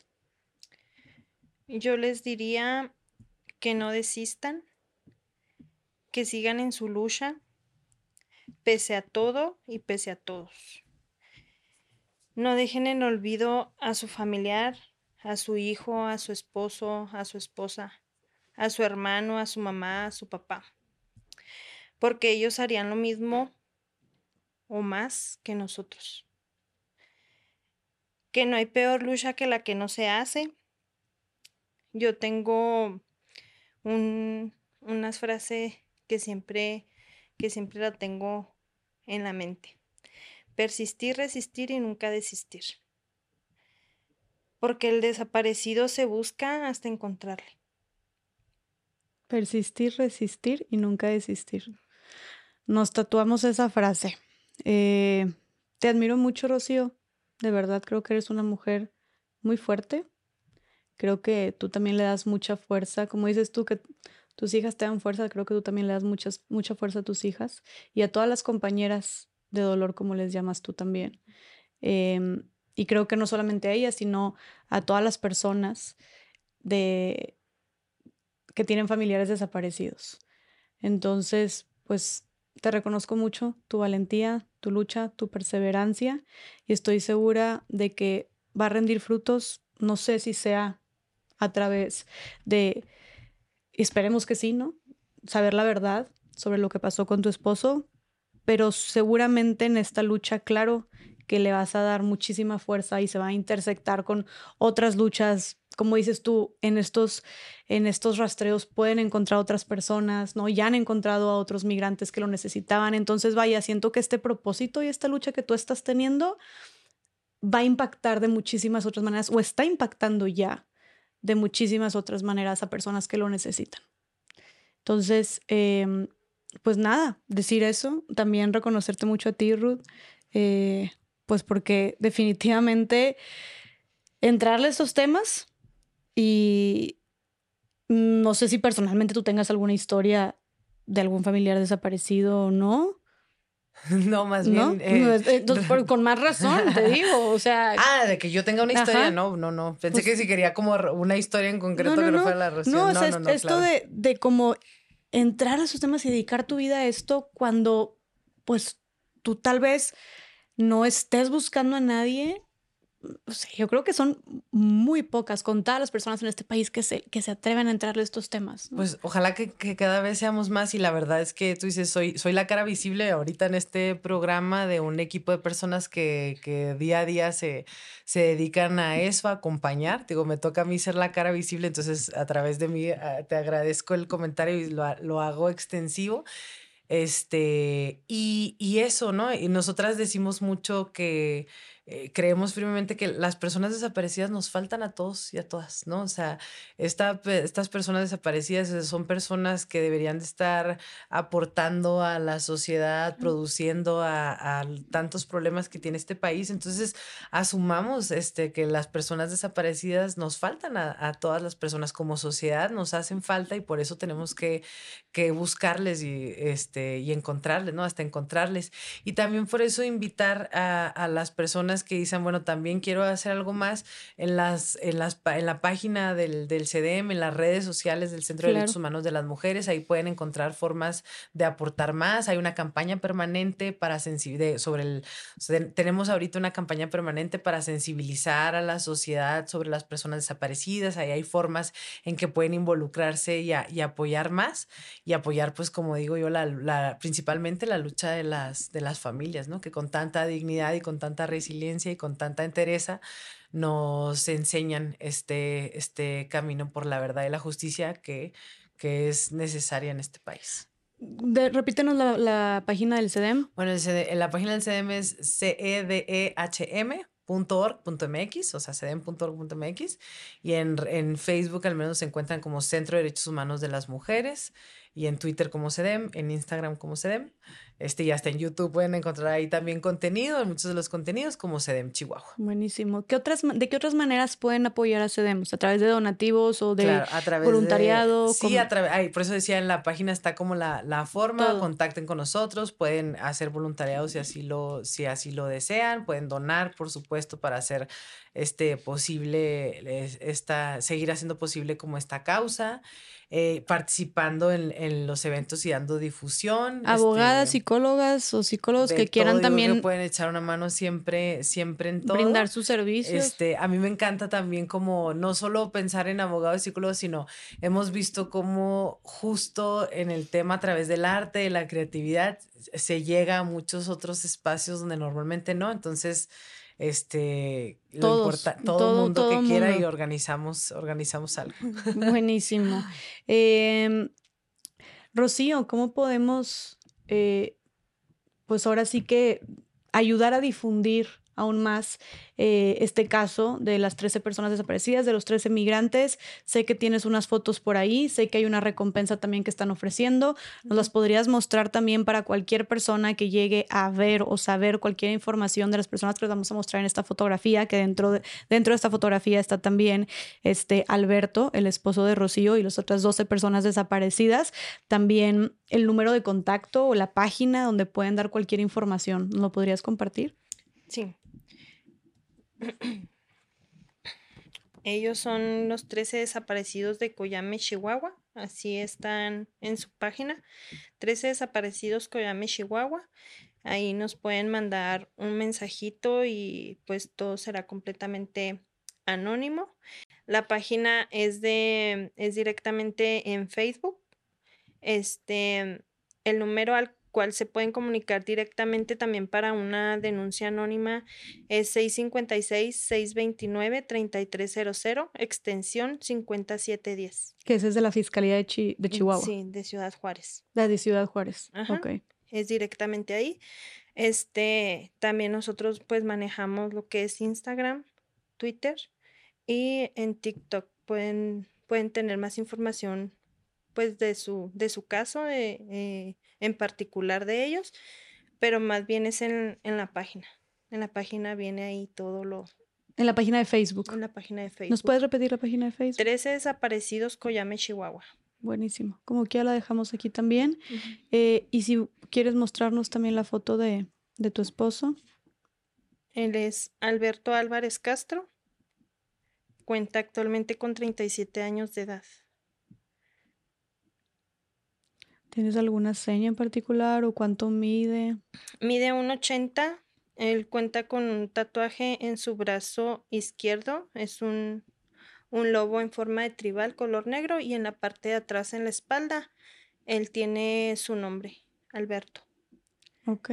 Y tiene una, este, en su ceja tiene una cicatriz igual en del lado izquierdo. Tienes una foto donde sale su tatuaje, ¿no? Sí. Para que lo pueda ver la gente. Ok. Entonces, ese es su tatuaje. En la espalda tiene un tatuaje que, sea, que, se, es un dice Alberto. Y bueno, ese es tu esposo y los, las otras 12 personas con las que desapareció. Em, por favor, vean bien estas caras. Les vamos a poner como quiera grande al final de este video eh, ambas fotografías para que de verdad se echen, ahora sí que se den un minutito para ver detenidamente, más de un minutito, porque lo vale, eh, cada una de las caras de estas personas. Si llegan a saber cualquier cosa, cualquier información, aquí tenemos los números de contacto. Em, y pues bueno, también tengo entendido que hay una recompensa, ¿verdad? Sí, por medio de fiscalía hay una recompensa de dos millones doscientos mil pesos para quien nos dé información certera del paradero de, de ellos. Dos millones doscientos mil pesos. Dos millones doscientos mil Esto por parte de la fiscalía, ¿verdad? Esta recompensa. Ajá. Buenísimo. Muy bien, pues aquí dejamos los teléfonos de contacto, también dejamos las fotografías y pues les pedimos que se den el tiempo para y estén pues bien atentos por si llega a cruzarse por su camino cualquiera de estas caras o cualquier... Eh, dejamos también los nombres de las personas desaparecidas, si llegan a escuchar cualquier nombre eh, de los que mencionamos en este podcast. Los dejamos enlistados al final de este video. Les pido que se den un tiempo para revisar también cada uno de los nombres. Y pues bueno, este, eso sería todo. Eh, Rocío, de nuevo te agradezco muchísimo por confiar en este espacio y por tener toda esa interés y resiliencia, fortaleza de pues sentarte aquí, revivir todo y compartirlo para eh, pues no solamente seguir, seguir buscando a tu esposo Alberto y a las otras 12 personas desaparecidas, también te reconozco muchísimo eso que, que estás aquí sentada y estás hablando siempre por todos, ¿no? Por los demás. Y no solamente mencionas a tu esposo, sino también mencionas a los otros 12 desaparecidos, no solamente a los otros 12, sino hablas en general de todas las personas desaparecidas, de todas las personas familiares, seres queridos de personas desaparecidos. Y eso, eh, que aparte de lo que estés viviendo, tengas como también esa sensibilidad. Eh, y consideración de muchas más personas, pues creo que es algo muy humano y te lo reconozco bastante, te reconozco bastante tu interés y toda tu resiliencia. Eh, y pues espero de corazón que este haya sido un espacio donde muchísimas personas más se sensibilicen y tomen conciencia de, como dijiste tú, una tragedia nacional. Gracias, Rocío, por estar aquí. No, de nada. Muchas gracias a, ti por, por abrirnos tu espacio y que esto se haga más viral para llegar a, a esos corazones que, que saben dónde están y puedan puedan decirnos, darnos una razón de ellos. Completamente. Deseo de verdad de todo corazón que puedas recibir pronto la verdad. Gracias. Ruth, Gracias. Pues, yo quiero, después de escuchar a Rocío y aprovechando el espacio, también agradecer a todas las familias que nos permiten, y yo lo decía, creo que todas mis compañeras coinciden, el, el privilegio de, de acompañarles, la confianza y a las personas que nos escuchan y que, nos, que han llegado hasta acá, también agradecer porque el cambio, eh, el cambio de este país, como yo le decía ahorita, solo será posible a través de gente así, ¿no? Que, como, que nos escucha, que, que, que se sensibiliza, que abre su corazón a estos temas aún cuando sea doloroso y por supuesto principalmente agradecerte a ti por, por el espacio. O sea, muchísimas, muchísimas gracias y pues bueno, estamos seguras que, que, que estamos sembrando y se está sembrando esperanza y que habremos de cosechar justicia. Gracias por hacerlo posible. No, completamente. A ustedes por estar aquí y pues a todas las personas, como dijiste tú, que nos escucharon. Em, estoy segura de que les dejó algo, como dijiste tú, sembrar esta semillita. Coméntenos, platíquenos qué, qué, qué les pareció. Em, también si, si sí removió algo en ustedes, si sí tal vez les, les abrió más la perspectiva de esta problemática que creo que también por lo dolorosa y, y el miedo y pánico que hay alrededor de este tema, pues generalmente es muy invisibilizado también y como dijimos en un inicio, pareciera que las personas más, las únicas personas que hablan y se involucran en estos temas, pues son las personas que son afectadas directamente. Entonces, eh, platíquenos y para ustedes también les abrió un poquito el panorama y pues lo más importante de todo, que creo que hablo en nombre de las tres y también me atrevo a hablar en nombre eh, de Rocío y de las familias de las otras 12 personas desaparecidas y las personas desaparecidas en México, el compartir, ¿no? El compartir esta información, el compartir esto con sus seres queridos, el saber que nadie, como dijimos, eh, estamos exentos de esto y principalmente ayúdenos eh, yendo a la página que compartió Rocío de los 13 desaparecidos compartiendo su ficha de búsqueda y toda la información que se pueda, como dijimos, es un clic, no nos cuesta nada y para ellos significa muchísimo. Gracias por estar aquí. Em, gracias por quedarse y, y hablar y reflexionar sobre temas que nos duelen, pero que están sucediendo. Es una realidad y no podemos hacernos de la vista gorda. Como dice Desmond Tutu, si eres neutral ante situaciones de injusticia, has elegido el lado del opresor. Entonces, lo peor que podríamos hacer cuando se trata de estas violencias tan trágicas y tan extremas en nuestro país que van en aumento es quedarnos en la inacción y en la pasividad. Les mando un abrazo muy grande y nos vemos en el siguiente episodio de Más allá del Rosa.